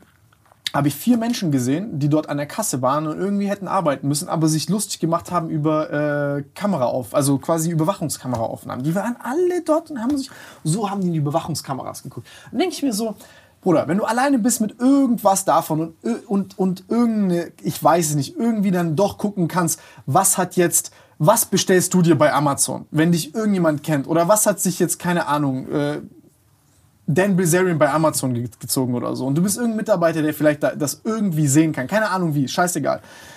Dann, du hast halt immer dieses Missbrauchspotenzial. Und ich glaube, dass, dass das halt so ein Marketing-Stunt vielleicht war von Apple. Ich weiß nicht, vielleicht, du, du kannst, du weißt es wahrscheinlich viel besser. Nee, das war schon. Oder, oder versuchen die sowas. Äh, Also da- das erste ist ja, dass sie jetzt selber anfangen, mehr Werbung zu schalten auf ihren Plattformen. Also das ist ja bei denen so das nächste. Ach so, also die versuchen quasi die, die Werbebranche jetzt auch noch. Ja, also die versuchen irgendwie mehr Werbeumsätze zu generieren. Und natürlich, wenn sozusagen okay, Werbung auf Facebook schlechter funktioniert, dann könnt ihr auch zu Apple kommen, weil wir können ja noch gute, wir haben ja noch gute Daten teilweise so. Das ist ein Punkt. Und ich glaube schon halt, so ein anderer Tech-Konzern ist halt immer gefährlich, dass der auch in andere Branchen reingeht, wo du auch drin bist. So irgendwie Facebook will das VR-Headset bauen, Apple will das VR-Headset bauen. Wenn es Facebook schlechter geht, tut das Apple jetzt nicht weh bei der VR-Headset-Ambition. Also so. war das wie so ein fetter Kinnhaken. Ja, und man kann es natürlich voll moralisch argumentieren. Du kannst halt sagen, ja, Privatsphäre ist doch, also, wollte ich jetzt sagen, das Ich nur wenn wir finde, der das Privatsphäre ist so krass, diese Politik dahinter. Also so, Ja. okay, also strategisch ist das hier ein super schlauer Schritt. Wir geben den, also wir, wir, wir, wir kappen den, den größten äh, Einkommensstrom. Dann können sie nicht die Produkte entwickeln, mit denen sie eigentlich in unsere, äh, okay, aber eigentlich versucht ja quasi Facebook sich neu zu erfinden und in diese Hardware noch reinzugehen, in, in, in die Apple quasi reinkommt und die sagt, okay, ihr habt versucht uns in die Quere zu kommen, also ficken wir euch jetzt, Ja. damit ihr kein Geld habt. Also kriegt erstmal euer Kerngeschäft auf die Reihe, bevor ihr mit uns konkurrieren wollt. Obwohl, obwohl ich glaube, da ist sozusagen Mark Zuckerberg dann auch so ein bisschen das äh, trotzige Kind jetzt und der investiert jetzt wahnsinnig viel Geld in dieses Metaverse-Thema, was ja vor allem eigentlich jetzt erstmal diese VR-Headsets auch sind. Ähm, und der hat sich ja nicht abbringen lassen davon. Also es hat ihm jetzt an der Börse voll geschadet, aber der sagt ja weiterhin, der investiert pro Jahr 10 Milliarden in diese VR-Headset und in diese Metaverse-Vision von ihm. Und das ist irgendwie, wenn man das auf 10 Jahre hochrechnet, ist das mehr als in die ganzen NASA-Programme so ge geflossen ist. Also so viel Geld hat noch nie jemand eigentlich in so ein Zukunftsprojekt investiert, wie der, der jetzt in dieses Metaverse investiert. Ich glaube nicht, das funktioniert. Ähm, ich bin da auch skeptisch. Aber sozusagen, sie konnten ihn nicht davon abbringen, dass er das macht. Ähm, obwohl es an der Börse abgestraft wurde. Weil ist, ich, ich glaube, weißt du, was das, weißt, du, was das Problem in der Annahme ist? Es liegt zu weit in der Zukunft. Ja, und du musst so viel noch optimieren, sozusagen. Wir Also uns gar es nicht können in vorstellen, zwei, wie das drei. Jahren so ja. viele Sachen passieren, Ja.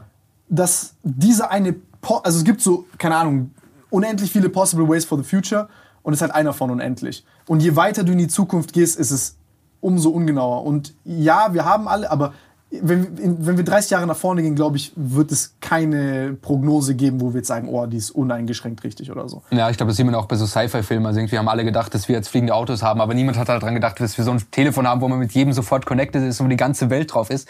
Das konnte sich halt niemand vorstellen. Ja, ja, Und ich glaube, das wird halt beim Metaverse auch so sein, dass du jetzt, es wird halt ganz anders sein wahrscheinlich, wie wir es uns vorstellen. Ähm, aber ja, ich glaube, dass das vor allem so die, die Logik bei, bei Apple war. Man muss ja sagen, die haben nicht nur Meta geschadet, sondern auch Snapchat. Snapchat ist jetzt, wie gesagt, nur noch 20 Milliarden wert, also viel weniger, als sie, als sie mal waren. Dann noch im zweiten Schritt Shopify, weil Shopify hat halt viele Händler, die mit Facebook-Werbung gro sehr groß geworden sind und die eigentlich von Facebook-Werbung sehr stark leben, schadet das natürlich auch Shopify, wenn die Händler weniger Umsatz machen. So. Also eigentlich haben die die ganze Branche mal äh, ordentlich abrasiert, bis auf Google, weil sozusagen Search ist davon nicht so betroffen. Diese Ads kannst du immer noch schalten. Ähm, und Microsoft hat es jetzt auch nicht, auch nicht geschadet. Ähm, Microsoft macht jetzt auch irgendwie mit Bing wollen sie jetzt den, äh, sozusagen Microsoft hat ja in dieses ChatGPT investiert, ähm, in diesen AI-Bot. Äh, die sind da der größte Der Shareholder. Google-Killer. Ja, genau, in den Google-Killer. Und die wollen jetzt sozusagen ChatGPT in Bing einbauen. Ähm, und dann wird sozusagen Bing die super intelligente Suchmaschine. Ähm, Aber weißt du, was das Ding ist, glaube ich? Also ich, ich habe, also ich glaube, man unterschätzt so ein bisschen äh, Google manchmal. absolut. Also, Also Google ist so, für, für mich ist Google, keine Ahnung, ich habe keine, Ahnung, wie gesagt, du hast einen viel besseren Blick drauf, aber für mich Google ist Firma Nummer eins auf der Welt. Ja, also ich sozusagen, ich glaube, in dem AI-Punkt unterschätzt man sie tendenziell auch, weil ich glaube, dass eigentlich Google hat wahrscheinlich auch so einen Chatbot, aber würden damit nicht nach draußen gehen, weil der immer noch viele Fehler macht so und Google hat ja gar nichts davon, wenn sie jetzt so einen Spaß-Chatbot nach draußen bringen. Also ich glaube, KI-technisch können die schon sehr viel. Die sind ja auch in irgendwie, äh, wie heißt die Firma? Ähm, DeepMind? DeepMind, genau, investiert, die auch sehr weit ist. Also OpenAI ist jetzt da nicht so viel weiter wie DeepMind, glaube ich, in Wahrheit. Ähm, aber was halt ganz spannend ist, selbst wenn Microsoft damit jetzt nicht äh, Google angreifen kann, ist Bing noch immer eine relativ große Suchmaschine.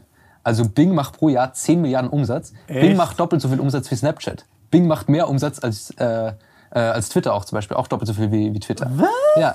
Und die, Weil, weil, weil die vorinstalliert sind auf diesem Microsoft? ja, genau. Und es gibt halt viele alte Leute, die noch Bing nutzen. Ah, die. Ja, also, und- äh, und- wie kann ich Google weg? Äh, Ja, und teilweise erzählt, also ich habe äh, gestern gehört, dass manche Marketer gerade ey, was Einfachheit einfach macht. So, Ja, eben. ne? Ja. Und manche Marketer gehen jetzt verstärkt auf Bing, weil da die zahlungskräftige Zielgruppe sehr viel aktiv ist.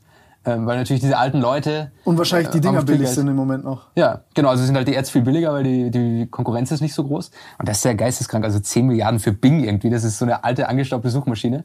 Ähm, und Microsoft ist schon relativ stark aufgestellt. Also sie haben auch irgendwie LinkedIn. Jetzt wollen sie noch Activision Blizzard kaufen, wenn das durchgeht. Dann haben sie auch den äh, Das größten ist eine krasse Moves. Also Videospielmäßig haben die heftige Moves ja, gemacht. und auch in allen anderen Bereichen, also irgendwie ihr Cloud-Geschäft sozusagen. Bethesda haben die auch gekauft. Ähm, ja. Also die sind wirklich, die sind wirklich schon stark unterwegs und sind halt viel Habe auch besser. nur Gutes gehört über diesen CEO, äh, den die da gestellt Satya haben. Nadella. Ja, genau. Der hat halt sehr smarte Akquisitionen eigentlich gemacht, seitdem er an Bord ist. Also die sind ja sehr stark über Zukäufe halt, haben die das. genau. Und sie sind halt viel besser, also sozusagen bei Google ist eigentlich immer noch die Suchmaschine, die Cash Cow.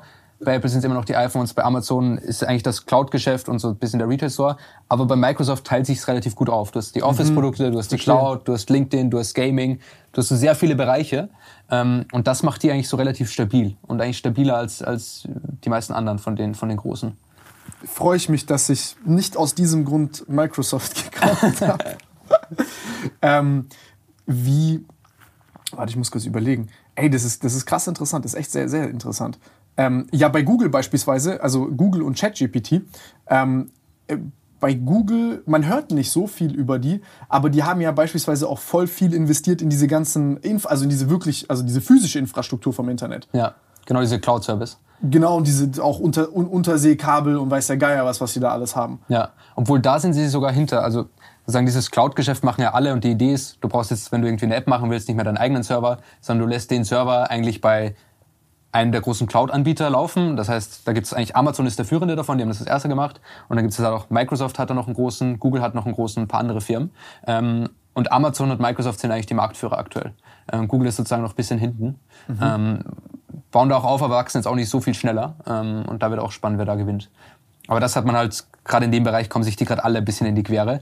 Und das sieht man auch bei den Tech-Giganten. Früher haben die alle ein bisschen was anderes gemacht. Also sozusagen Amazon hat ein eigenes Geschäft mhm. gemacht, Microsoft ein eigenes Geschäft, Facebook ein eigenes Geschäft. Ah, und jetzt, die wo die so, sich so alle sind, ganz am Boden sozusagen. Ja, genau. Und jetzt, wo die so groß sind, versuchen alle weiter zu wachsen und sagen wir, ja, okay, lass doch noch in das Business und das Business reingehen.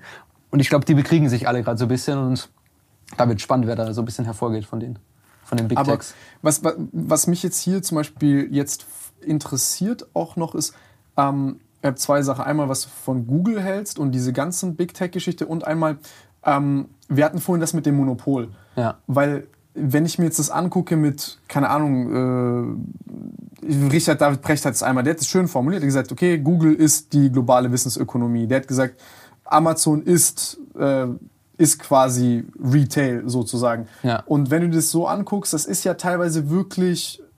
Mh, mm, wie bewertest du das? Sozusagen diese Monopolstellung. Ja, genau, weil es ist, es ist sehr nützlich auf der einen Seite, auf der anderen Seite ist es aber auch schon echt teilweise, eine, also ich frage mich zum Beispiel so, wenn morgen Google abgeschaltet wird mit YouTube und allem, was Google da macht, ja. wäre wahrscheinlich fast genauso schlimm wie Deutschland Staatsbankrott. Absolut, also ich finde diese Marktmacht auch in der Form nicht mehr wünschenswert und wird ja glücklicherweise so ein bisschen dagegen gegangen. Also zum Beispiel die, bei Microsoft soll jetzt auch diese Activision-Übernahme gehen die Kartellämter jetzt erstmal dagegen vor, weil sie das eigentlich nicht mehr so wollen. Ähm, und Facebook hat ja auch WhatsApp und Instagram aufgekauft, dürfen aber jetzt eigentlich auch keinen großen Service mehr kaufen. Sozusagen das wird jetzt schon unterbunden, dass die eigentlich immer mehr zukaufen. Mhm. Und das wird auf Microsoft auch zukommen, glaube ich. Aber ja, das ist nicht wünschenswert. Und ich fände es auch wünschenswerter, wenn sich zum Beispiel Amazon in zwei Firmen aufteilt. Das wäre auch für die Aktionäre sogar besser. Ähm, einmal in diesen Einzelhandelsbereich und einmal in diesen Cloud-Bereich. Weil es ist zum Beispiel so, dass Amazon mit dem Einzelhandelsgeschäft, also dafür, wofür, wofür wir sie alle kennen, haben die letztes Jahr sogar Geld verloren so. Ähm, und die finanzieren halt alles mit diesem, tatsächlich mit diesem Servergeschäft, weil das so unfassbar profitabel ist. Und da machen sie irgendwie ein paar Milliarden Gewinn und das schieben sie noch rüber, um noch mehr im Einzelhandelsgeschäft zu investieren und da in ihre Infrastruktur, in eigene Logistikzentren, in irgendwie Flugzeuge und so. Ähm, und ich glaube, die Firmen ein bisschen aufzubrechen, wird wahrscheinlich langfristig passieren. Nur dann ist die Frage, okay, wir brechen die ganzen Tech-Giganten auf, die werden schwächer dann kommen wieder die chinesischen Tech-Giganten, die werden vielleicht dann doch nicht ha, aufgebrochen. wir halten uns nicht an diese Regeln. Ja, genau. Obwohl man sagen muss, dass China da fast äh, sogar ein bisschen weiter vorne war, weil Xi Jinping da schon ähm, vor drei Jahren sehr stark gegen diese Tech-Konzerne vorgegangen ist. Musste ja mal, es gab, gibt ja Alibaba und Alibaba hatte so eine Finanztochter. Weißt du, dass der Jack Ma nach Hause geschickt ja, hat? Ja, genau, genau. Und äh, die wollten halt ihre Finanztochter damals an die Börse bringen und dann hat die Regierung auf einmal gesagt, nee, dürft ihr nicht mehr. Und dann hat es angefangen, dass die gegen voll viele Tech-Konzerne geschossen haben. Und dann gibt es zum Beispiel einen ganz großen Markt für so Bildungsstartups in, in China, von so EdTech-Startups, wo man irgendwie so Tutoring und so kriegt. Und dann haben die gesagt, wir wollen den Markt jetzt wahrscheinlich äh, for Non-Profit machen. Das heißt, ihr dürft mit dem Geschäft keine Gewinne. Auf einmal sind die Kurse von den ganzen Tutoring-Startups um 80 Prozent abgeschmiert, weil die Regierung gesagt hat, ihr dürft da kein Geschäft mehr mitmachen. Also sozusagen Xi Jinping hat da so ein gewisses Machtbedürfnis. Ähm, und ihm ja, gefallen hat das diese Grund. Also ich glaube tatsächlich, dass es ein bisschen, also bei Jack Ma war es ja so. Ja, ich glaube, bei Jack Ma war es ja so, dass sich der bei so einer Präsentation irgendwie dazu geäußert hat, ja, mir ist relativ egal, was die Regierung sagt, er macht das jetzt einfach. Dann ah. hat die Regierung gesagt, ja, also deine Firma bringst du jetzt nicht mehr an die Börse. Und das haben halt viele gesehen. Oder bei, es gibt diesen chinesischen Uber-Klon Didi und der ist auch an die Börse gegangen. Und die hätten eigentlich noch eine Überprüfung von der chinesischen Regierung irgendwie abwarten müssen vor dem Börsengang, aber sie haben es trotzdem gemacht. Ähm, und dann hat die Regierung gesagt, okay, nach dem Börsengang, irgendwie zwei Tage danach, wir müssen leider euer China-Geschäft jetzt erstmal einstellen, weil wir machen eine Datenprüfung. Wir durften die nichts mehr betreiben, so ist der Kurs auch abgerauscht so. Ähm, und das sind schon so ein bisschen Machtspielchen, aber natürlich, wenn Xi Jinping sieht, die amerikanischen Tech-Konzerne kann ich angreifen, dann wird er wieder auswählen, okay, welches Machtspielchen spiele ich? Spiele ich gegen meine Tech-Milliardäre oder spiele ich gegen Amerika? Ähm, es ist ja ein bisschen aber, so Stufenspiel. Ich glaube, ja. am Anfang ist es so ein bisschen einmal so hier zwei, drei Schellen gefügig machen. Ja. Versteht? Weil der, der, hat ja, der hat ja ein großes Druckmittel mit dem Binnenmarkt und so und halt auch mit, Äh, genau, und der hat tatsächlich an der Börse ein relativ großes Druckmittel, weil du in chinesische Firmen eigentlich gar nicht direkt investierst. Ähm, Du investierst nur in eine Firma auf den Cayman Islands und die Mhm. so Firma auf den Cayman. Islands, genau, und die hat dann Verträge mit der chinesischen Firma. Das nennt man so äh, Variable Interest Entity. Und die Struktur ist zwar nicht verboten und wird auch von allen gelebt. Also wenn du in Alibaba investierst, in Tencent investierst, hast du überall dieses Phänomen. Aber die Regierung hat auch nie gesagt, dass sie das, dass man das so Die machen hatten darf. das so in der Schwebe, ja. Ja, theoretisch kann der kommen und sagen, ja, okay, die, also das ist ja lächerlich. Also er hält, äh, investiert er ja praktisch und kann das abschaffen, wird er nicht machen, weil das wird ihm viel zu viel schaden.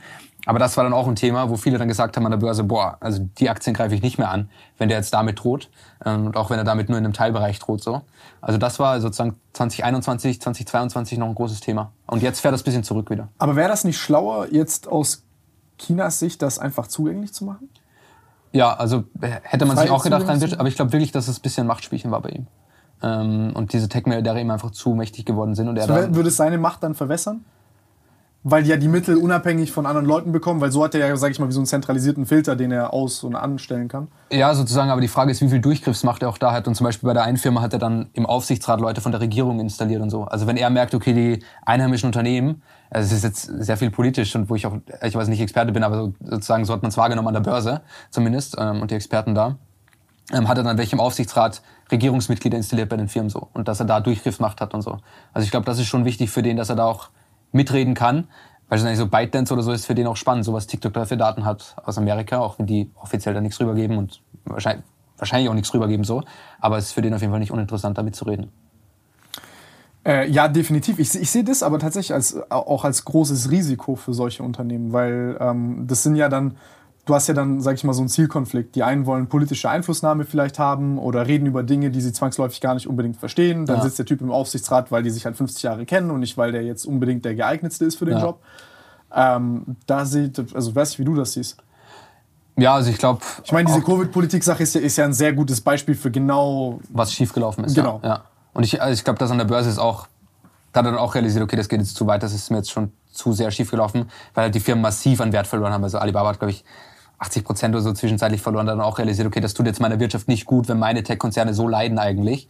Ähm, ich glaube auch, dass das das Risiko ist eigentlich bei ihm. Und weil dem ja auch dort niemand was sagt, also wer sagt denn dem dort noch seine Meinung, ehrlich? Ich habe gehört, dass das gar nicht mehr stattfindet, weil die wirklich Angst haben, dass der den Messenger entweder in Haft steckt Ja, absolut. oder also ich habe gehört, dass, dass, also, dass es teilweise echt krass ist, dass Leute zum Beispiel mit schlechten Nachrichten, also die schweigen, die Ja. sagen gar nichts. Er hat jetzt sein, es gibt einen ganz spannenden Podcast von äh, The Economist, der ist der Prince. Und da Mhm. wird so ein bisschen sein Werden, Werdensgang aufgezeichnet. Und auch bis jetzt und bis zu dem letzten Parteitag, der vor ein paar Monaten war.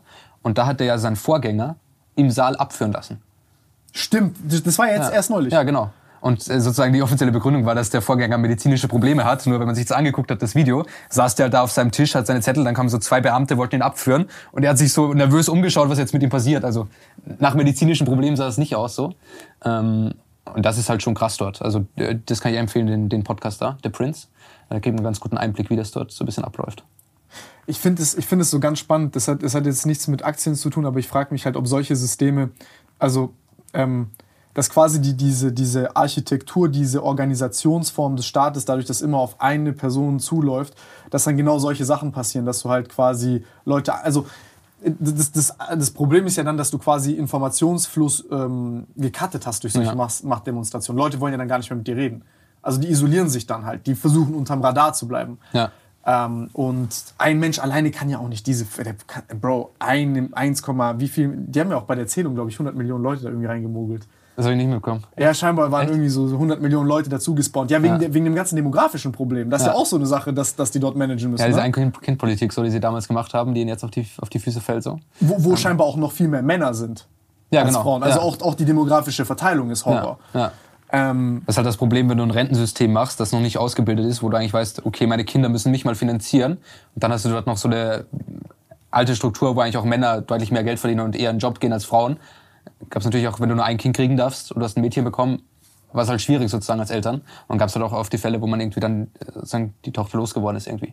Ähm, und dann einen Mann gekriegt und das haben die jetzt voll den Männerüberhang in China und finden irgendwie keine Frauen. Aber das, das, ist ja, das, das ist ja das Krasse, das ist ja auch so ein Beispiel dafür. Ich meine, das war ja damals auch, äh, sage ich mal, äh, eine autokratische Entscheidung Ja. eines Mannes, der dachte, er, er, er handelt in weiser Voraussicht und er kann eine krasse, visionäre, revolutionäre Sache jetzt beschließen, die die Zukunft seiner, äh, seiner Landsleute sichert oder so oder was auch immer, die sich da Ja, rationalisieren. Die sagen ja nicht, ich bin ein schlechter Mensch und ich versuche jetzt so, sondern Nee, nee, die wollen ja, glaube ich, auch das Beste. Also ich glaube, Xi Jinping will auch das Beste Ja. für China so. Ja. Genau, also, ich, ich glaube auch wirklich, also dass die da irgendwie, also egal wie verquert das ist oder so, aber dass die sich dann da in ihrem Tunnel selber das alles einreden Ja. und es auch wirklich wollen und sagen, ey, wir verstehen das alle halt nicht.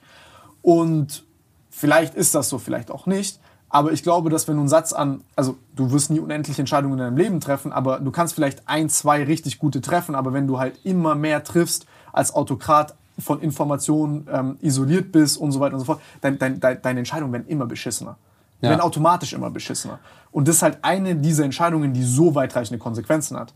Ich meine, Und so komplexe Systeme sind halt auch, also deshalb hat ja auch Kommunismus nie funktioniert oder so eine Planwirtschaft, weil du halt einfach die Sachen nicht steuern kannst. Das ist halt so komplex, das kannst du nicht von oben herab irgendwie koordinieren alles so. Gab es irgendwie in der Sowjetunion die Fälle, wo man dann irgendwie zu viele Tierfälle auf einmal hatte, weil irgendwie sich niemand um die Tierfälle gekümmert hat, so, weil man das nicht mitgeplant hat. So, so offensichtliche Dinge, die du halt nicht alle von oben koordinieren kannst. Und das ist halt das Problem in der Autokratie, wo ich auch sagen würde, eigentlich langfristig müsste das wirtschaftlich auch schlechter funktionieren als eine Demokratie. Aber das ist halt bis Ja, dato noch nicht der Fall. So. Ja, aber die du ja dann auch anfängst, so quer zu verrechnen. Also sind wir wieder bei deinem Amazon-Beispiel. Jetzt hast du zum Beispiel so ein, so ein sozialistisches oder kommunistisches System, da funktioniert eine Sache nicht, dann gleichen wir das halt mit dem hier aus und dann gewöhnst du dich an so einen Mechanismus, der vielleicht so, also du kannst dann ein, zwei Löcher mit sowas vielleicht stopfen, Ja. kurzzeitig, aber langfristig bricht dir das halt das Genick. Ja. Und sozusagen zum Beginn der Pandemie haben wir alle China gelobt zum Beispiel. Also nicht, weil, weil sie das sozusagen zu langsam eingedämmt haben, aber weil normal gesagt, boah, guck mal, wie krass schnell die die Krankenhäuser bauen und wie krass schnell die alles absperren, wie krass schnell die agieren. Das ist halt die positive Seite, die negative Seite ist dann wiederum, und das ist eigentlich das Wie gleiche krass schnell Phänomen. sie die ganzen Immobilien halb fertig gebaut haben. ja, genau. Also Das ist ja aber ein Scam. Das muss ich mir erklären. Wie funktioniert sowas? Wie, wie konnte, das ist ja wirklich geisteskrank. du meinst das ganze Evergrande-Ding? Ja, so? genau. Ja. Also sagen, ich glaube, die haben ja die Es war ja im Endeffekt einfach Big Fat Schneeball-Scam. Ja, also das Problem ist ja, dass China immer so fünf Jahrespläne rausgibt, wie viel Wirtschaftswachstum sie machen wollen und sozusagen, wie sich das entwickeln soll. Und der einfachste Weg, um Wirtschaftswachstum anzukurbeln, ist einfach zu sagen, okay, lass mal Immobilien bauen, weil die baue ich, ist offensichtlich, da wird Wert geschaffen, da wird Kapital gebaut, da sind viele Leute angestellt, die da diese Häuser hochbauen und haben halt einfach unendlich viel Geld in Immobilien investiert, die gar nicht gebraucht wurden. Es gibt irgendwie Geisterstädte, wo niemand lebt oder so, weil eine ganze Stadt gebaut wurde und so. Ähm, und das ist halt auch alles nur, um halt dieses Ziel zu erreichen. Und das ist halt auch das Problem bei so einem autokratischen System. Wenn der halt diese 5% vorgibt, du bist da irgendwie der Chef, der das leitet, dann schaust du auch, dass die 5% erreicht werden. Ist ja dann egal, ob das jetzt was hilft und Häuser bauen wird schon irgendwann jemand brauchen, so baue ich die mal hin so. Ähm, ja, aber ich glaube, das sind so ein bisschen die Schattenseiten von dem System. Ähm, auf der anderen Seite sind sie dann halt wieder schneller, wenn es um Entscheidungen geht. Und das Gleiche ist ja in einem anderen Beispiel jetzt, wenn du so einen autoritären Chef wie Elon Musk hast, sozusagen bei Twitter passiert viel Scheiße jetzt, aber es passiert auch schneller. Also der hat jetzt viele Entscheidungen getroffen. Auf einmal entwickelt sich die App krass weiter, aber auf der anderen Seite macht er doch Dinge, wo er dann im Nachhinein sagt, okay, das war jetzt dumm, irgendwie den zu reinstaten oder so oder die die ganzen Accounts zu löschen, weil es nicht so smart. Ähm, und ich glaube, das ist in jedem Kontext, ob das jetzt eine Firma ist oder eine, Wirtschaft oder eine Volkswirtschaft so. Wenn halt immer einer entscheidet, geht's vielleicht schneller, ist vielleicht nicht so durchdacht so. Ja, so Ähm, und ich Richtung und Geschwindigkeit. ja, und ich glaube, das muss man immer abwägen. Ja. Ähm, und ich glaube halt, langfristig ist für eine Volkswirtschaft halt nicht das Richtige, aber bei einem Startup zum Beispiel will ich immer so einen Typen wie Musk, der halt anschiebt und, und Sachen entscheidet so schnell. Klar. Äh, da brauche ich jetzt nicht jemanden, der irgendwie einen Beirat einberuft bei jeder Entscheidung, so das so funktioniert halt ein Startup nicht. Ähm, aber da muss man halt auch ein bisschen so, auch wenn man sich Aktien anschaut, so in, in Lebenszyklen denken und sich anschauen, okay, in welchem Zyklus ist jetzt die Firma, was Ja, braucht ja, die ja, ja. und sind die Menschen, die da drin sind, richtig für diesen Zyklus? Ähm, genau, aber das ist, glaube ich, immer ein Thema. Das, das, ist, das, ist eine schöne, äh, das ist ein schöner Satz gewesen.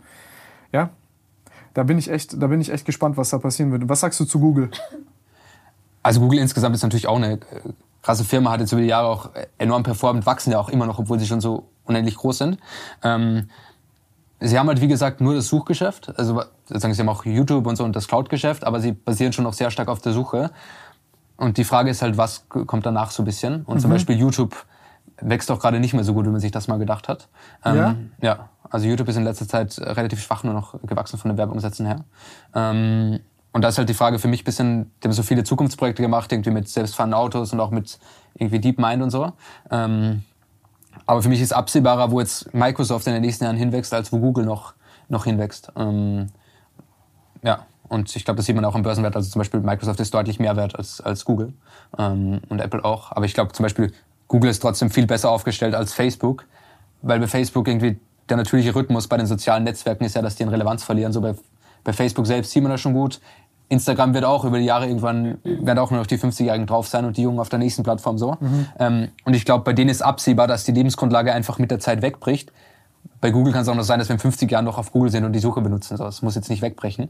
Ähm, aber ich glaube, das muss man sich halt immer bedenken, sozusagen, wo ist der nächste Wachstumsschritt und wie lange hält das Kerngeschäft jetzt noch irgendwie diesen Wettbewerbsvorteil? Aber mhm. ich sehe jetzt, also grundsätzlich ist eine Top-Firma und ich glaube auch, dass die im Hintergrund viele smarte Sachen machen. Ähm, aber was mich zum Beispiel gewundert hat, laut äh, New York Times zumindest, hat Sundar Pichai, also der Gründer, äh, der CEO von denen, ähm, irgendwie so eine Alarmstufe Rot ausgerufen durch dieses Chat-GPT-Protokoll. Und das hat mich ehrlicherweise gewundert, weil ich mir eigentlich dachte, okay, die sollten ja eigentlich relativ gute Einblicke haben, was da jetzt als nächstes ähm, kommt. Ich weiß auch nicht, was das bei denen bedeutet, aber auf jeden Fall hat das die äh, New York Times so getitelt irgendwie. Echt? Erklär. Ja. Das wäre meine Folgefrage gewesen, wie du, wie du das äh, äh einschätzt, weil ob wir in 50 Jahren noch Sachen suchen, weil die Frage ist ja, warum suchen Menschen Dinge? Am Ende ist es ja die Suche nach Informationen. Ich habe eine Frage und ich will die Frage verstehen oder sie mir beantworten können. Und jetzt, je einfacher ich diesen Prozess gestalten kann, das ist ja der ultimative Wettbewerbsvorteil. Ja. Also da waren wir vorhin wieder bei diesem Bing-Ding. So, ich, ich persönlich bin da der Meinung einfach, ähm, wenn ich eine Sache so einfach wie möglich mache, dann, dann erhöhe ich die, dann, dann erhöhe ich die Wahrscheinlichkeit, dass Verhalten ausgeführt ist. Das ist ja eine Komponente von einem Kauf oder von einem Benutzen einer Sache. Ja. Ich das so einfach wie möglich mache, so dass halt ich jede unnötige Barriere eliminiere. Und ja. dann kann auch mein Produkt vielleicht 20% schlechter sein, aber wenn es viel einfacher ist, das iPhone war nicht das beste Smartphone, ja. so technisch, aber es war halt das einfachste zu benutzen. Du ja. konntest deiner Oma in die Hand geben, deinem Kind, jeder checkt das schnell. Ja. Also ich bin jetzt nicht so tief drin bei Google, aber ich habe letztens mit so einem äh, SEO-Experten gesprochen und seine Einschätzung war zum Beispiel, dass jetzt AI-technisch wahrscheinlich alle auf einem relativ ähnlichen Niveau sind mhm. und dass eigentlich der wirkliche Edge daher kommt, welche Daten fütterst du da rein. Und die besseren Daten hat aber eigentlich Google, weil die halt mhm. über Jahre schon alle Websites scrollen, das ganze Internet durchcrawlen. Ja, also eigentlich von den Daten her sollten sie am besten sein. Was ich mir halt vorstellen kann, oder was ich auch glaube, was, was ja jetzt schon passiert, ist, dass halt die Suche ein bisschen aufgespaltet wird und dass zum Beispiel die besonders rentablen Suchen sind ja irgendwie ein T-Shirt oder weißes T-Shirt, so, wo ich dann weitergeleitet wäre auf eine Werbeanzeige über Google zu einem Shop. So, das ist ja für Google geil, weil das ist eine konkrete Suchanfrage auf T-Shirt bietet Warmer man viel. Traffic. Auf, ja, genau. Ähm, aber das wandert ja eher zu Amazon eigentlich, weil ich dort eher Produkte suche. Ähm, und dann kann es sein, irgendwann suche ich auf Google nur noch will nur noch irgendwelche Fragen beantworten, die gar nicht mehr irgendwie zu, zu einer Werbung führen, sondern nur noch mhm. zur Info und dass so das Geschäft wegbricht. Und ich glaube, das ist auch eher das Risiko für Google.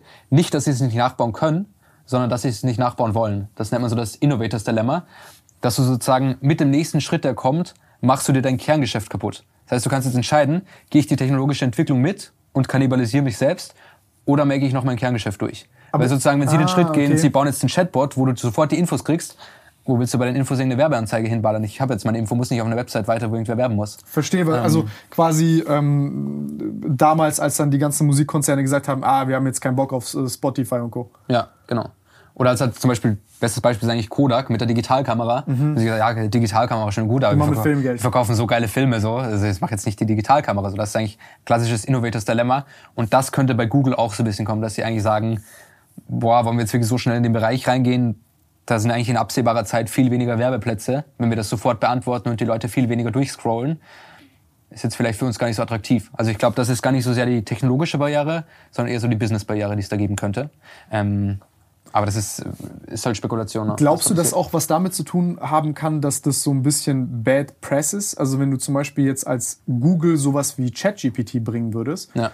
dass sie dann genau das sagen, ey, da sind all unsere Daten sind dort drin, die bauen jetzt die super AI und dass vielleicht auch diese ganze Alarmstufe Rot-Geschwätz eigentlich ein Bluff ist, damit die wieder so diese ganzen Monopol-Aufbrechungsszenarien ein bisschen abmildern und sagen, guck mal, da ist doch jemand.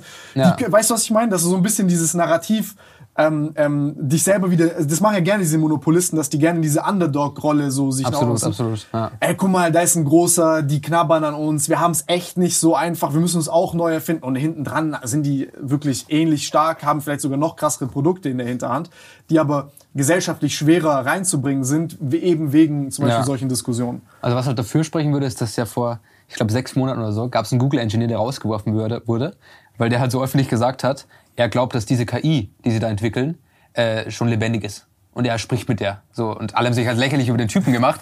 Jetzt guckst du Aber- ChatGPT an. Ja, genau. Und jetzt denkst du ChatGPT, okay, wenn das halt so ein bisschen crazy Engineer war, der hat da mit ChatGPT gesprochen, pff, äh, kann schon sein, dass er dachte, Ding, wenn er die noch selbst entwickelt hat und da irgendwie selbst irgendwas reininterpretiert hat. Also das würde zum Beispiel dafür sprechen, dass sie da was in der Hinterhand haben. Ähm, und das kann gut die Strategie sein, glaube ich. Also, dass man sagt, okay, man tut eigentlich so, als ob OpenAI uns jetzt wahnsinnig wehtut und jetzt kommt auch noch Bing, äh, das nächste große Ding sozusagen. Ähm, und, und dass sie, dass sie dadurch irgendwie das so spielen. Aber ich denke, das wird man in relativ absehbarer Zeit sehen. Auch wie groß jetzt irgendwie, Bing will das, glaube ich, im März einbauen, das ChatGPT, wird man auch sehen, ob es jetzt so einen großen Effekt hat. Weil manchmal hast du ja auf Google schon, dass du was eingibst und du kriegst die Antwort, sozusagen Schnipsel von der Antwort.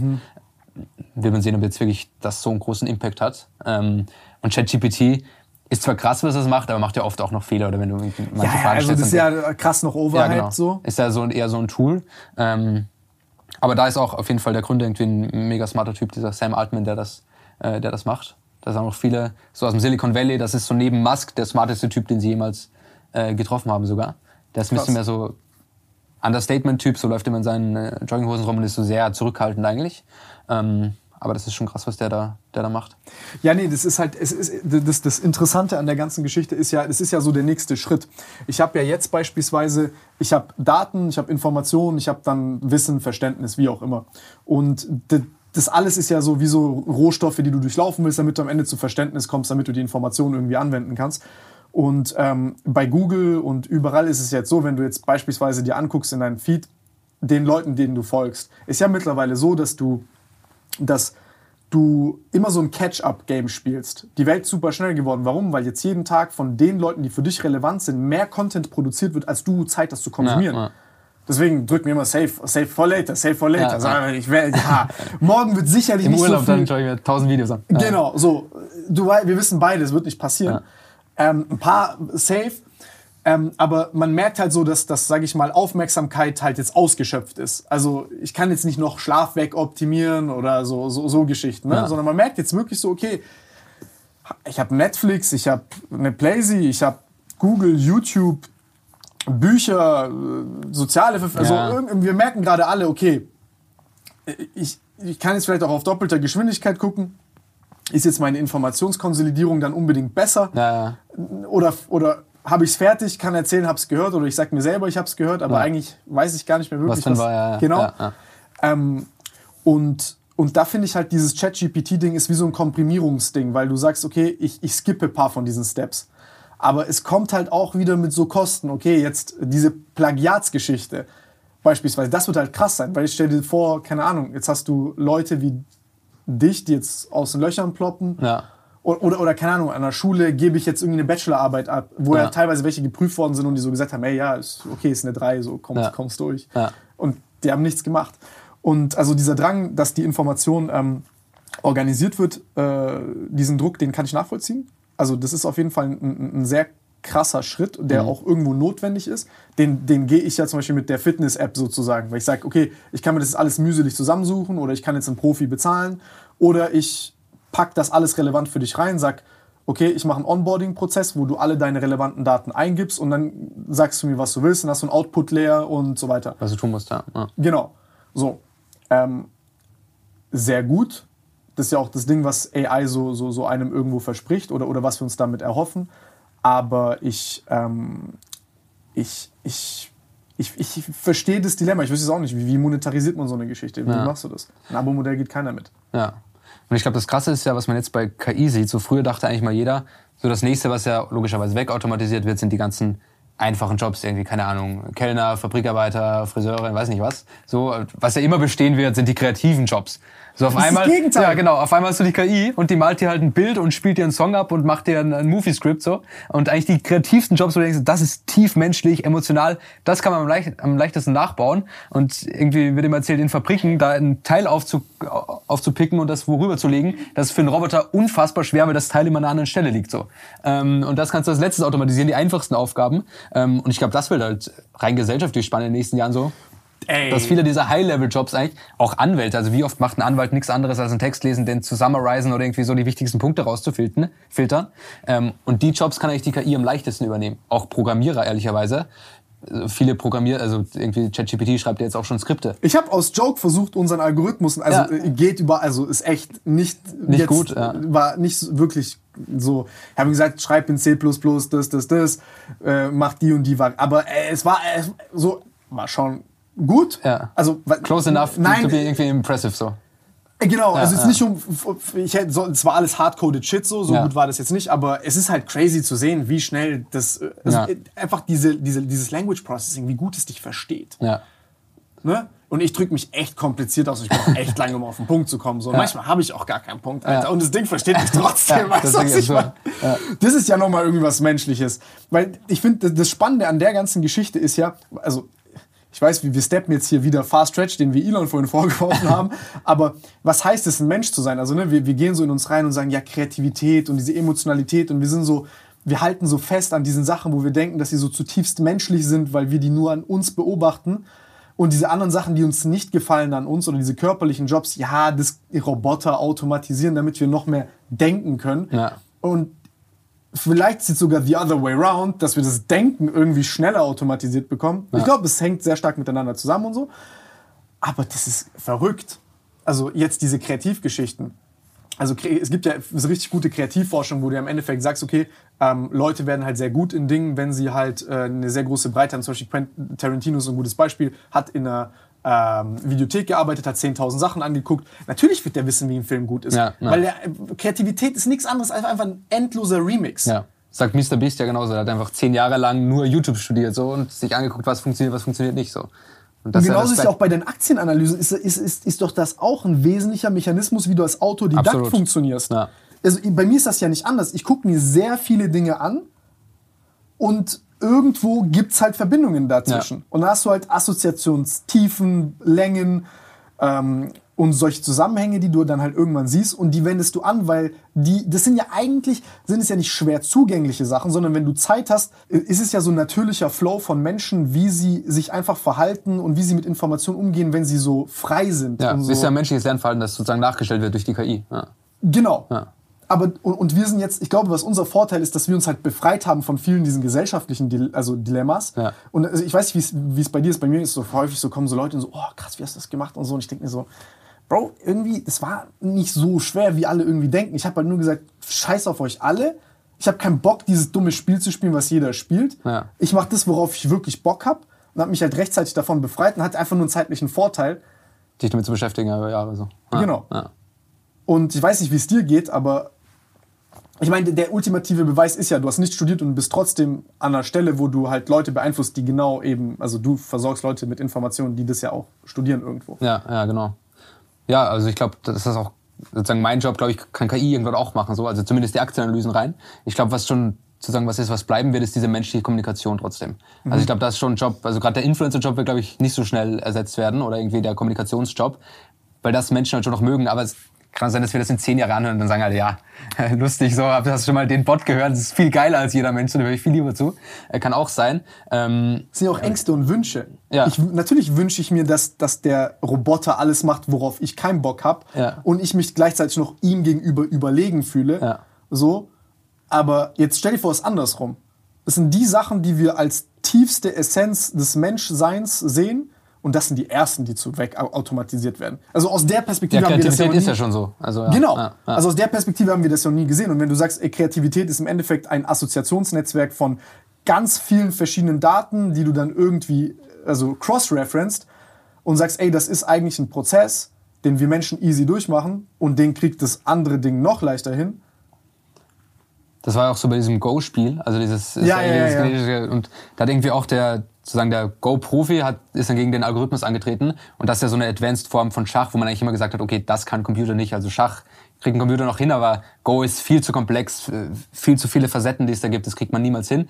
Und dann haben wir halt eDeepMind diesen Algorithmus programmiert sozusagen. Ähm, und dann halt gegen den besten Go-Spieler angetreten und der hat gesagt, also der Computer hat Moves gemacht, echt niemals auf die Idee gekommen, aber ich dachte, was macht der? Völlig unsinnig auch und dann hat er mich geschlagen.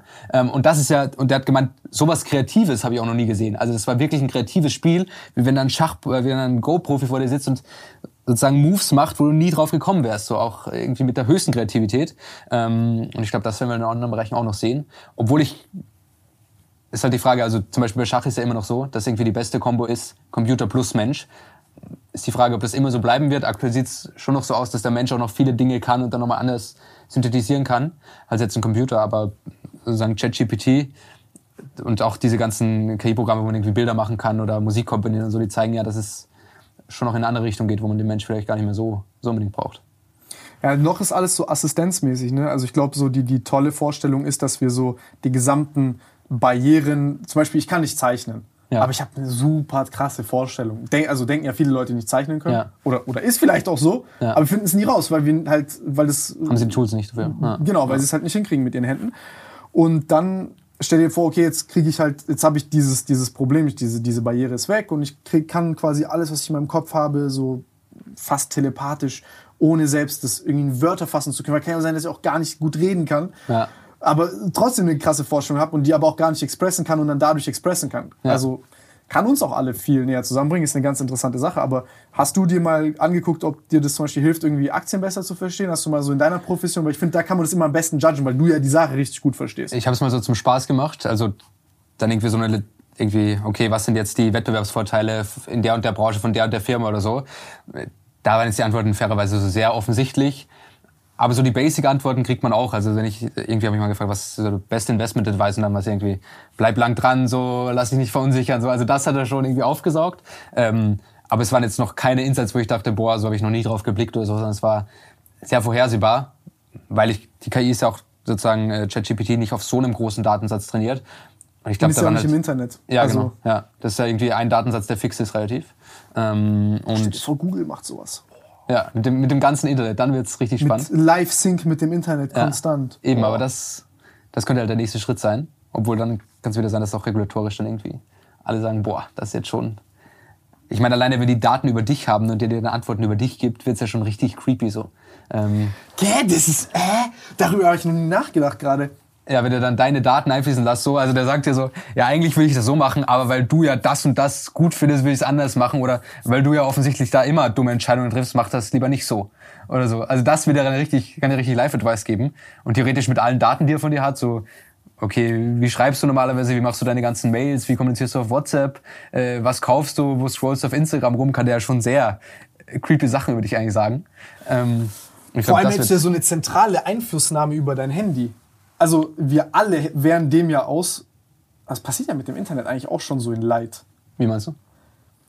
Keine Ahnung, guckt jetzt, jetzt Social Media. Wir beide sagen, okay, wir wollen auf Social Media wachsen, weil es halt diese Struktur gibt, weil es dort messbar ist, bla bla. Ja. Und dann verhalten wir uns halt so. Weil wir sagen, okay, wir wollen dahin. Jetzt ohne zu werten. Jetzt hast du dein Handy und jetzt hast du quasi diese Wertung noch in dieser AI drin irgendwie. Und dann verhältst du dich so, dass du denkst, du bist Genau, das ist wie so ein Self-Reinforcer, der ja. aber, also ein Megafon ist auf deinem Handy, auf ihrem, auf seinem auf und so weiter. Ja, ja. Schon ja. Aber ich glaube, also ehrlicherweise glaube ich, dass jetzt mal ChatGPT war jetzt wieder so ein, ein Pfeiler, der gekommen ist. Und ich glaube, jetzt wird man tendenziell sogar viele Anwendungen sehen, wo das angewendet wird, aber bis der nächste große Sprung wieder kommt, das wird, glaube ich, wieder ein bisschen dauern. Also das habe ich jetzt in den letzten Jahren bei so Technologien oft gesehen. Wieder in?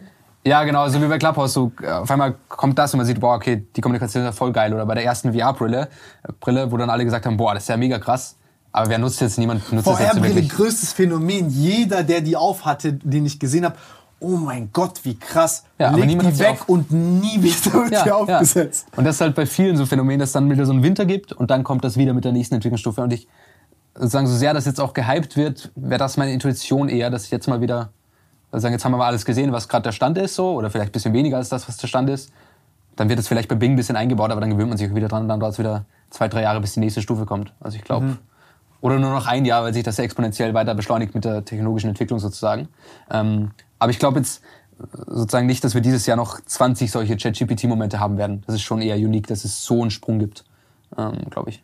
Das, das, das, ist, das ist eine ganz verrückte Sache. Aber ja, ich bin, ich, ich ja, jetzt erstmal ab. Also ich habe es auch benutzt, ist witzig und so, sehr obvious, ist cool. Ähm, aber ich bin gespannt, wie, das ist ja krasser Hype, jeder jetzt gerade, wie musst du dieses Tool verwenden, damit ja. du nicht left behind bist und so. Ich finde es auch immer diese FOMO-Kommunikation immer so ganz lustig. Ja, und das war echt ein krasser Hype, den man da erlebt hat. Obwohl es auch, also zum Beispiel mit meinen Eltern geredet, die haben das nicht so mitbekommen oder so, die halt mhm. nicht in der Bubble. Ist schon noch ein Bubble-Phänomen ein bisschen. Also ich glaube, es hat jetzt nicht jeder in Deutschland mitbekommen, dass es überhaupt diesen Chatbot so ist ja auch auf in der Englisch, Form gibt. Ja, auf Deutsch genau. ist ja so semi. Ja, also ich glaube, das haben auch nicht da ist man auch immer ein bisschen sehr tief in seiner Bubble drin. So. Ich glaube, es gibt genug Leute, die sich damit jetzt nicht so, äh, nicht so beschäftigen. Aber es wird, also ich bin gespannt, was sozusagen die letzte Profession wird, die nicht äh, von KI betroffen ist. Ob das irgendwie Sportler sind, weil äh, Sportler, Roboter zuschauen ist nicht so lustig und ich will irgendwie noch die Sportler haben. Dass irgendwie sozusagen Sportler irgendwann auf jeden Fall der wertvollste Job ever ist und der einzige, den noch der Mensch machen muss und alle anderen sind KIs, aber sozusagen die Sportler auf dem Feld, das, das machen noch die Menschen. Das wäre ganz komisch. Das wäre das wär richtig weird irgendwie. Wenn das So- der letzte so- Job wäre, der irgendwie so. Ja, wenn so die, dieser Aspekt der Körperlichkeit, das ist ja ganz spannend. Also wenn du dir das mal anguckst aus einer, wir haben das ja, ähm, also ich kenne das jetzt nur aus dieser MCI-Sicht, wo wir zum Beispiel die Bewegungen versuchen zu messen. Das ist ja eigentlich quasi im Endeffekt quasi die Linse ist wie ein Auge und Ja. dann diese Erkennung zu haben. Das ist schon schwer. Aber wenn ich mir diese MIT-Roboter angucke, die sich zum Beispiel bewegen, ähm, das ist ja im Endeffekt, baust ja diese gesamte Sensorik Ja. ein. Und wir, mit Bewegung hast du ja eine Reihe an super vielen automatischen Prozessen. Zum Beispiel den Herzschlag, darum musst du dich ja nicht kümmern. Ja, also alles, was für dich super wichtig ist, darüber musst du nicht nachdenken. Ja. Äh, dein Blutdruck, welch, wel, welches Blutgefäß äh, weitet sich jetzt, geht runter, welch, welche Neurotransmitterausschüttung hast du, in welchem Ja, Zustand so. Also ja. du bist ja wirklich so, richt, also deine Prozessoptimierung geht ja immer bis zu dem Grad, wo es super automatisch ist und nicht mehr conscious ist. Ja. Weil wenn du dich jetzt noch kümmern müsstest um deine Verdauung oder so oder whatever, ähm, das ist ja wirklich crazy. Keine Ahnung, du hast eine Hirnblutung, dann zieht sich das Blut, äh, dann zieht sich das, das Hirn das Blut von woanders. Ja, ja. Siehst dann den Blutfluss und so. Also es ist so verrückt, Ja. wie wenig man das versteht. Und wenn du dir jetzt beispielsweise diese ähm, bewegten Roboter anguckst, dann denkt man sich immer so, ist sowas Triviales, weil du siehst, wie sich Leute bewegen. Ja. Aber das nachzubauen ist crazy. Ja. Also ist das macht jetzt auch schwer. Tesla. Ich bin gespannt, wie sie da weiterkommen. Mit diesem humanoiden Roboter. Nächstes Jahr. Den sie da bauen. Ja. Sozusagen Musks Zeitprognosen sind ja immer sehr äh, mit Vorsicht zu genießen. Er hat irgendwie 2012 schon gesagt, jetzt kommt nächstes Jahr kommt das selbstfahrende Auto, ist bis heute nicht gekommen so. Also das ganz alleine fahren darf überall. Ja, ja. Äh, also da wäre ich vorsichtig, aber er baut auf jeden Fall dran. Was sag ich mit Hyperloop und so? Das läuft, glaube ich, nicht so. Also es gibt jetzt irgendwie CES, das ist ja gerade so eine große Technologiemesse in Amerika, die Mhm. gerade läuft. Und da haben sie irgendwie so einen 500-Meter-Tunnel gebaut. Und du fährst halt irgendwie, du kannst da mit dem Auto reinfahren und dann wirst du also durchgeführt durch diesen Tunnel. Du fährst da relativ langsam durch, der ist halt sehr eng, da ist jetzt nicht viel. Ähm, und das Problem ist, du fährst da in den Tunnel rein, fährst sozusagen durch und am Ende kommst du nicht so schnell raus, wie du durchfährst. Das heißt, am Ende staut sich's wieder. Und die Idee von Hyperloop ist ja, dass es sich nicht staut, aber du musst ja irgendwann wieder. Die Grundidee war ja mal, dass du auf der Straße fährst, wirst nach unten gehoben, schießt durch den Tunnel und bist wieder nach oben gehoben. Aber du musst irgendwie, da wird es wieder Staustellen geben, wenn die rauskommen so. Und ich glaube, also das ist jetzt zumindest bei diesen Prototypen so, dass das eigentlich voll nervig ist, weil du gar nicht aus dem Tunnel rauskommst, weil es da staut so. Ähm, Ja, da gibt's ja so, so YouTube-Kanäle, die, sich so, die so Elon richtig hops nehmen für so Engineering-Ideas, die so actually irgendwie stupid sind. Ja, so ja. Schon witzig anzugucken irgendwie. Ähm, ich meine, man kann es auch nicht von dem erwarten. Also so, ey, Digga, wenn, wenn, wenn, wenn, bei, wenn bei 100 Ideen zwei übel gut sind, Alter, hast du schon eine sehr gute Quote. Absolut, ja. Ähm, dann verzeiht man auch gerne den, den anderen Dogshit, der dabei ist. So. Ist ja auch normal. Aber äh, das, das, äh, das, das ist schade, das ist schade, dass das, dass das nicht kommt. Ich dachte, ich krieg, kann eine halbe Stunde Paris sein und so. Ja, Volocopter und so kommt ja scheinbar auch nicht so richtig. Diese Ist ganzen was? Flugtaxis, und Ja. so, Lilium und so, schaut auch nicht so gut aus. Ich habe gehört, P. Thiel hat da auch schön reingebuttert. Ja, Oder und der, der eine? Google-Gründer hat das jetzt äh, sozusagen sogar beendet. Ähm, der hat auch so ein Projekt gehabt und hat jetzt gesagt, okay, ich streiche das jetzt, weil das alles nicht so wirklich funktioniert.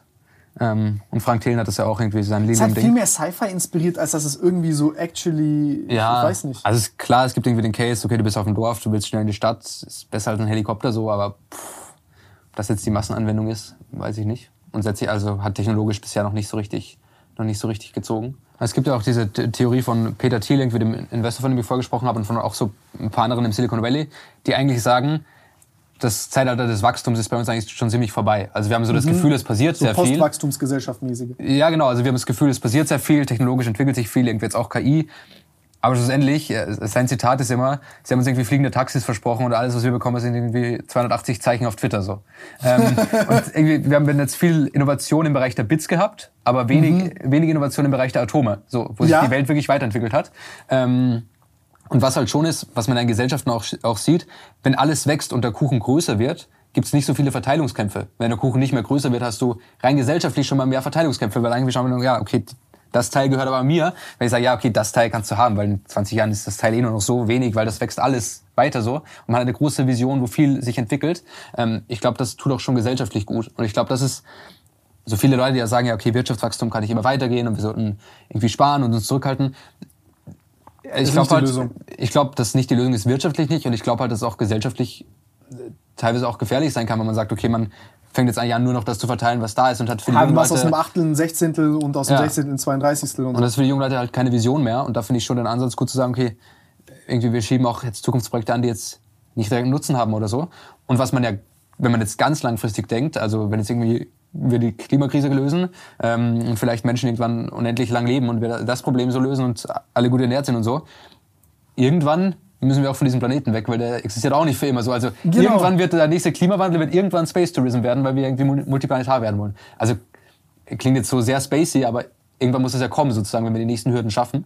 Ähm, von daher ist es auch gar nicht so ineffizient oder absurd, dass man das macht. Das finde ich halt so die sportliche Sache. Das wäre halt super cool. Klar, kannst du sagen, ey, ja, wir wünschen uns alle unsterblich zu werden, irgendwann wieder jünger zu werden und so. Aber das sind so viele Fragen, die Wirtschaft beantworten kann. Also durch, äh, wo Wirtschaft ein, ein, ein Teil ist, das zu beantworten. Weil es geht ja nicht nur darum, irgendwie im La- Labor Anti-Aging oder, oder irgendwie Re Rejuvenation hinzukriegen oder, oder eine Krebstherapie, sondern eben so, dass ähm, ist ja ein demokratischer Prozess, nicht nur in der vertikalen, sondern in der horizontalen, das auszurollen, sodass jemand in Afrika, in, in Russland, in China, in Amerika, in Deutschland, in Fra egal wo, Zugriff hat zu diesen Dingen für einen reasonable price, sodass man sich das leisten kann.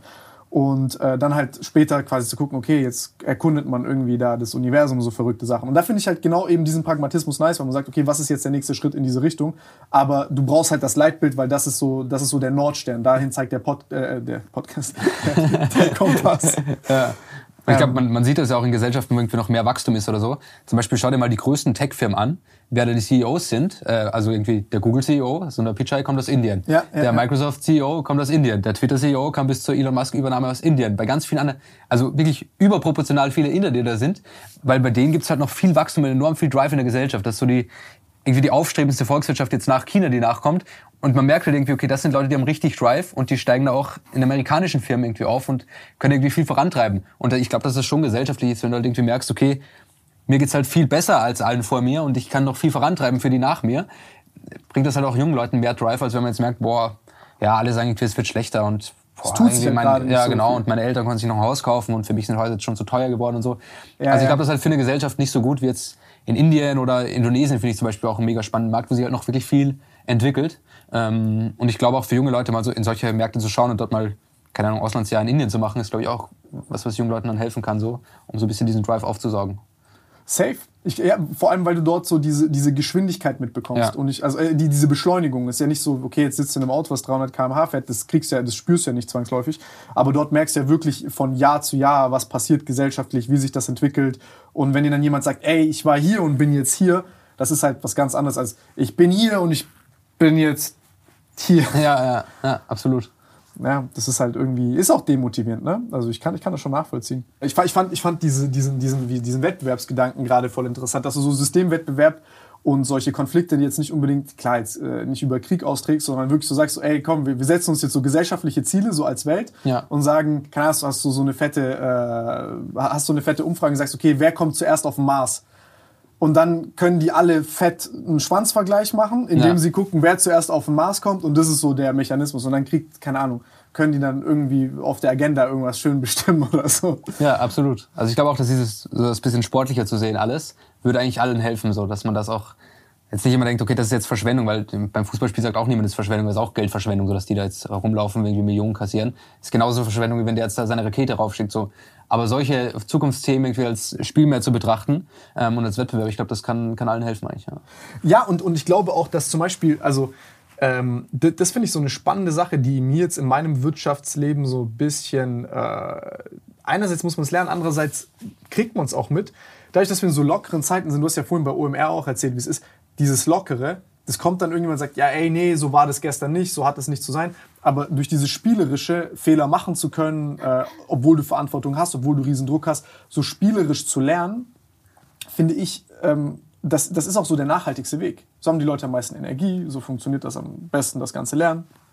Und äh, klar, ist jetzt vielleicht auch eine Utopie, das jetzt auf die großen, ernsten Themen der Welt irgendwie umzumünzen, zu sagen, ey, wenn wir alle spielen und glücklich miteinander sind, dann gibt es keinen Krieg mehr oder so. Ne? Also ich bin jetzt auch nicht desillusionierter Idiot. Absolut nicht, nee, nee. Aber ähm, ja, also, ey, wenn man das alles ein bisschen sportlicher sehen würde, wäre vielleicht echt. Äh Absolut. Und ich glaube, äh, und du lernst auch viel Moral dadurch.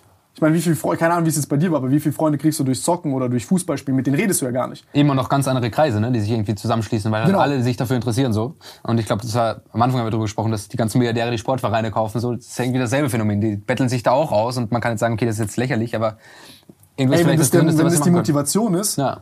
irgendwie, keine Ahnung, Amazon zu gründen, also ein, ein Teil davon. Nee, ich finde ich find es, ich find es, ich find es ganz spannend. Das ist irgendwie ganz spannend. Und das ist ja auch wirklich bei vielen so dieses, die noch dieses American Dream haben, dass man in Amerika, das ist ja in Deutschland ein bisschen anders. Sozusagen in Deutschland, wenn es da so Leute gibt, die in den Fußballclubs investieren, ist immer gleich, boah, also wieso macht der jetzt bei den Fußballclubs das was Traditionelles? Da sind die Fans, die das steuern, so 50 plus 1 Regel, das darf niemand Ja. beherrschen. In Amerika ist so, die Owner von diesen Sportclubs, die werden fast schon angehimmelt. Ne? Man findet geil, dass da jemand ist, der hat, sich eine, der hat eine Firma gegründet, der konnte sich diesen Sportclub kaufen und so. Und das wird sozusagen eher als positives Phänomen wahrgenommen. Und viele junge Leute halt, keine Ahnung, auch vor allem Einwanderer, gehen halt dann in den USA ins Stadion und sehen halt, boah, da ist dieser Owner, der wird da angehimmelt. So, so will ich auch mal sein. Und irgendwie Gary Vaynerchuk träumt ja auch immer schon davon, dass er die New York Rangers kauft. Und das ist, glaube ich, für ihn auch seine unternehmerische Motivation so. Ähm, und ich glaube, solche Bilder auch für junge Leute irgendwie zu haben, ist schon gut. Und auch wenn man jetzt sagen kann, ja, ist ja nur kapitalistisch und dann äh, kauft er einen, kauft er einen Club, was, was hat er denn davon so? Aber er treibt ja damit was voran, er hat ja eine Motivation und einen Drive. Ähm, und ich glaube, so ein bisschen Wachstumsfantasien aufzuzeichnen, Gut, was hast du davon, darüber so zu sprechen? Im genau, Endeffekt, ist ja noch negativer. Genau, du du willst ja dich quasi distanzieren von der Sache, indem du darüber urteilst, aber du urteilst ja darüber jetzt, zum Beispiel jetzt, wenn ich das tun würde vor dir, damit ich Sympathiepunkte farme. Ja. Also, ne? Das Genau, also der- alle das spielen so ein. Statusgame, ja. Entweder Genau. moralisch oder halt geldtechnisch oder so. Man muss sich halt die Frage stellen, okay, welches Statusgame hilft jetzt eigentlich auch der Gesellschaft am meisten? Und ich glaube halt generell schon, das Statusgame jetzt irgendwie viel Vermögen anzusammeln, ich eine Firma gründe, hilft jetzt der Gesellschaft in vielen Fällen schon auch. Also Klar, Status ist ja im Endeffekt einfach nur ein Signal, aber wir haben es halt überbewertet. Also es ist ja nur ein Signal, um schnell irgendwie zurechtzufinden, okay, keine Ahnung, äh, wir werden uns vielleicht schnell verstehen und dann haben wir diese Anbahnung ein bisschen, ja, die Zeit ein bisschen eliminiert. ja, absolut. Also ein bisschen schneller dort. Oder, oder okay, das macht Sinn. Ist ja wie so eine Perme, also wie, wie, so, ein- wie so eine Durchlässigkeit von einem Filter oder so. ja. Du hast keine Rolex, nimm dich nicht ernst. Das ist alles scheiße, was du sagst, weil, ne, also. Ja, Die IWC hat leider nur Philipp bekommen bei Omer.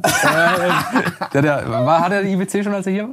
Äh, Ka- ich glaube, er hatte den Deal schon, ja, ja. Ja, ja, Doch, doch, ich glaube, glaub, er hatte sie auch an. Wa- Warst du eigentlich beim, beim Omer Festival? Nee, ich wollte kommen, aber ich. ich Oh, ja, musst du dieses, dieses Jahr kommen. Ich muss echt kommen. Äh, 910 dabei. Da gab es ja auch so ein Riesenplakat dann, wo er, das war ihm auch unfassbar unangenehm, dass er dann mit der Uhr so da stand, mit dieser IWC, und da war so ein wirklich Riesenplakat. Ähm, und wir haben uns dann auch so davor gestellt. So. Das, war der, ähm, das war ganz, war ganz lustig. Äh, Ja, aber der ist cool. Ich muss sagen, ist, der ist äh, sehr, sehr. Äh, ich finde es witzig, witzig immer, wie der so nach Zahlen fragt. Also, er ist wirklich wie so ein Hai, der, der riecht ein, ein kleiner Bluttropfen da und dann direkt Zahlen, Zahlen, Zahlen. ja. Aber Und das ist ja auch, finde ich, das ange also ist ja auch das, was fairerweise Leute interessiert. So. Und irgendwie, ich weiß nicht, ob du sein Interview mit Robert Geis gehört hast, so, aber Robert Nee. Geis hat dann halt gesagt, ja, also die 100 Millionen habe ich schon voll. Ähm, und das hat er halt so noch nie gesagt, wie viel Vermögen der wirklich hat oder so. Ja. Und der kriegt halt oft auch Infos raus, die man so noch nie irgendwie gehört hat. Aber das ist ja, das ist ja genau wieder dieser Service to Society. Mir zum Beispiel ist das manchmal ein bisschen unangenehm, aber ich bin ja hier in einem Podcast und das Interessante ist ja, wenn ich jetzt zum Beispiel aus dir eine Info log, die äh, du noch nirgendwo anders gedroppt hast. Ja. Das macht ja so einen Podcast unique. So irgendwie, dass man so Gesprächsflows oder, oder in Richtungen kommt, die man sonst nicht kommt. Oder Statements aus Leuten lockt und Infos, die sonst nicht available sind. Ja. Und dann sind die verfügbar. Ja. Ja. Ich glaube, das ist auch die, die magische, also magische Wirkung, aber das, was so ein Podcast kann, weil es halt mehr so ein Gespräch ist. Ja, ja. Jetzt nicht so ein klassisches Journalisteninterview irgendwie, wo alles halt abgestimmt ist oder so. Ähm, und ich glaube, das sieht man auch in Amerika schon, dass es sehr gut funktioniert mit Joe Rogan irgendwie, so ein äh, Typ, der auch irgendwie so sehr, wo du jetzt nicht denkst, das ist der krasseste Interviewer oder so, hat gar keinen journalistischen Background, aber kriegt schlussendlich doch alle großen Gäste und alle wollen dem zuhören so ein bisschen. Ja, und wie du auch Und zwischen Themen springt, ey, das ist so nice. Ähm, ich, ich muss sagen, ich finde es ich find's sehr geil. Also es ist teilweise auch witzig, ähm, was, was für Hänger der manchmal hat. Äh, das fühle ich sehr. Ich habe die auch häufig. Aber ich muss sagen, es ist, äh, wenn, wenn, wenn, wenn du dir anguckst, was für eine Bandbreite an Leuten der da hat, Ja. so ist es ja aber auch bei Philipp oder so, oder jetzt äh, auch in eurem Fall. Klar ist es jetzt das Format Aktien, aber keine Ahnung, äh, von Barbie-Puppen bis äh, Amazon, Google und dann wieder rückwärts zu diesem, zu, zu, zu, zu, zu, zu diesem polnischen Unternehmen da, Äh, ist ja crazy. Ja. Also, Ah, das ist auch das, was es spannend macht, ne? Irgendwie Ja, dann, ja, ja. Und am geilsten ist dann auch, wenn man so ein bisschen die Connection sieht zwischen der echten Welt und irgendwie dem, was man da im Podcast hört, so irgendwie Bijou Brigitte oder so, hat letztes Jahr 90% Rendite gemacht, dieser äh, Schmuckwarenladen da. Äh, bei denen läuft es jetzt auf einmal nach der Pandemie wieder mega gut. Und man wird sich eigentlich denken, okay, Bijou Brigitte Warum? wird jetzt nicht... Die haben eigentlich unter Corona sehr stark gelitten und Mhm. alle dachten, sie kommen da nicht mehr wirklich raus, aber sie haben das jetzt relativ gut geschafft so, und die Läden laufen halt besser als gedacht. Aber die sind auch sehr, also sozusagen, die 90 Prozent kommen nicht vor allem daher, dass es jetzt so viel besser läuft, sondern daher, dass alle dachten, okay, nach Corona ist unsicher, ob es mit denen gut weitergeht so, und jetzt haben sich die Läden doch wieder erholt. So. Ähm, Ah, okay, ist der Börsenwert, der. Ja, genau, der Ah, Börsenwert okay, ist okay, 90 okay, okay. jetzt nicht der, nicht der Umsatz sozusagen. Ja, okay, okay. Ja. Die sind wieder quasi, hab- haben die Erwartungen ausgedribbelt. Ja, absolut. Crazy. Gut. Freunde, wir sehen uns beim nächsten Mal.